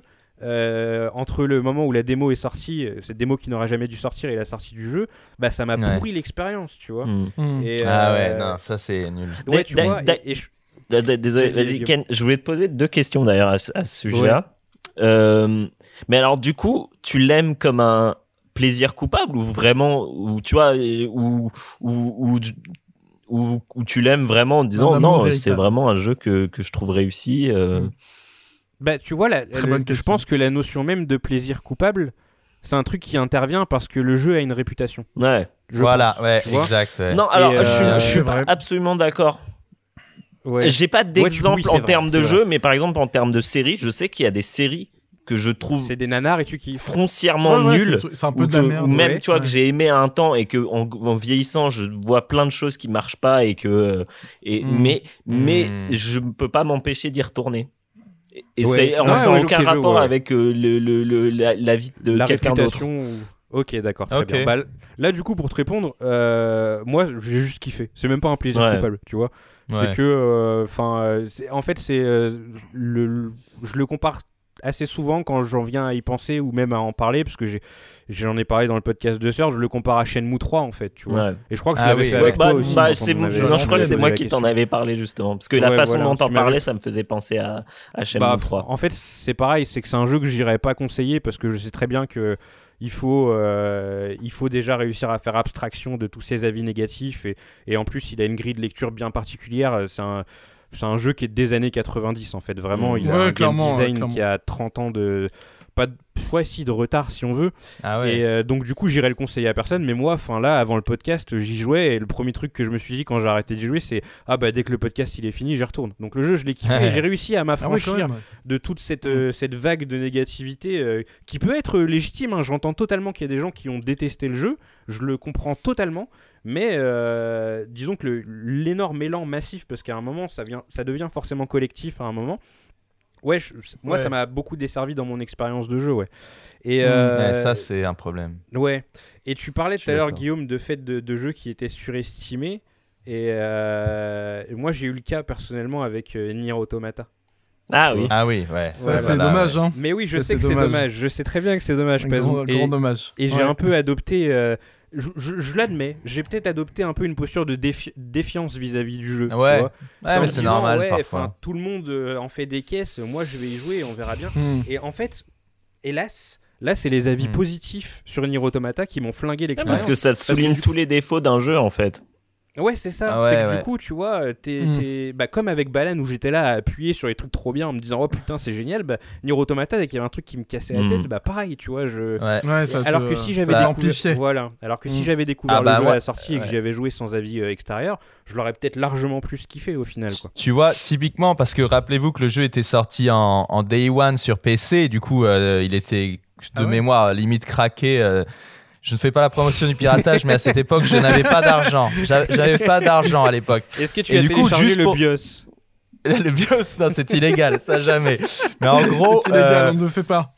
en gros, du coup, j'ai eu cette opportunité de d'y jouer direct quasiment et sans. euh, enfin, Adrien, mon petit frère, il avait joué. Bon, Adrien, après, c'est les relations frères, donc je- tu vois, Oui. il va me dire, Ah, il faut que tu le fasses. Allez, j'y fais, Ouais. tu vois. Donc, c'était peut-être un mois après sa sortie, quand même, pas tout de suite. Et c'est vrai que, mais par contre, je suis complètement d'accord avec toi que si je l'avais fait euh, justement euh, quelques années plus tard, j'aurais pas du tout eu le même rapport avec le jeu, je pense, parce que le jeu a tellement été survendu et tout que là, là justement, c'est vraiment comme tu as dit aussi par rapport à, au euh, le poignet, euh, le poignet de. Pour une poignée deux, Enfin, les- pour une Mm. poignée 2, où vraiment, euh, quand tu t'attends rien du jeu, tu peux que être émerveillé. Oui. Donc c'est aussi pour ça que c'est intéressant parfois, effectivement, de se couper un peu des, des réseaux et tout, quoi. Mais tu Je suis vois. d'accord avec toi. euh, Nier Vas-y, Automata, il, il- il a, euh, pardon, hein, de Ah non, non, vas-y, mais vas-y, Nier. Automata, il a, il a pour intérêt en fait de, en vrai, il faut même pas avoir joué au premier Nier hein, pour vraiment apprécier le, le truc. hein. Parce que moi, à l'époque, je m'en souviens, on, on était sur Monster Hunter World, et il y avait encore Elias justement. Il me, il me parlait de Nier Automata, il me disait c'est le jeu, le meilleur jeu qu'il ait jamais joué de toute sa vie, etc. Ouais. C'est incroyable. Alors que moi, je lui ai répondu, bah écoute, moi j'ai joué au premier Nier j'ai déjà eu le choc, j'ai déjà eu en fait le climax, etc. Je vois en fait ce qui ne va pas dans le jeu. Donc je me dis, je sais pas si je vais vraiment aimer Nier Automata. Et finalement, bon bah je l'ai commandé, j'y ai joué, j'ai kiffé, tu vois. Mais je pense que pour une personne qui ne joue pas trop aux jeux vidéo, etc. et qui, qui est intéressée, c'est bien en fait qu'il joue au jeu et qu'il ne connaisse rien en Oui. fait de, de- de Ouais. ce qu'il peut apporter. Ah et là, il va être, enfin ça va être amplifié en fait. Bah, comme nous quand on était Ah oui, en ça. fait, tu vois. Ouais, Ouais, c'est que t'allais au magasin de ouais. jeu, tu retournais la boîte, tu la regardais, tu disais ouais bon bah rigolo. tu vois c'est le seul jugement que tu pouvais faire du jeu euh, pour prendre ton jeu et après tu y jouais euh, et Mm. puis des fois c'était une grosse merde et des fois c'était trop Mm. bien mais voilà tu vois c'était ton ça. appréciation euh. D'ailleurs, d'ailleurs, Ken, Franchement, on... on- Vas-y, vas-y, Ken. Euh, vas-y, pardon. Euh, merci. Euh, d'a- D'ailleurs, Ken, par rapport à It Takes Two, parce que oui, que tu connaissais pas quand je t'en ai parlé, enfin, Oui. tu, tu, tu- vaguement. Est-ce que, Oui. est-ce que au moment où je t'en ai parlé, où je te dis ah bah c'est genre vraiment un jeu label compagne pour le coup, est-ce que, est-ce Ouais. que tu vas le faire? Est-ce que tu allais regarder des trailers? Est-ce que tu allais regarder des tests ou tu l'as direct pris? La seule chose que j'ai fait c'est d'aller regarder euh, je suis allé sur YouTube je tapais It Takes Two parce que vraiment je ne savais même pas à quoi Mm. ressemblait le jeu hein, vraiment Hmm. et euh, Ouais. le pro- la première vidéo qui est tombée c'était le test de jeuxvideo.com donc du coup je l'ai Ah oui, regardé oui, tout à l'heure quand, vous en regardé là. le test, Mm. ils ont présenté le jeu. Euh, je me suis même pas. Là pour le coup, c'était vraiment informatif. Donc euh, le- ce qu'ils pensaient du jeu, entre guillemets, Mm. je m'en tapais. Tu vois, j'étais juste venu voir à quoi ça ressemblait, la gueule que ça Mm. avait. Puis à la fin de la vidéo, je me suis dit, bah, ça a l'air sympa. Et du coup, je l'ai acheté, Mm. quoi, tu vois. Mais, Euh. mais oui, c'est vrai. Et puis du coup, enfin, It Takes Two, c'est un jeu qui bénéficie aussi d'une Ah oui, grosse surprise, aura. de et, surprise. et je suis bien Mm. conscient que nous-mêmes, quand on parle d'un jeu, en positif ou en négatif, on participe à l'élan collectif. Tu vois Bah oui, euh, bien de- sûr, de- bien de- sûr. d'influence. Et c'est pour ça que j'ai un peu de mal avec euh, euh, ce, ce- ce simple fait de proposer un avis sur quelque chose parce que bah du coup t'influences un petit peu et c'est pas forcément idéal. Là dans le cas d'It Takes Two, c'est pour ça que je- on s'est dit on va spoiler le moins possible parce que vraiment on dévoile rien du jeu, on dit juste bah euh, tentez le coup et puis vous verrez bien. euh, Enfin si vous êtes chaud. Non, et puis après, Mais, nous, il y a cet avantage qu'on fait tout en retard. Donc, euh, Déjà, c'est vrai qu'on fait. clair. Là, It Takes Two est sorti il y a pas longtemps, mais c'est un miracle. Donc euh, voilà. Mais c'est vrai que c'est bien aussi d'avoir euh, le, le- le recul aussi. Ça peut être, euh, ça peut être sympathique. Et pour revenir à Nier Automata, je voulais vous évoquer une petite anecdote. Euh, on avait fait un podcast chez euh, qui parlait des jeux surcotés et sous-cotés. Mhm. Et bah, dans un exercice d'émulation mutuelle, un peu pour railler, on avait démonté, enfin on avait démonté. On avait dit que Nier Automata était un jeu surcoté. Et euh, en fait, euh, Je sais pas. hein. très- non mais Il y a débat, il y a débat. non, mais, non, mais bien sûr, bien sûr. Mais tu vois, c'était pour le, c'était pour l'exercice du podcast et tout Mhm. machin. Et en fait, euh, bah, très honnêtement, des réactions au podcast de Sœur, on en a quasiment jamais. hein, des commentaires et tout de gens qui disent, enfin, Mhm. ils écoutent et, et c'est cool et tout machin. Et là, sur ce coup-ci. Euh, j'avais volontairement, j'ai- j'avoue, j'ai poussé. hein, j'avais mis euh, Nier Automata en miniature de, de- de- des, des- des jeux surcotés et sous-cotés. Et on s'est Ah ouais. pris une vague de gens qui sont venus nous dire Mais vous n'y connaissez rien, bande d'incapables et tout, machin, qui étaient vénères. Mais sur tous les réseaux, Facebook, Twitter et tout, de gens qui étaient vraiment vénères sa mère parce qu'on avait attaqué Nier Automata. Et du coup. C'est trop marrant parce que. Ouais. Vas-y, vas-y. Non, non, vrai, vas-y, continue. Non, non, dis-moi, dis-moi. Bah non, mais en fait, Vas-y, du coup, vas-y, tu dis que. Je pense que je serais d'accord. euh, Enfin, vas-y, je sais ce que tu vas dire, Théo, je pense. Bah, en fait, tu rentres dans une optique où il y a des choses Mm. qui sont sacrées parce Ouais. que la vie collective a décidé que c'était sacré. Et si jamais tu daignes y toucher, t'as aucune crédibilité. Tu vois ce que je veux dire? Si tu viens Mm. avoir l'avis contraire de la masse, au final, bah, euh, soit t'es un fanboy, soit t'es de Ouais. mauvaise foi, soit machin. Alors que, enfin, tu vois. Bon, après, j'avoue, hein, encore une fois, je précise bien, là, on, le, le but même de l'émission, c'était un peu de provoquer. Donc, du coup, on a récolté ce qu'on a semé, il n'y a pas de souci. Mais à Hmm. aucun moment on a défoncé le jeu sèchement, tu vois, c'est qu'on avait des arguments et qu'on a dit bon bah voilà, enfin Nier Automata je kiffe pas pour telle ou telle raison, mais on s'est fait éclater nos races parce qu'on a, on a osé attaquer Nier Automata en fait quoi. Non, mais en plus, ce qui est drôle, c'est que les gens qui vont te dire, oh, vous n'y connaissez rien et tout, euh, quand t'es un véritable fanboy d'un truc comme ça, c'est surtout, c'est souvent des gens justement qui n'y connaissent rien et qui ont découvert un jeu dans leur vie et qui sont là, oui, c'est le meilleur jeu du monde, alors que quand tu commences à avoir un peu de bagage, non, mais c'est vrai, quand tu commences à avoir un peu de bagage dans le jeu vidéo, tu peux comprendre que voilà, il y a des jeux. euh, il y a des jeux qui ont des qualités et des défauts, et effectivement, euh, oui, ça arrive qu'on puisse survendre un jeu. euh, Enfin bref, non, c'est un peu un petit. euh, Alors attends, juste les gars, on avait d'autres euh, d'autres jeux qu'on avait notés euh, par Oui. rapport à hum, aux jeux euh, qui en gros ont été un peu dénigrés à leur sortie. Oui, accélérons un je- petit peu Théo, t'as raison. Non non, mais Ouais. moi moi je trouvais ça hyper intéressant à la discussion. Euh, alors on Ouais, avait accéléré. MGS2, MGS2 Alors là, c'est un cas que- intéressant. voilà. Ouais. Alors, pourquoi? Parce que évidemment, un peu euh, syndrome Wind Waker, euh, dans le genre un peu trahison, on va dire, c'est que Bah, en fait, Bah, c'était en fait, un choix de Kojima. hein. Enfin, euh, enfin, oui, c'est un choix de Kojima, etc. Mais je pense que c'est un peu le contraire de Wind Waker, euh, dans le sens où perso, pourquoi j'ai autant aimé Wind Waker, c'est que j'étais typeux à l'époque et je m'en foutais un peu en fait. euh, bah, de, de ne pas avoir le euh, le euh, Ocarina of Hmm. Time, enfin le Twilight Princess qui est devenu après plus tard, tu vois, un truc un peu Oui. plus mature et tout ça. Donc en vrai, moi j'ai kiffé parce que euh, le, l'ADA et tout ça, c'était vraiment kiffant. MGS2, j'avais moins kiffé à l'époque parce qu'en fait, bah, j'étais pas cible. Je- Enfin, je, j'étais trop petit pour comprendre. Ouais. Puis après, quand je l'ai refait, enfin, surtout que je l'ai refait plusieurs fois MGS2 et euh, Hmm. je comprenais pas. Alors que Non, mais En vrai, là, tu parles de la si fin ou tu parles de. non, le jeu en lui-même, je comprenais pas. Raiden, tout Ah, ça. le et tout, gameplay. je- Non, mais en non, gros. le, gameplay le- était le- incroyable parce que Ouais, bah que oui. tu sois petit ou, euh, ou grand, le gameplay il- il est indéna- indéniablement incroyable. En tout cas pour ce genre de jeu, ce qui est un peu dommage parce qu'à l'époque il n'y avait pas encore. euh, Enfin, il y avait Son of Liberty, mais il n'y avait pas encore Substance, donc il n'y avait pas les VR missions. Donc, tu pouvais Ouais, pas te rendre sûr. compte à quel point c'était incroyable, tu vois. Ouais. Mais juste le, le scénario en, général, je sais pas, je comprenais pas. Alors que c'est pas si compliqué que ça. C'est juste Non, en fait en, en grandissant, je comprends en fait euh, les thèmes et tout ça qui sont abordés et finalement c'est un de mes jeux préférés. Enfin c'est mon jeu préféré en vrai. Ouais. Euh, mais je, à l'époque quand t'es quand t'es petit, enfin il y a aussi en fait un truc qu'il faut, faut vraiment mettre en avant. Ce que je voulais dire, c'était que euh, c'est ce que je disais aussi au niveau de la Dreamcast, c'était vraiment le point de vue marketing. euh, quel est le public cible? Le public cible de la, de la Dreamcast à l'époque, c'était les, les gens qui kiffent l'arcade, avoir l'arcade à la maison.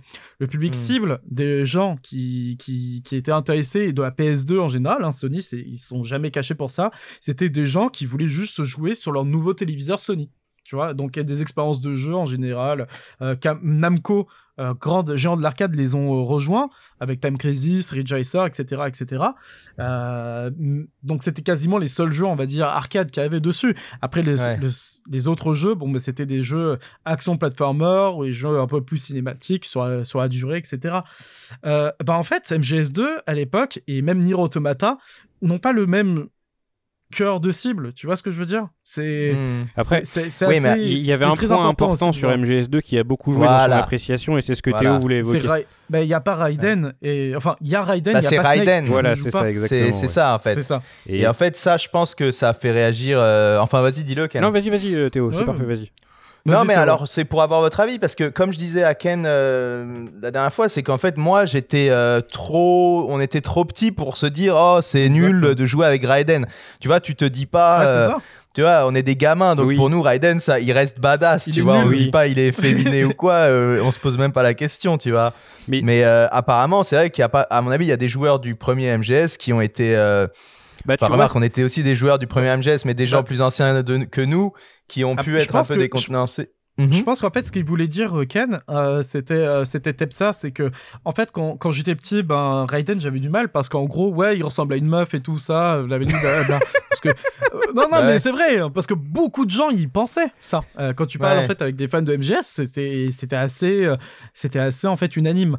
Alors qu'en vrai, tu joues, enfin, je. J'ai rejoué avec la version HD quand il était sorti. C'était quand? C'était en 2012, je crois, un truc comme ça. Ouais. En vrai, Raiden, normal. hein.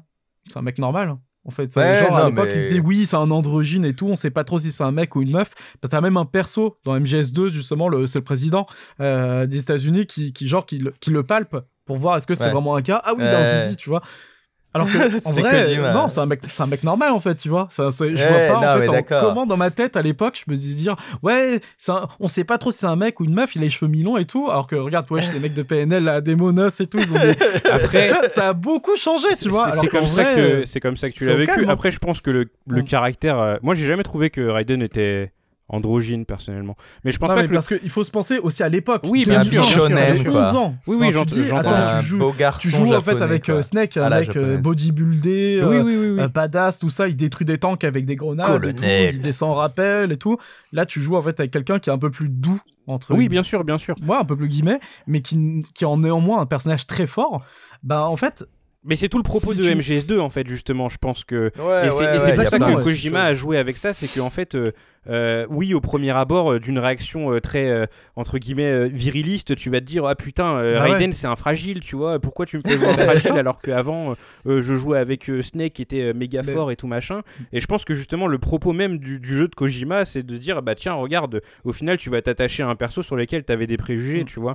Mais, euh, ouais, c'est Ouais. mais euh, comme le disait Théo, et en fait on, le parlait, on en parlait tout à l'heure avec Wind Waker, je pense que euh, le, le- le- justement l'affaire Raiden, ça a eu un tel retentissement que même sans internet, moi qui avais à l'époque euh, 9 ans, Mm. j'en ai entendu Mm. parler de ouf partout. Ouais, parce que Ouais. tout J'en le ai monde entendu parlait, parler euh, à l'école, j'en ai ça. entendu parler sur Game One, j'en entendais parler dans les Ouais. magazines. Et tu vois, Mhm. enfin, ça avait fait un, un- un tollé monumental. Et je pense que beaucoup de gens au début ont eu une réaction collective justement de, tu vois, de, ils se sont bloqués. Et sur euh, Mhm. Metal Gear Solid 2 et ils l'ont jugé juste pour ça.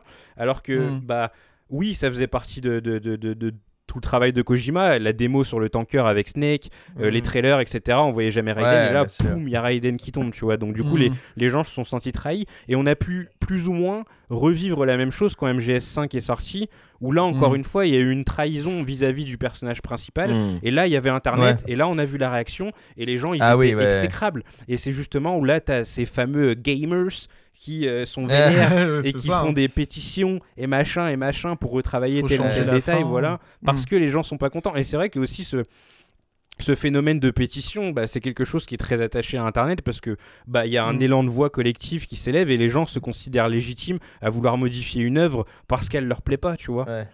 Ouais. Mais c'est intéressant le truc de trahison parce que je pense que justement c'est là où on vient un peu aussi euh, sur euh, le sujet de, de base, c'est qu'en gros euh, Wind Waker, comme tu l'as dit, ils avaient teasé un voilà une démo technique un peu à la Twilight Princess et, Eh oui. ensuite ils sortent Wind Waker.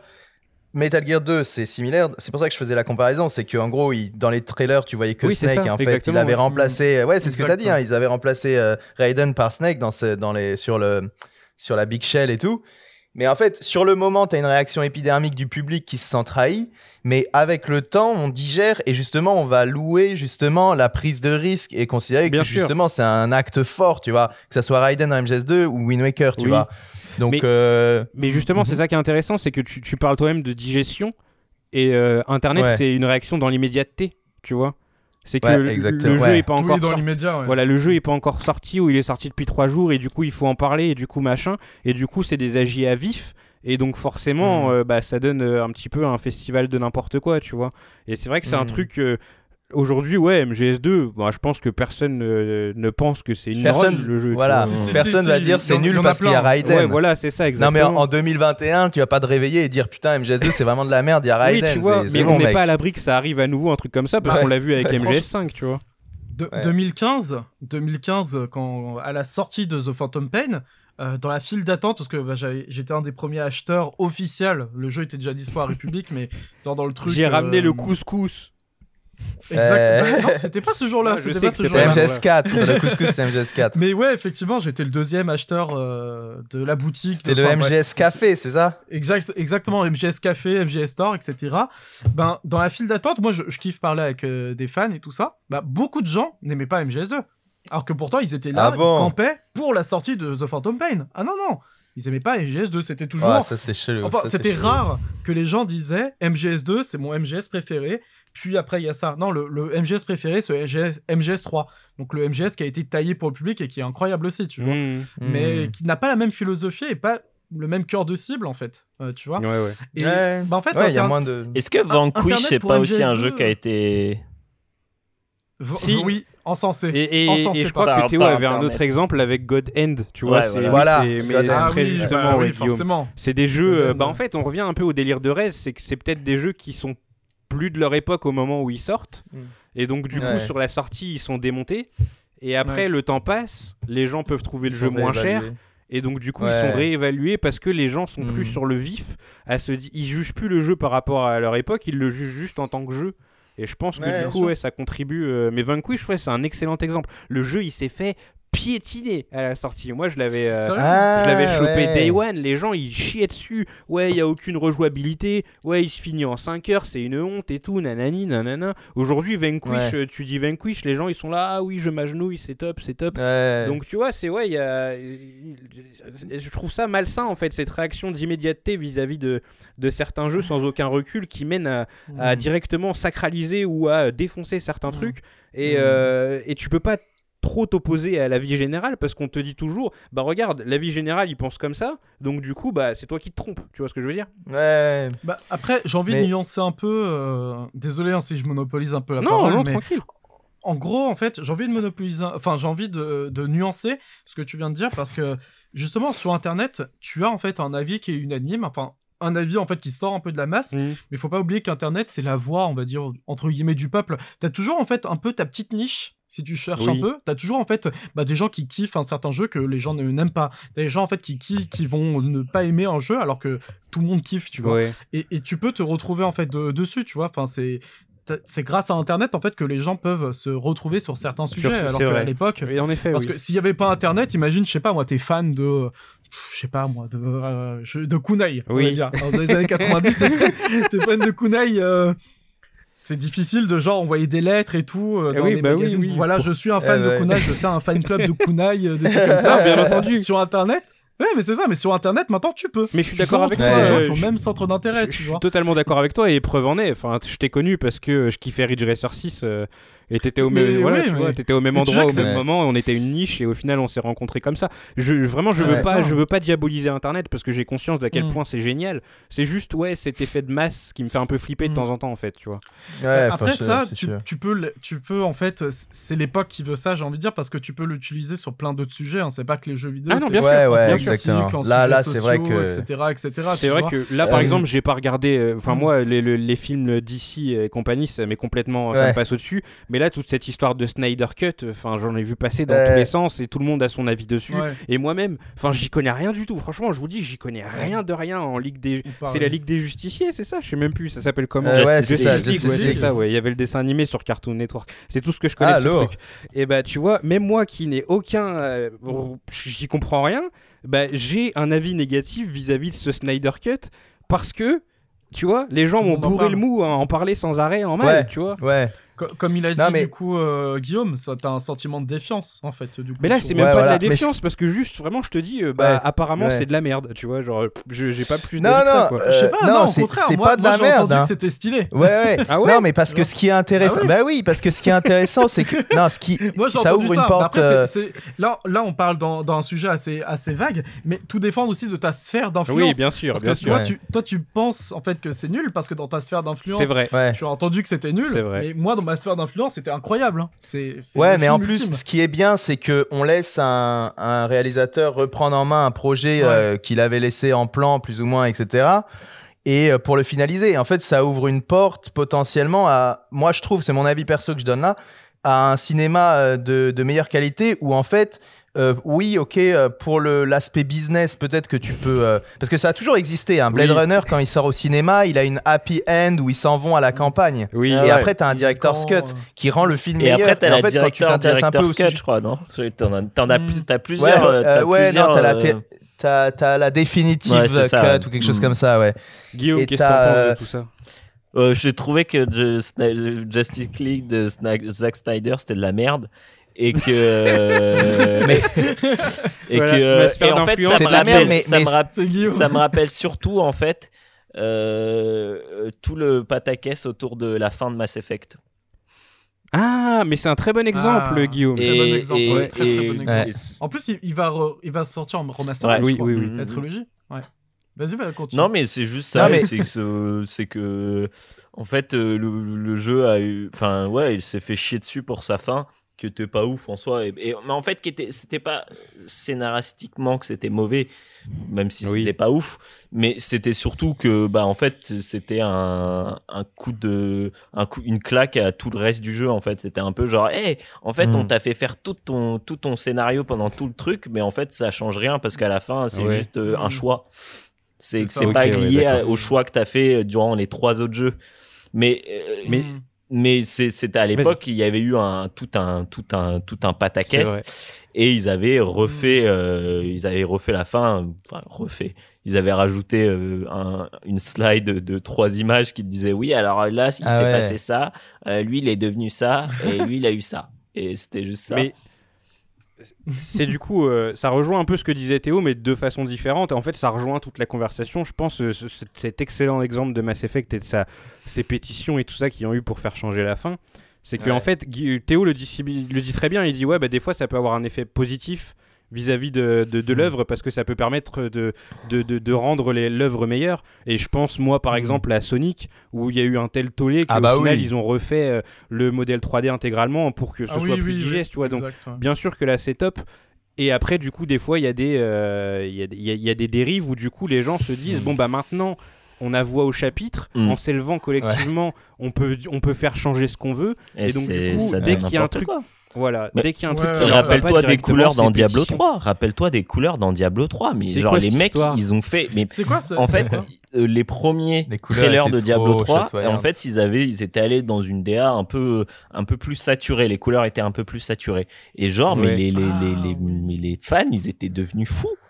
Genre, euh, Ouais. enfin, on avait l'impression vraiment qu'ils avaient euh, décapité euh, Ouais. euh, le, le- leur jeu favori, quoi. Genre, alors que c'était juste, tu sais, Ouais. limite, euh, tu sais, si tu vois la pipette euh, euh, sa- la saturation, saturation. genre, ils avaient peut-être mis à plus 3, tu vois. Et genre, les gars, Ouais, ils ouais. étaient, mais ils en pouvaient plus. Après, j'exagère, évidemment. Ouais, mais. Oui, après, oui. Mais, mais c'était, c'était- après Diablo, c'est vrai qu'il y avait une atmosphère quand même. Non, mais je. oui, je- mais le je problème, justifie c'est que. c'est vrai que après, vu Diablo là, 4, là, c'est un tout autre débat. C'est est-ce que l'œuvre appartient aux gens qui la regardent ou est-ce qu'ils appartiennent Ouais, aux, aux oui, studios qui, ouais. eux, ont envie peut-être de- d'arrêter de faire des jeux moroses et qui ont envie de tenter de, Mm. de- Ouais, de- proposer autre chose en termes de DA.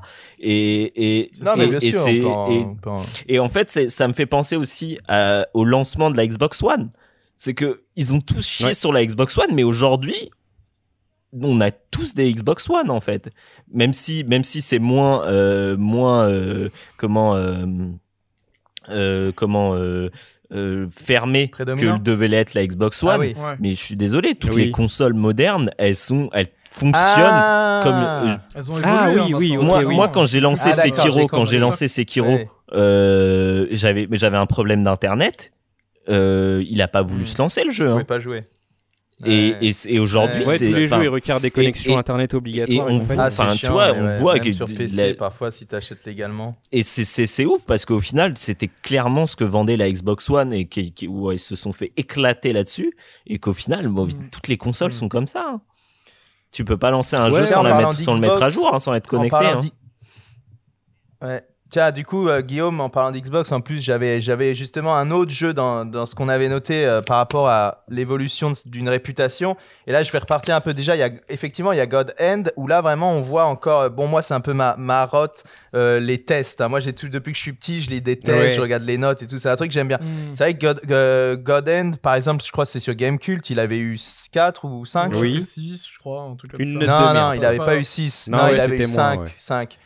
Et, ouais. euh, et pareillement, euh, et du coup, je voulais parler de Lost Odyssey. Mm. C'est pour ça que je parlais d'Xbox. Oui. Mm. Où euh, là, sur jeuxvideo. Alors pour moi, Lost Odyssey, c'est marrant, j'y ai pas joué pour le coup.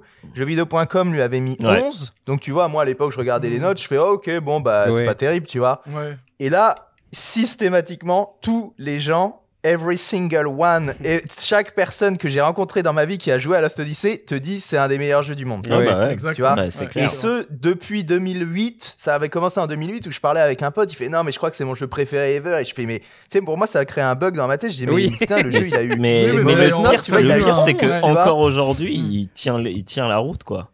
Enfin, là, avec la, la route, avec ouais, le- de ouf. la rétrocompatibilité euh, Series X, euh, il est encore plus beau le jeu Mm. et il tourne euh, encore mieux, Ah etc. Et franchement, il tient la route. hein. Mais c'est vrai que, que tu, tu le dis bien, Théo, hein, euh, ce jeu, il a été euh, euh, réhabilité, ouais, clairement. hein. C'est qu'aujourd'hui, Lost Ah ouais Odyssey, pour tout le monde, c'est un peu, voilà, c'est c'est- c'est- c'est une tuerie. J'en entends toujours que du bien. J'entends jamais de mal de Lost Ouais. Odyssey. Alors que Voilà, c'est vrai que quand il est sorti, c'était. euh, Mais euh, en fait, j'ai l'impression que parce que a quand il est sorti, euh, le- les médias jeux vidéo se résumaient souvent qu'à jeuxvideo.com en fait.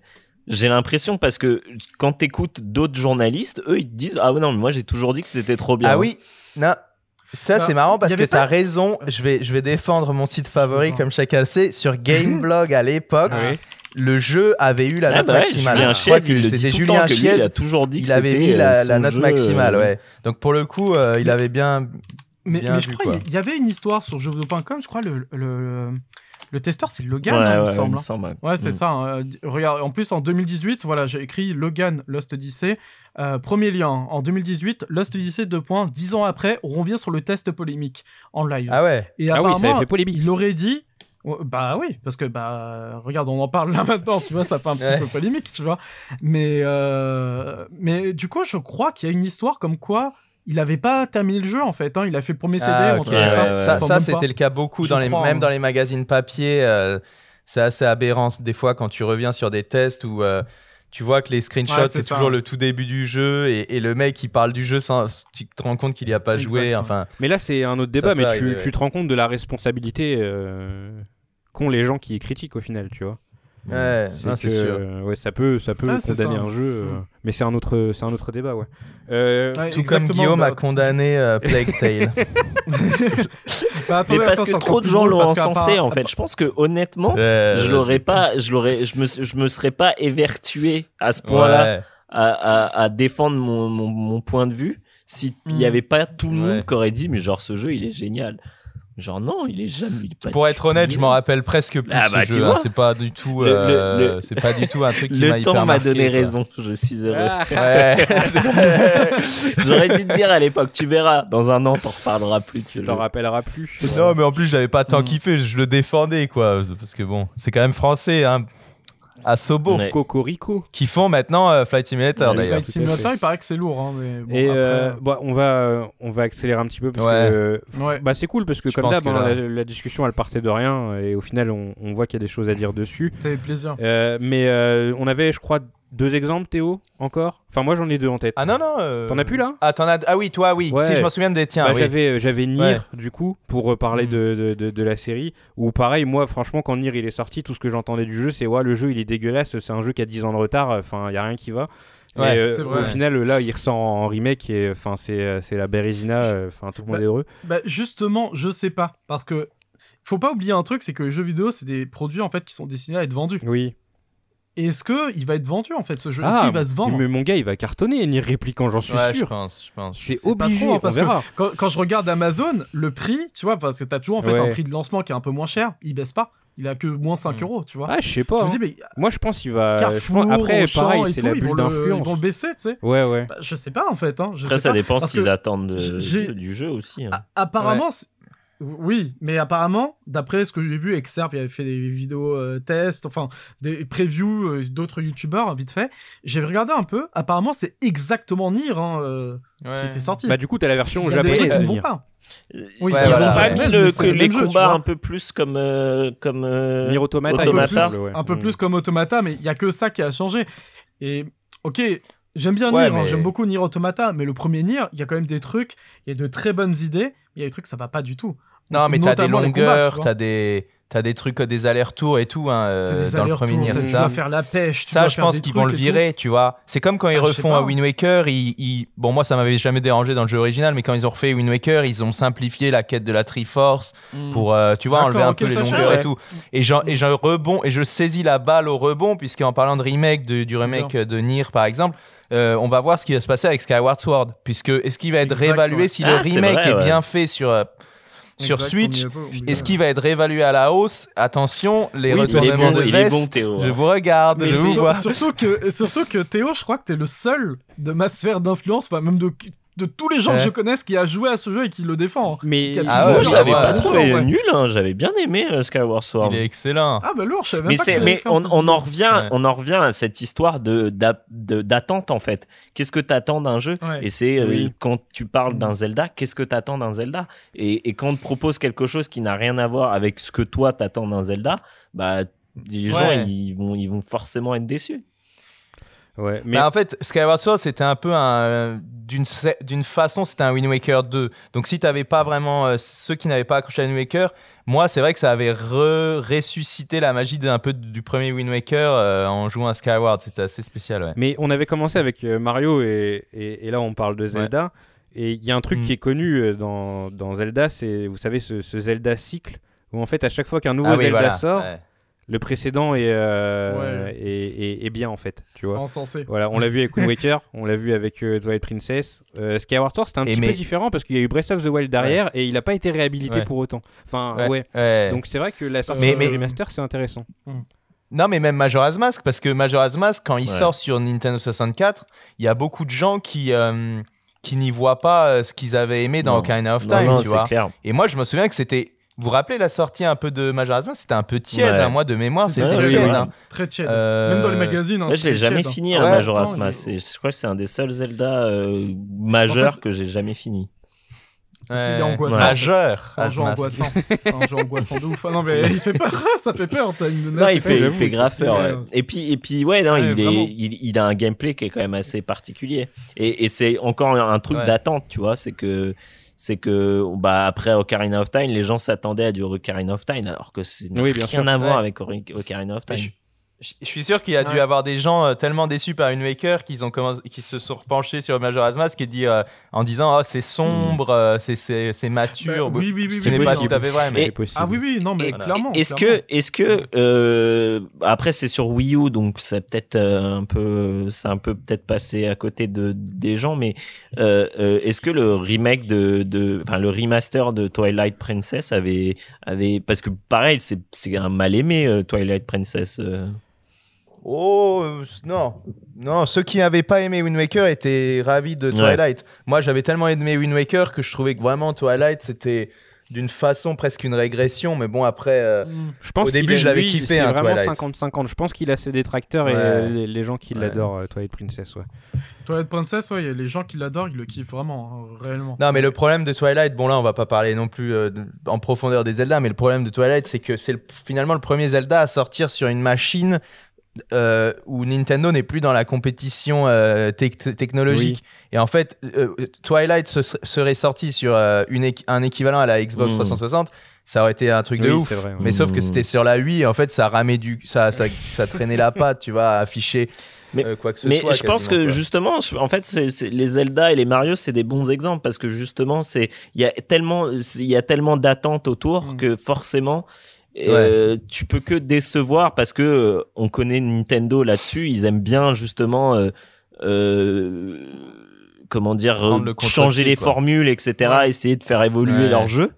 Et donc ça, c'est pour ça aussi que, bah, en fait, au fur et à mesure, avec le temps, les gens comprennent où voulait en, où voulait en venir euh, euh, le, Mm. le, le, le développeur à, à ce moment-là, Ouais. et euh, donc se met, se met à apprécier un jeu ou pas, tu vois. Et, et je pense que je pense que parfois les souvent les jeux qui sont qui sont victimes entre guillemets de bashing, c'est aussi parce que on comprend pas le les gens comprennent pas leur euh, le le, le comment dire euh, L'intention. le- le- les intentions Ouais, du la- la note développeur en fait ouais. Oui. Mm. Ouais, ouais. Non, mais c'est là où justement Twilight Princess venait vraiment pour faire plaisir aux fans en essayant de coller à ce que les fans Oui. voulaient. Là où Wind Waker, il y avait une vraie intention euh, créative. Bon, bref. C'est une bonne Euh, conclusion, je trouve. Ouais, bon. Ah, c'était ouais. intéressant en tout cas, les gars. Merci. Euh, c'est euh, du coup la fin de ce 31e euh, podcast. Alors, comme on a dû couper le record, de, je sais pas, on, on dépasse les 3 heures là, je pense. Ouais, ouais, on Euh, dépassé bon. 3 heures. ouais. Mais t'inquiète, Théo, on il va vouloir revenir sur ses parties. Tu vas, il va t'envoyer des messages en disant ah oui non mais ça j'ai pas aimé en fait quand j'ai parlé de ça, c'était C'est vrai chiant. Il faut que je. non, mais de toute façon, c'est Il, a tendance à en faire premier ça, lieu, Théo. donc il pourra Là, censurer. je ce le faisais quand on débutait. Il est trop critique sur lui-même. Je je l'ai moins fait. Bon, du Bah, c'est vrai que je galère et c'est vrai que je pratique pas tellement la langue française et pourtant je suis pas non plus super good, euh, super bon en anglais non plus. Oui. Donc au final, je ne parle plus aucune langue correctement. quoi. Mais c'est vrai que euh, on, on- on voit la différence. euh, T'avais déjà ce petit gimmick avant de chercher tes mots et des fois de passer par l'anglais. Mais c'est vrai que maintenant c'est marrant parce que naturellement tu passes à l'anglais d'abord. Tu vois ce que je veux dire? Mais après c'est normal. hein, tu vis dans un pays étranger, Ouais, tu parles non, pas mais je vois français. ce que euh. Donc euh, c'est totalement Ouais, normal. Mais t'inquiète, hein, c'était tout était. Moi j'ai trouvé tout euh, tout très pertinent. C'était euh, c'était une chouette Mm. émission. Euh, bon du coup elle fait quoi? Elle fait 3 heures, mais tranquille euh, les gars. Mm. Enfin vous avez un podcast tous les 3 mois, donc si jamais il fait 3 heures, vous écoutez une heure par mois et du coup ça fait Une un podcast court, tranquille. Donc voilà, je vous conseille de faire D'ailleurs, ça. Je je suis désolé, mais j'y pense en fait pendant qu'on fait la conclusion. Le sujet, en fait, il peut te, faire réhabiliter en fait des jeux qui étaient, enfin, qui avaient un, un, un succès vraiment très, euh, très minime. Je pense notamment à, bah, à ce jeu. hein. Attends, ah merde, on voit pas. In memoriam. ouais. Exactement. Euh, In Memoriam que je parlerai un jour, hein, parce que ça fait un moment que je vais en parler sur euh, Merugezu. Mais Ah bon, oui. là, je, je pense que c'est un petit teaser Eric euh, va c'est vraiment ça sortir là. Eric Viennot, hein, Ah, bien sûr, un grand, grand, Ouais. grand, euh, un Grand grand, monsieur. développeur de jeux vidéo bien français, un grand monsieur. hein. Bien bon, on en reparlera, je pense, euh, prochainement, hein, clairement, Allez. parce que ouais, là, le sujet s'y prête et ça peut être très, très cool. Bon, bah, on Yes, va I. conclure, les gars. Euh, Yep. Merci à tous ceux qui nous ont écoutés. Alors malheureusement, j'ai plus la caméra, donc je peux pas vous faire des coucous euh, pour dire au revoir. On se retrouve, euh, bah pff, honnêtement, là, le, le prochain pic euh, pour nous, je pense, ça va être le 3, non? Je pense. Ouais, euh, on n'a jamais- Bah, il y a Resident Evil. Ouais, il y a Resident, Resident Evil, il arrive Resident quand? Evil 8 qui sort début mai aussi. Donc Ah, ouais, euh, début mai, donc tout bientôt. ouais, il y, a- il y a de quoi faire. Mais ouais, du coup, Ah ouais, bah, dès que dès qu'on a des choses à raconter, euh, on revient vers vous. Voilà. Donc, Yeah. on va faire comme ça. Mais ouais, je pense, euh, de toute façon, on a, on a jamais loupé un seul E3 depuis que Mirugezu existe. Ça, le premier vrai. podcast de Mirugezu, c'était un podcast débrief Ah oui. E3. Donc, euh, bon, allez, Ah bah oui. écoutez, je pense qu'on se retrouvera du coup pour le 3, euh, le 3 Ouais, quand 2021. Euh, merci à nouveau euh, Guillaume, Théo et Pazou euh, Merci. pour euh, Merci ce à toi. podcast. Merci à vous. Yes. Et euh, bah du coup, on se retrouve bientôt pour plus de Mirugezu. Salut. Bisous. Salut